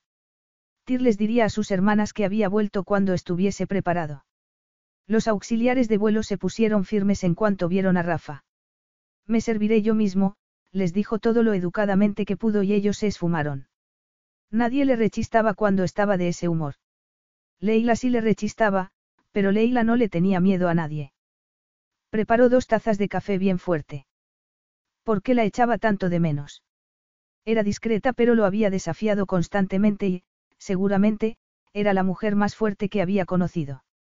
Además, estaba llegando la Navidad y no podía quedarse sola. Sus hermanas iban a marcharse con sus maridos de vacaciones y no soportaba la idea de que Leila estuviese sola. Sonrió, se encogió de hombros y tomó el teléfono por satélite. Capítulo 12. Seguía trabajando y pensaba seguir hasta que el museo cerrara en Nochebuena. Volvería en Año Nuevo si no había dado a luz todavía. Todo estaba organizado. Había escrito las felicitaciones, había envuelto los regalos y había encendido la chimenea. La Navidad iba a ser fantástica. Pensaba decorar el cuarto de los niños y terminaría la mantita de punto que había hecho tan laboriosamente. También había horneado algunos pasteles que había repartido entre los vecinos y la casa olía muy bien. Le quedaba poco tiempo porque la médica le había dicho que, al ser gemelos, podían adelantarse un poco. Solo le faltaba una cosa en los preparativos de Navidad, se dijo mientras se sentaba delante de la chimenea, y era ese hombre, tomó el periódico, miró la foto de esa cara increíblemente guapa y empezó a leer la noticia. Don Rafael León, famoso multimillonario español, lo consigue otra vez. Se juega la vida en una tormenta de arena en Caresí. Se le paró el pulso. ¿Por qué no dejaba de jugarse la vida? ¿Por qué tenía que hacerlo? ¿Por qué no estaba allí? ¿Por qué no sabía nada de él? Se frotó la cara con las manos y se acordó de que se había empeñado en dar a luz sola y de que él se lo había permitido a regañadientes. Ya sabía por qué estaba tan preocupado y por qué había estado vigilándola desde la distancia, su doctora le había contado que el médico de Rafa la llamaba periódicamente y que, incluso, había hablado con el propio Rafa, aunque él nunca dejaba un número de teléfono. ¿Por qué iba a dejarlo cuando ella le había dicho en la carta que no se pusiera en contacto? Esa carta. ¿Por qué se la dejaría? Para ser justa con Rafa. ¡Qué hipocresía! ¿Qué se había pensado? Evidentemente, había pensado con las hormonas. ¿Por qué no podía estar allí? ¿Dónde estaba? Estaba bien. ¿Por qué habían desaparecido dos de los mejores hombres de su vida? Estaba gafada. Quería decirle que ya lo entendía todo. Quería abrazarlo y ser fuerte por él. Contuvo las lágrimas porque sabía que tenía que ser fuerte por los bebés y siguió leyendo el periódico. Rafa León llevará más joyas fabulosas con los diamantes de Escabanga. Rafa y sus socios del consorcio habían convertido a Escabanga en un nombre conocido. Cuando estuvo en la isla y le preguntó el secreto de su éxito, él le contestó que la publicidad, un buen producto y un punto de venta singular. Además, claro, enseñaba joyas fabulosas en sus cámaras acorazadas, pero que su tesoro más valioso estaba en una cueva subterránea vigilada por dragones, las lágrimas le brotaron al acordarse de cómo se rieron. Estaban en la cama. No, se había acabado. Los recuerdos, sobre todo los recuerdos de los momentos íntimos entre ellos, estaban completamente prohibidos. El humor de Rafa y sus palabras cariñosas también estaban prohibidos. Tenía que dejar de pensar en él, pero ¿qué iba a hacer él en Navidad? Miró alrededor. Estaría en algún sitio como ese o en un hotel impersonal. Su casa, con las velas y los lazos rojos, era cálida y acogedora. Solo faltaba una cosa, pronto se pondría una bata roja y una barba de algodón y se sacaría regalos de un saco. Además, tenía comida abundante. ¿Qué más quería? No podía pensar en su nombre siquiera. Durante cinco segundos, había mandado la felicitación para Rafa y para su abuela. La de Rafa fue escrupulosamente neutra. Te deseo una Navidad maravillosa y el mejor año nuevo, Leila. Eso no era pensar en su nombre, solo era hacer un repaso mental para cerciorarse de que no se había olvidado de nadie. Le había mandado una felicitación como la que le habría mandado a un amigo que ya sabía bastante de su vida aunque le dejaba entrever que había vuelto a su vida y estaba encantada, salvo por el agujero que tenía donde antes estaba el corazón. No iba a pensar en eso. Siempre estaba tan silenciosa la casa. Miró el teléfono y se acordó de que lo había apagado. Sus hermanas estaban mareándola por correo electrónico para que lo encendiera porque faltaba muy poco para el nacimiento, pero ella no quería hablar con nadie que no fuese Rafa y él no iba a llamar. Miró por la ventana, vio los copos de nieve, y sonrió melancólicamente ante la idea de que Rafa se hubiese convertido en un héroe local. Había ayudado a que Escabanga volviera a ser importante, la marca Diamantes de Escabanga ya era famosa en todo el mundo y la gente de Escabanga lo adoraba por todo eso. El pueblo había estado mucho tiempo en decadencia mientras Brit trabajaba incansablemente para mantenerlo todo a flote, hasta que llegó el consorcio y parecía que todos los días eran Navidad. Todos habían trabajado mucho. Palabrería. El fuego crepitaba y la nieve golpeaba levemente en la ventana. ¿Qué podía hacer?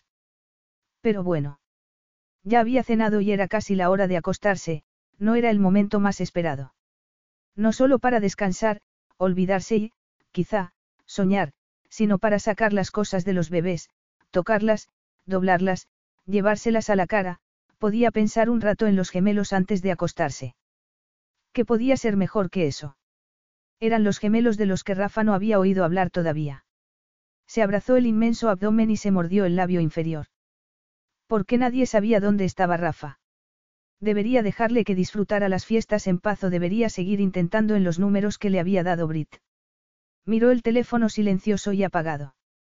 Sin embargo, nada le impedía intentarlo otra vez en esos números. Si estaba ocupado, al menos sabría que había intentado localizarlo. Tomó el teléfono, lo miró unos segundos, lo encendió, y dio un respingo cuando sonó. Leila, puede saberse dónde te habías metido, Leila. Feliz. ¿Qué respuesta es esa? Estaba muda por la sorpresa. La voz de Rafa la había paralizado. Se empapó con el sonido de su voz. Él podría haberle pedido una pizza y, aún así, ella habría llorado igual. Oírlo, saber que estaba bien, tuvo que apartar el teléfono de la oreja para tomar aliento y reponerse. Hola, Rafa, qué sorpresa. Si dices que te alegras de oírme, te encontraré y te daré unos azotes aunque estés embarazada. ¿Por qué tenías apagado el teléfono? Um, no podía dormir, lo apagué y me olvidé de encenderlo otra vez. Vi la lista de tus llamadas y estaba muerto por la preocupación. Te he llamado sin parar. Perdona. Hablé con tus hermanas y solo me decían que estabas recluida, que quizá necesitases un poco de distancia. Tal y como lo dijeron me pareció que era distancia de mí. ¿Has hablado con Eva? Claro. Es posible. Él no quería meter en problemas a su hermana y eso era un detalle. Es verdad. Le preguntó él con impaciencia. Necesitas distancia. Háblame, Leila. Necesito oír tu voz. Necesitaba oír su voz, ella miró alrededor para cerciorarse de que no estaba soñando con Rafa otra vez. Estoy bien, ya no necesito distancia. Entonces, ¿estás bien, Leila? Estaba muy bien con la voz de Rafa cubriéndola como si fuese miel. Bastante bien, gracias. Bastante bien, él se rió. Tu doctora no me decía nada, aparte de que no me preocupara porque estaba sana y el embarazo avanzaba según lo previsto. Es la confidencialidad entre médico y paciente, ya sabes. Se alegró de que él no supiera nada de los gemelos, no habría podido soportar que se lo hubiese contado otra persona, pero tampoco iba a contárselo por teléfono. ¿Y, dónde estás? Siguió ella. En tu puerta. ¿Qué? Me has oído, Leila. Eres peor que mi hermano, el corazón se le desbocó. Cuando Tir desaparecía, nunca se sabía cuándo volvería. Perdona, sí, te he oído. ¿Y bien? ¿No vas a abrirme? Se levantó pesadamente y se dio media vuelta. Mientras iba hasta la puerta, no pudo evitar preguntarse cómo podía compararse una cabaña de madera con un castillo. Era acogedora, le encantaba y estaba vivida, así podía compararla. Ya solo quedaba la puerta entre los dos. Podía notar Rafa al otro lado. Agarró el pomo, tomó aliento y la abrió de par en par. Estaba impresionante, pero daba igual, tenía que dominar el impulso de arrojarse en sus brazos. Llevaba meses sin saber nada de él y lo correcto era mantenerse fría, y un cuerno. Le rodeó el cuello con los brazos y lo abrazó como si su vida dependiera de ello. Rafa. Hacía frío y tenía la mejilla con barba incipiente helada, pero olía de maravilla y era tan sólido y fabuloso como recordaba. Es maravilloso verte. Lo mismo digo, replicó él sin inmutarse. Ella se soltó y retrocedió sintiéndose ridícula. Era una forma ridícula de saludar a alguien a quien no había visto desde hacía meses y no podía reprocharle su reacción. La miraba de arriba abajo y ella notó que le abrasaban las mejillas por el bochorno. No vas a entrar. Hace frío. Además, tenía que recomponerse, se dijo a sí misma dándole la espalda. Cerró la puerta cuando él entró y se dio la vuelta. Llevaba un chaquetón de plumas negro y unos vaqueros y estaba disparatadamente guapo.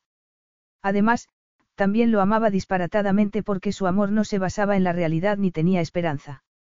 Estaba loca por él y tendría que disimularlo si no quería que fuese el encuentro más bochornoso de su vida. Bonita, comentó él mirando la cabaña. Esta cabaña es de la familia desde hace generaciones. Eres muy afortunada, Leila. Tienes mucha historia y un lazo muy fuerte con un lugar. Al revés que él, pensó ella al acordarse de lo que le había contado su abuela sobre su juventud. Sí, lo soy, reconoció ella mientras él seguía mirando alrededor. Él llenaba mucho espacio y el poco que quedaba lo llenaba con su energía. Nunca volvería a ver igual la cabaña, se dijo a sí misma mientras Rafa se quitaba el chaquetón por el calor. Ella lo tomó y sintió la calidez de su cuerpo mientras iba a colgarlo. Cuando dijiste que vivías en una cabaña, no supe qué imaginarme, pero es un hogar encantador. Además, el lago, los árboles, el camino, todo es espectacular. No me extraña que no quisieras marcharte de Escabanga. De repente, quedarse en Escabanga le pareció un castigo excesivo por dejar al margen al resto del mundo y a Rafa León. Escabanga es precioso, pero salir de aquí también está bien. A la isla. Tu isla es maravillosa, Rafa. Sí, lo es. La miró y ella sintió la calidez. Era como si estuviesen estudiándose, buscándose los cambios. Oír la voz de Rafa en su casa era como oír la banda sonora de una película romántica. No eran las palabras que empleaba, sino el tono, el deje, era eso una buena idea. Se preguntó mientras se miraban. Había que aclarar muchas cosas, que ponerse al tanto. Siéntate, Leila, pareces cansada. Se dejó caer en una butaca mientras él miraba unas fotos color sepia. Verlo la había agotado. Era la oleada emocional mezclada con las hormonas del embarazo en alerta roja. Pasábamos las vacaciones aquí con mis abuelos, le explicó ella mientras él miraba las fotos de la pared. Era la cabaña de los primeros buscadores, pero fuimos mejorándola con el tiempo y... Y ya tenéis el cuarto de baño dentro. Le interrumpió él con un brillo burlón en los ojos. Puedes imaginarte a Brit usando un cubo. Los dos se rieron y la tensión se alivió un poco. A medida que la mina iba prosperando, muchas personas empezaron a construir cabañas por los alrededores, le explicó ella cuando él miró por la ventana. Perdona, es que estoy esperando una camioneta y no quiero que los hombres se queden fuera. Una camioneta. Con suministros. No podía asimilarlo, pero debió de fruncir el ceño porque Rafa se encogió de hombros. Devuélvelos si no los quieres, pero también hay comida, así que vamos a cenar primero. ¿Tienes hambre? comentó ella con una sonrisa. No he podido comer. Han sido un vuelo y un trayecto en coche largos, pero compensan. ¿No quieres sentarte? ¿Por qué? Hago que el sitio parezca desordenado. Preguntó él con una sonrisa torcida. Hacía que pareciera pequeño. Rafa se apartó de la ventana, se apoyó en la pared con los brazos cruzados y sonrió. Los dientes blancos contrastaron con la piel curtida. Me alegro de verte otra vez, Leila. Has estado en el desierto. Rafa la señaló con un dedo amenazante. Te dije que nada de preguntas. Sobre Tir, concedió ella. Entonces, habéis estado trabajando juntos. Tyr te lo dirá cuando esté dispuesto a decírtelo. Este es el primer buscador. Preguntó él mirando una foto de la pared y cambiando de conversación. Ella se dio cuenta de que Rafa, como Tyr, era un experto guardando una confidencia. Efectivamente, ese es mi antepasado, el primer escabanga. No te pareces nada a él. Acabé decidiendo que la barba no me favorecía. Deberías colgar esta foto en el museo, comentó él con una sonrisa. Me he adelantado, señor León. Ya hay una copia colgada en el vestíbulo de entrada. Debería habérmelo imaginado, doña Eficiencia. Rafa le miró el vientre y ella se sonrojó. ¿De cuántos meses estás, Leila? Me falta un mes o así. Esa conversación iba de un lado a otro y tenía el cerebro tan torpe por el embarazo que todavía no le había contado que esperaba gemelos. Creía que te faltaba más. Según mis cálculos. Tus cálculos no sirven de nada. Hay cosas que no puedes saber, Rafa. Por ejemplo. Preguntó él con recelo. Por ejemplo, que voy a tener gemelos. Gemelos. Por una vez, él pareció atónito y bajó la cabeza. Dos bebés. Es lo normal, contestó ella intentando parecer despreocupada mientras esperaba su reacción. Encontrarse con el doble de lo esperado no podía hacerle mucha gracia a un hombre que no quería tener hijos. El rostro de Rafa se iluminó antes de ensombrecerse radicalmente. La sorpresa había dejado paso al terror ante la idea de que ella diera a luz a dos bebés. Tu abuela me explicó por qué sientes lo que sientes, siguió ella inmediatamente. Por favor, no te enfades con ella, Rafa. Lo hizo porque te quiere y porque sabe que yo también te quiero. Lo había dicho, había dejado al descubierto sus sentimientos para que él los machacara si quería, pero eso era demasiado importante para ella y no podía guardarse nada. El rostro de Rafa tampoco reflejó nada, pero porque iba a reflejarlo cuando él había ocultado sus sentimientos toda su vida y ella había sacado a relucir un pasado que él prefería olvidar. Tu abuela me contó que tu madre murió de parto cuando naciste tú. Aparte de lo que sentiste cuando fuiste lo suficientemente mayor para entender lo que había pasado, también me contó que tu padre y tus hermanos no permitieron que olvidaras lo que había pasado. Él se quedó en silencio y ella tendió una mano, pero la dejó caer. Él no quería compasión, no la había querido nunca, por eso reprimía sus sentimientos y rechazaba los de los demás. Gemelos, murmuró él mirándola con los ojos más diáfanos. De verdad. De verdad. Ella no sabía qué estaba pensando él, pero, al menos, estaba pensando en vez de expresar alguna reacción mecánica. Le daría todo el tiempo que necesitase. No te he preguntado si quieres comer o beber algo, siguió ella intentando volver a lo normal. Perdona, Leila, tengo que salir. La furgoneta acaba de llegar. Quédate donde estás, Rafa apoyó delicadamente una mano en su hombro, cruzó la habitación y se puso el chaquetón. Son cosas de bebé, él frunció el ceño como si se diese cuenta de que tendría que replantearlo todo. No sabía cómo lo habías organizado y por eso también he traído comida. Podemos hacer un picnic. Puede ser divertido. Podría serlo si él no pareciese tan distante. Todavía estaba reponiéndose de la impresión y no podía reprochárselo. Relájate, Leila. No hay un programa, Solo somos dos amigos que se reencuentran. Claro. Se quedó hundida. Estaba tan sensible que todo era blanco o negro. Quizá no quisiese dos hijos, no había dado saltos de alegría con el primero, porque no podía serenarse. Se sobresaltó cuando Rafa abrió la puerta y entró con una caja de cartón enorme. No te muevas, insistió él cuando ella fue a ayudarlo. Puedo hacerlo yo. Él no quería ninguna relación, se dijo a sí misma mientras se levantaba. Sin embargo, aunque había afirmado categóricamente que no quería nada de él ni lo necesitaba, su corazón echaba a volar solo de pensar en que él había ido de compras por ella. Ella debería hacer que se sintiera bien recibido a cambio. Sacó unos platos del armario justo antes de que él volviera a entrar. ¿Estás haciendo café? Sí. Entonces, se dio cuenta de que para hacer café tendría que encender antes la cafetera y el tamaño de Rafa dominaba todo el espacio con esa energía que irradiaba de él. Déjalo, ya me ocupo yo. Se acercó para hacer el café, la rozó y las manos empezaron a temblarle. Tengo que enseñarte algo, soltó ella de improviso. Ah. Rafa estaba ocupado haciendo el café y no le prestaba mucha atención. Sí, ella lo miró con ilusión. Muy bien. Los ojos se le empañaron de lágrimas y tuvo que recordarse que él no sabía de qué estaba hablando y que estaba muy sensible por el embarazo, pero él podría mostrar algún interés, aunque también ayudaría que ella le enseñara lo que decía que iba a enseñarle. Además, si seguía estando distante cuando se lo enseñara, eso demostraría que estaba sola. ¿Acaso no era eso lo que había querido siempre?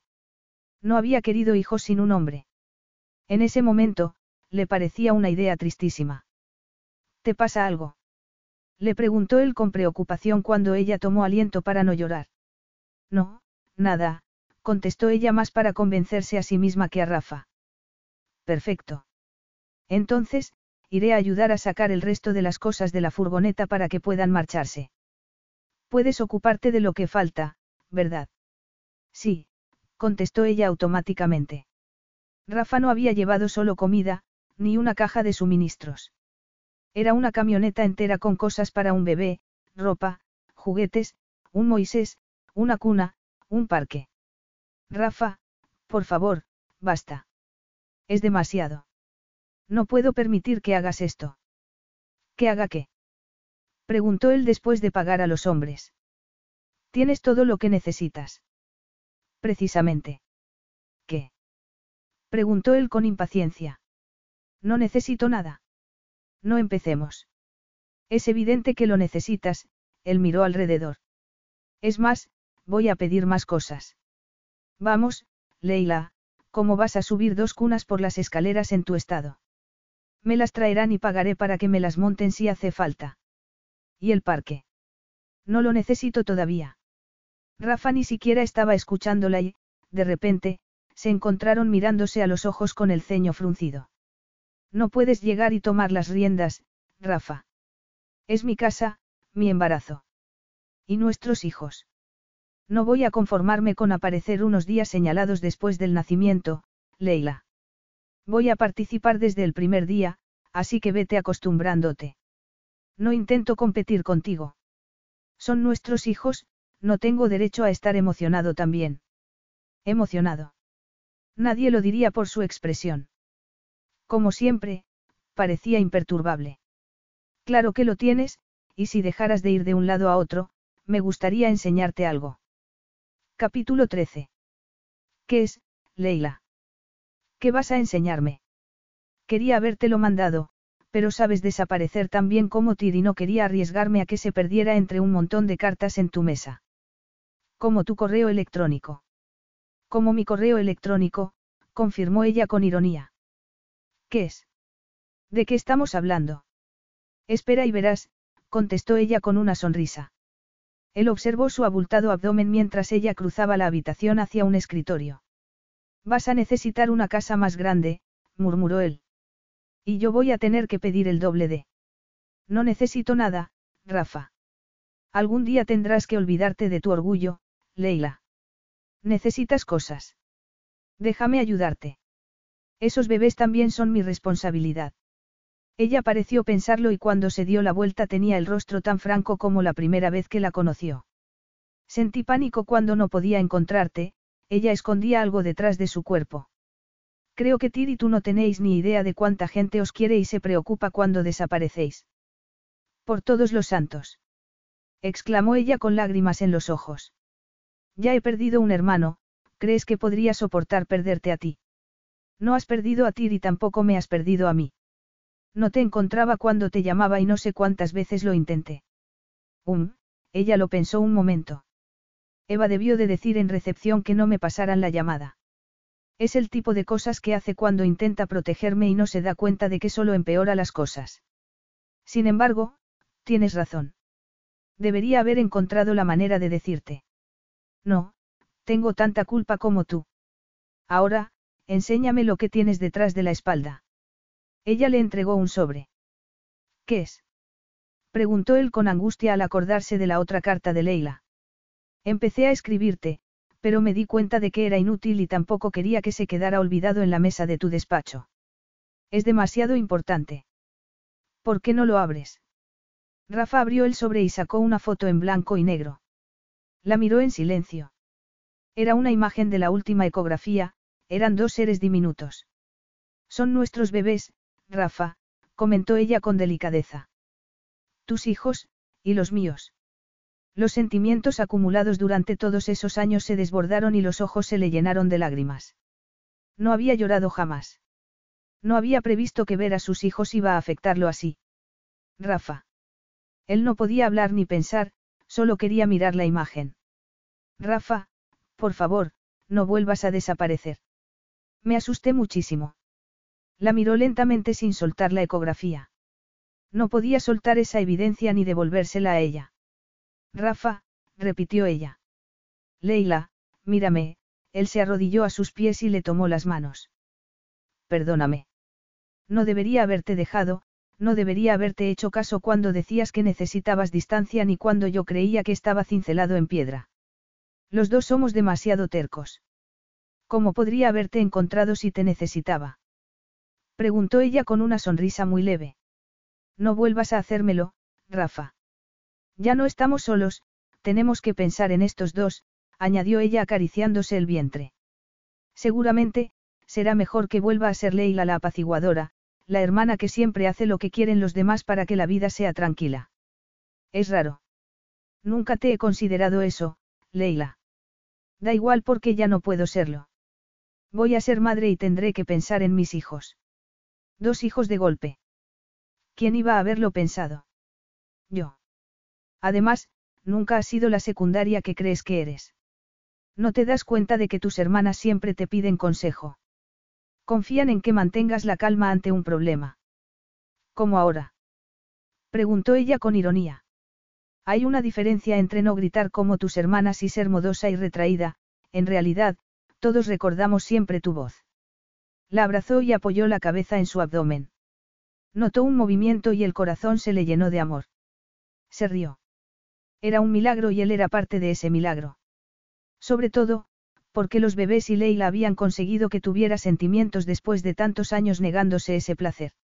Gracias a ellos, podía vivir plenamente los momentos trascendentales. Se levantó y la besó, pero lo que había empezado como una expresión de amor se convirtió enseguida en pasión. Nunca volveré a abandonarte, aseguró él con firmeza. Ni siquiera cuando yo quiera que lo hagas. Preguntó ella con una sonrisa. Ni siquiera. Salvo cuando tengas que marcharte por trabajo. Solo me quedan un par de asuntos antes de Navidad y después me dedicaré a ti y a los hijos. De verdad. Dame tu lista de cosas que hay que comprar, murmuró Rafa. Aquí se puede encontrar casi todo lo que quiero, pero si lo dices en serio, susurró ella. Completamente. Podía notar sus propias lágrimas en la boca de Rafa, pero también podía ver reflejada su propia felicidad en los ojos de él. Ella, como él, también había reprimido sus emociones porque las temía, pero los dos las habían liberado y sentía una paz interior como no había sentido nunca. Nunca te había visto así, comentó él mientras ella se reía y sollozaba a la vez. ¿Por qué nunca me habías visto embarazada? Reconozco que esperar dos hijos justifica cierta actividad hormonal suplementaria. Ella estaba encantada de sentir la fuerza de sus brazos y de sentirse segura. Es maravilloso estar en casa por fin, Leila. Y muy sorprendente querer tanto al hombre como al hijo, bromeó ella. Los hijos, le corrigió él. ¿Qué? Preguntó él besándola con indolencia. Creía que íbamos a comer algo. Vamos a comer, pero no todavía. ¿Qué debería hacer para resistirme a ti? Nada. Ella apoyó las manos en su pecho y se apartó un poco. ¿En serio? ¿Cómo va a salir bien, Rafa, si somos de dos mundos distintos? Somos de dos mundos que chocan, replicó él sin dejar de besarla. ¿Por qué no reconoces que tengo razón? ¿Por qué siempre tengo razón yo?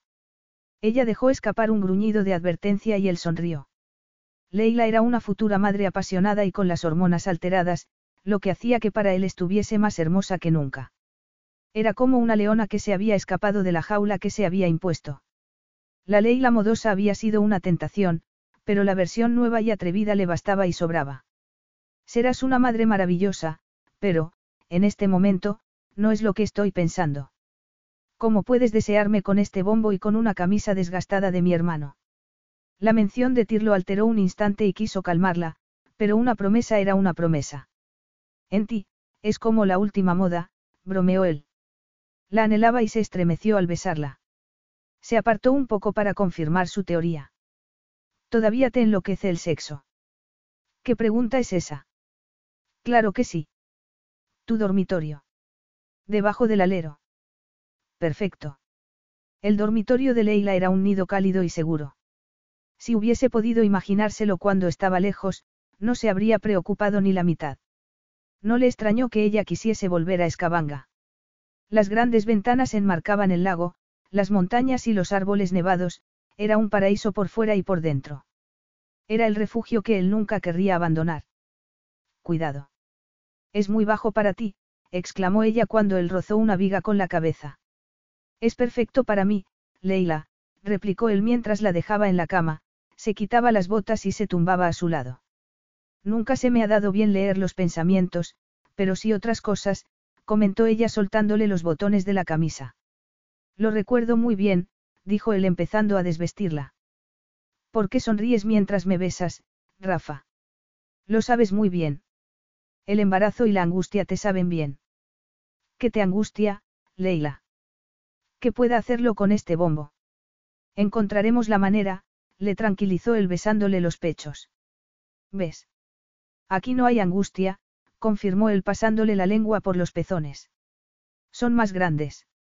Son abundantes y preciosos. Toda tú. Estoy embarazada. Como si no me hubiese dado cuenta, murmuró él besándole el abdomen. Déjalo, estoy fea. Nunca puede decirse que una mujer embarazada está fea y tú estás especialmente guapa, insistió él bajando la cabeza entre sus muslos. No puedes. Creo que comprobarás que sí puedo. Sí, Rafa, por favor. No pares. Preguntó él en tono burlón. No pienso parar. Sabes demasiado bien. Oh, yo, no puedo contenerme. Gritó ella introduciendo los dedos entre su pelo. Déjate llevar, le pidió él agarrándola con fuerza mientras la lengua hacía el resto. Ha sido increíble, consiguió decir ella entre jadeos. ¿Más? Preguntó él. Mucho más. Creo que lo has echado de menos, murmuró Rafa poniéndola de espaldas a él. Muchísimo. Él se rió mientras la rodeaba con el cuerpo. Aguanta, susurró él levantándole una pierna. ¿Cuánto tengo que aguantar? Ella tomó aliento cuando él se abrió paso con la mano. No creo que pueda. El tiempo que quieras. Ella gritó por el siguiente clímax antes de que él pudiera terminar la frase. Entró con mucha delicadeza. Ella se había hecho un ovillo para que él entrara mejor y estaba cálida y lista. Si te hago daño, dímelo. Te lo diré si paras, gruñó ella. Él se rió un voz baja mientras ella volvía a jadear. Se meció lentamente mientras ella se contoneaba para marcar el ritmo. Leila no tardó en llegar al límite otra vez. Él notó la tensión de su cuerpo y que el placer estaba dominándola. Disfruta, corazón, murmuró él. Ella se ajustó levemente y no pudo contenerse. Dejó escapar una serie de gritos de alivio y él aumentó el ritmo para alargarle el placer todo lo que pudiera. Se durmieron abrazados. No siguieron la conversación, como quería Leila, ni esa noche ni a la mañana siguiente. Vivieron el sueño de estar juntos sin complicaciones, sin pensar en el futuro. Dejaron a un lado las decisiones difíciles, como dónde vivirían y compaginarían sus vidas. Estaban juntos y eso era lo único que importaba. Estaban conociéndose mejor, estaban uniéndose más por el sexo, cuando, en el pasado, el sexo había sido un fin en sí mismo. Iban de un lado a otro descalzos, incluso desnudos, y Leila cocinaba algo con él abrazándola por detrás. La serenidad de ella lo aliviaba y la comida que cocinaba despertaba el deseo de los dos. No recordaba haber estado tan contento o relajado y no soportaba pensar en renunciar a eso. No podía imaginarse un momento sin ella, pero los dos sabían que ese idilio sin reloj tenía que terminar. Él tenía que resolver algunos asuntos y ella había decidido trabajar hasta el último minuto. Por eso, cuando quedaba menos de una semana para el día de Navidad, la dejó en el museo de camino al aeropuerto. Hablaremos cuando vuelva de Nueva York. Hay mucho tiempo. Mucho tiempo, confirmó ella poniéndose de puntillas para darle un beso. Esa semana que habían pasado juntos había creado una confianza nueva entre los dos. Los dos eran fuertes y podían mantener una relación a distancia y sus hijos no sufrirían por ello. Al menos, eso era lo que había creído él hasta que una mañana se despertó en un hotel anodino y nevado y se acordó de Escabanga. Añoraba una cabaña de madera a orillas de un lago y a una mujer que, para él, no tenía igual. Ya había terminado las reuniones y solo podía pensar en Leila dando a luz sola. Nunca le había divertido ir de compras, pero ese día todo era distinto, se sentía feliz fuera donde fuese y había comprado diez veces más de lo que había previsto. Volvió al hotel, preparó el plan de vuelo a Escabanga y estaba volando a última hora de la tarde. Alquiló un jeep en el aeropuerto y se dirigió hacia la cabaña. No la había avisado. Lo que sentía no permitía términos medios. O era la mayor sorpresa de su vida para ella o era un chasco. Ella oyó el motor y se asomó a una ventana del piso superior cuando llegó. Rafa, ¿qué estás haciendo? Visitar a una amiga, contestó él dominando sus sentimientos. Espero que esa amiga no se haya subido a una escalera para poner adornos. Él intentó, sin conseguirlo, adoptar un aire serio. Estaba deseando verla, abrazarla y besarla. Tu amiga ha estado preparando el cuarto de los niños. ¿Qué creías? Preguntó ella mirando por encima del hombro y viendo las escaleras y los botes de pintura. Creo que voy a tener que darle unos azotes. Fantástico. Estoy impaciente. La puerta está abierta. Ella se arrojó a sus brazos antes de que pudiera entrar en la casa. Has bajado corriendo las escaleras. Le preguntó él en un tono serio y apartándola un poco. No, las he bajado tambaleándome. A él le dio igual cómo las había bajado, solo le importaba volver a tenerla sana y salva entre los brazos. La abrazó y la besó. Si eso era lo que se sentía al volver a casa, iba a volver todos los días de ahí en adelante. Te he echado mucho de menos. exclamó ella. Solo he estado fuera unos días. Demasiados, le interrumpió ella apoyando la mejilla en su chaquetón. Vamos a entrar antes de que te resfríes. Hace mucho frío. ¿De verdad? Preguntó ella mirándolo a los ojos. Yo tengo calor. No me digas. Capítulo 14. No, tú no vas a hacer nada, Leila. Tienes que descansar y yo voy a hacerlo todo. ¿Vas a hacerlo todo? Preguntó ella mientras miraba las bolsas que había llevado Rafa. No me suena de algo. Pero nunca en una cocina. ¿Sabes cocinar? Preguntó ella riéndose. Sí, contestó él cerrando un libro de recetas de un cocinero famoso. Solo tengo que leer esto y estar atento a los tiempos. Puedes hacer varias cosas a la vez. Te recuerdo que no soy tu hombre típico. Entonces, prometes algo más que latas y patatas fritas. Siguió ella sin dejar de reírse. Ni latas ni patatas fritas. Comida orgánica recién comprada para la futura madre. Vas a hacérmelo todo. Insistió ella sin acabar de creérselo. Señorita, él se inclinó con un gesto burlón. Voy a prepararle la Navidad. ¿Y qué tengo que hacer yo? Quedarte ahí tan. tan gorda y fea. Tan embarazada y guapa, replicó él abrazándola.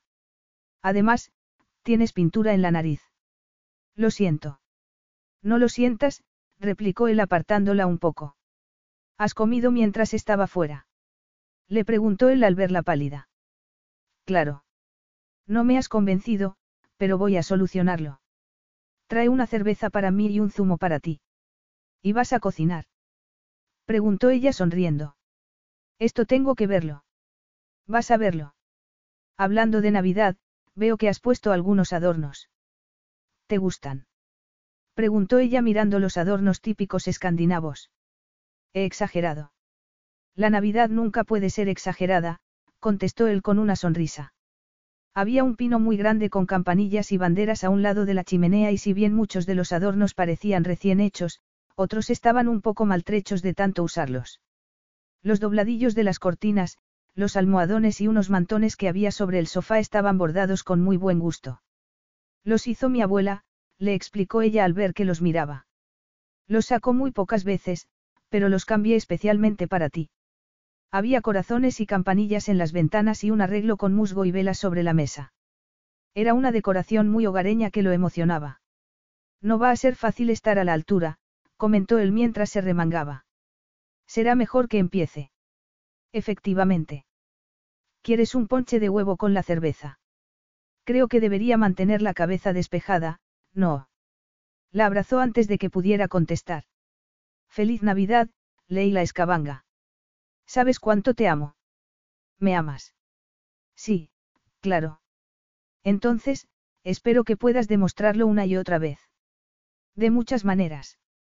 Él la miró a los ojos y se dejó llevar por su expresión serena. La había echado mucho de menos. Tus últimas navidades sin bebés, comentó él mientras empezaba a cocinar. Aprovechalas. De ahora en adelante, te esperan las noches en vela. Estoy impaciente. También habrá mucho trabajo. También estoy deseándolo. En ese momento, quería participar más que nunca y se sorprendió a sí mismo con los tentadores platos que hizo, y todavía faltaba el día de Navidad. ¿Quién sabe los milagros que puedo llegar a hacer ahora que ya he aprendido? Tan modesto como siempre, Rafa, pero tengo que reconocer que está delicioso. Leila se rió y él se quedó pensativo. A lo mejor debería tomarme la cocina como una profesión. No puedes, ella ladeó la cabeza. Te necesitamos en la mina. Entonces, me ocuparé de la cafetería. Ni hablar, ella frunció el ceño. Vas a robarme los clientes del museo. Si la llevaras tú, ninguna mujer saldría de allí. Hablando de tu museo, tienes de que dejar de trabajar enseguida. Lo dejaré cuando hayan nacido los bebés. A lo mejor das a luz durante una de las visitas, Prueba esto, Leila. Um, delicioso. exclamó ella antes de volver al tema. Ya sabré cuándo tengo que dejar de trabajar, Rafa. Todavía me faltan más de dos semanas. Yo no tengo nada que opinar. Pues sí. Opino que dejes de trabajar justo después de que celebremos Navidad para que te relajes en Año Nuevo. Lo tienes todo pensado, ¿verdad, Rafa? Como siempre, contestó él dejando los platos en la mesa. Pues yo también, ella apretó los labios con firmeza. Dejaré de trabajar cuando el cuerpo me diga que deje de trabajar, ni un minuto antes. Estamos jugando a ver quién se sale con la suya. Preguntó él mientras le servía paella. Eso es muy fácil, yo gano. Por cierto, está deliciosa. Entonces, reconoces que puedo hacer varias cosas a la vez. Reconozco que es un hombre excepcional, señor León, pero eso no significa que tengo que hacer todo lo que diga. ¿En la cama o fuera de ella? Esa es una pregunta rastrera de un hombre muy malo. Lo es. Más pa' ella. Nunca me cansaría. Perfecto. Come y cállate un minuto porque tengo que preguntarte algo muy importante. ¿Qué haces de rodillas? He tirado algo al suelo. Señorita Escabanga, Leila, me harías el honor de convertirte en mi esposa. Ella se quedó helada y lo miró fijamente antes de masticar a toda velocidad. ¿Lo dices en serio? ¿Crees que estaría de rodillas por otro motivo? No parece probable, contestó ella con una sonrisa maliciosa antes de arrodillarse enfrente de él. Rafa León, me harás el honor de convertirte en mi esposo. Por el bien de la armonía y la igualdad, sí. Te amo, susurró ella mientras él le besaba las manos. Y yo te amo a ti, Leila Escabanga. Epílogo. Empezó de repente. Leila estaba contándole una anécdota disparatada de su infancia cuando se quedó petrificada. Leila. Él se levantó y rodeó la mesa en un abrir y cerrar de ojos. Los bebés, jadeó ella. Rafa, llama a una ambulancia. Voy a llevarte yo al hospital, replicó él sin alterarse. Les avisaré de que vamos de camino. Rafa, Rafa, no puedo. Él la envolvió con dos de los mantones del sofá, la levantó y tomó las llaves mientras cruzaban la habitación, pero antes de que llegaran a la puerta ya estaba claro que no iban a ir a ninguna parte. Esa vez, ninguno de los dos podía dominar la situación. Sacó el móvil del bolsillo y llamó al número de emergencias intentando sofocar el miedo. Había hecho frente a cuchillos y pistolas cuando buscaba piedras preciosas por el mundo, pero nunca había tenido tanto miedo. La idea de perderla, haría lo que fuese por salvarla, pero los bebés no iban a esperar. No se retire, le dijo al paramédico mientras iba al cuarto de Leila. Va a tener que hablarme. La tumbó en la cama. Ella le tomó una mano y se la besó. Me alegro de que estés conmigo, Rafa. No te abandonaré ni un segundo, a no ser que el paramédico me diga que vaya a por algo. La idea de que Leila diese a luz gemelos en una cabaña aislada y sola, por muy acogedora que a ella le pareciese, lo angustiaba por el remordimiento. ¿Y si él no hubiese estado? Debería haber insistido en que se mudase al pueblo. Debería haber contratado a alguien, cielos. Debería haber llegado antes a Escabanga. Rafa. Perdona, había dicho el exabrupto a gritos. No creo que los gemelos puedan oírme todavía. Va a ser un padre espantoso si vociferas todo el rato, consiguió comentar ella sonriendo. Ya soy una pareja espantosa.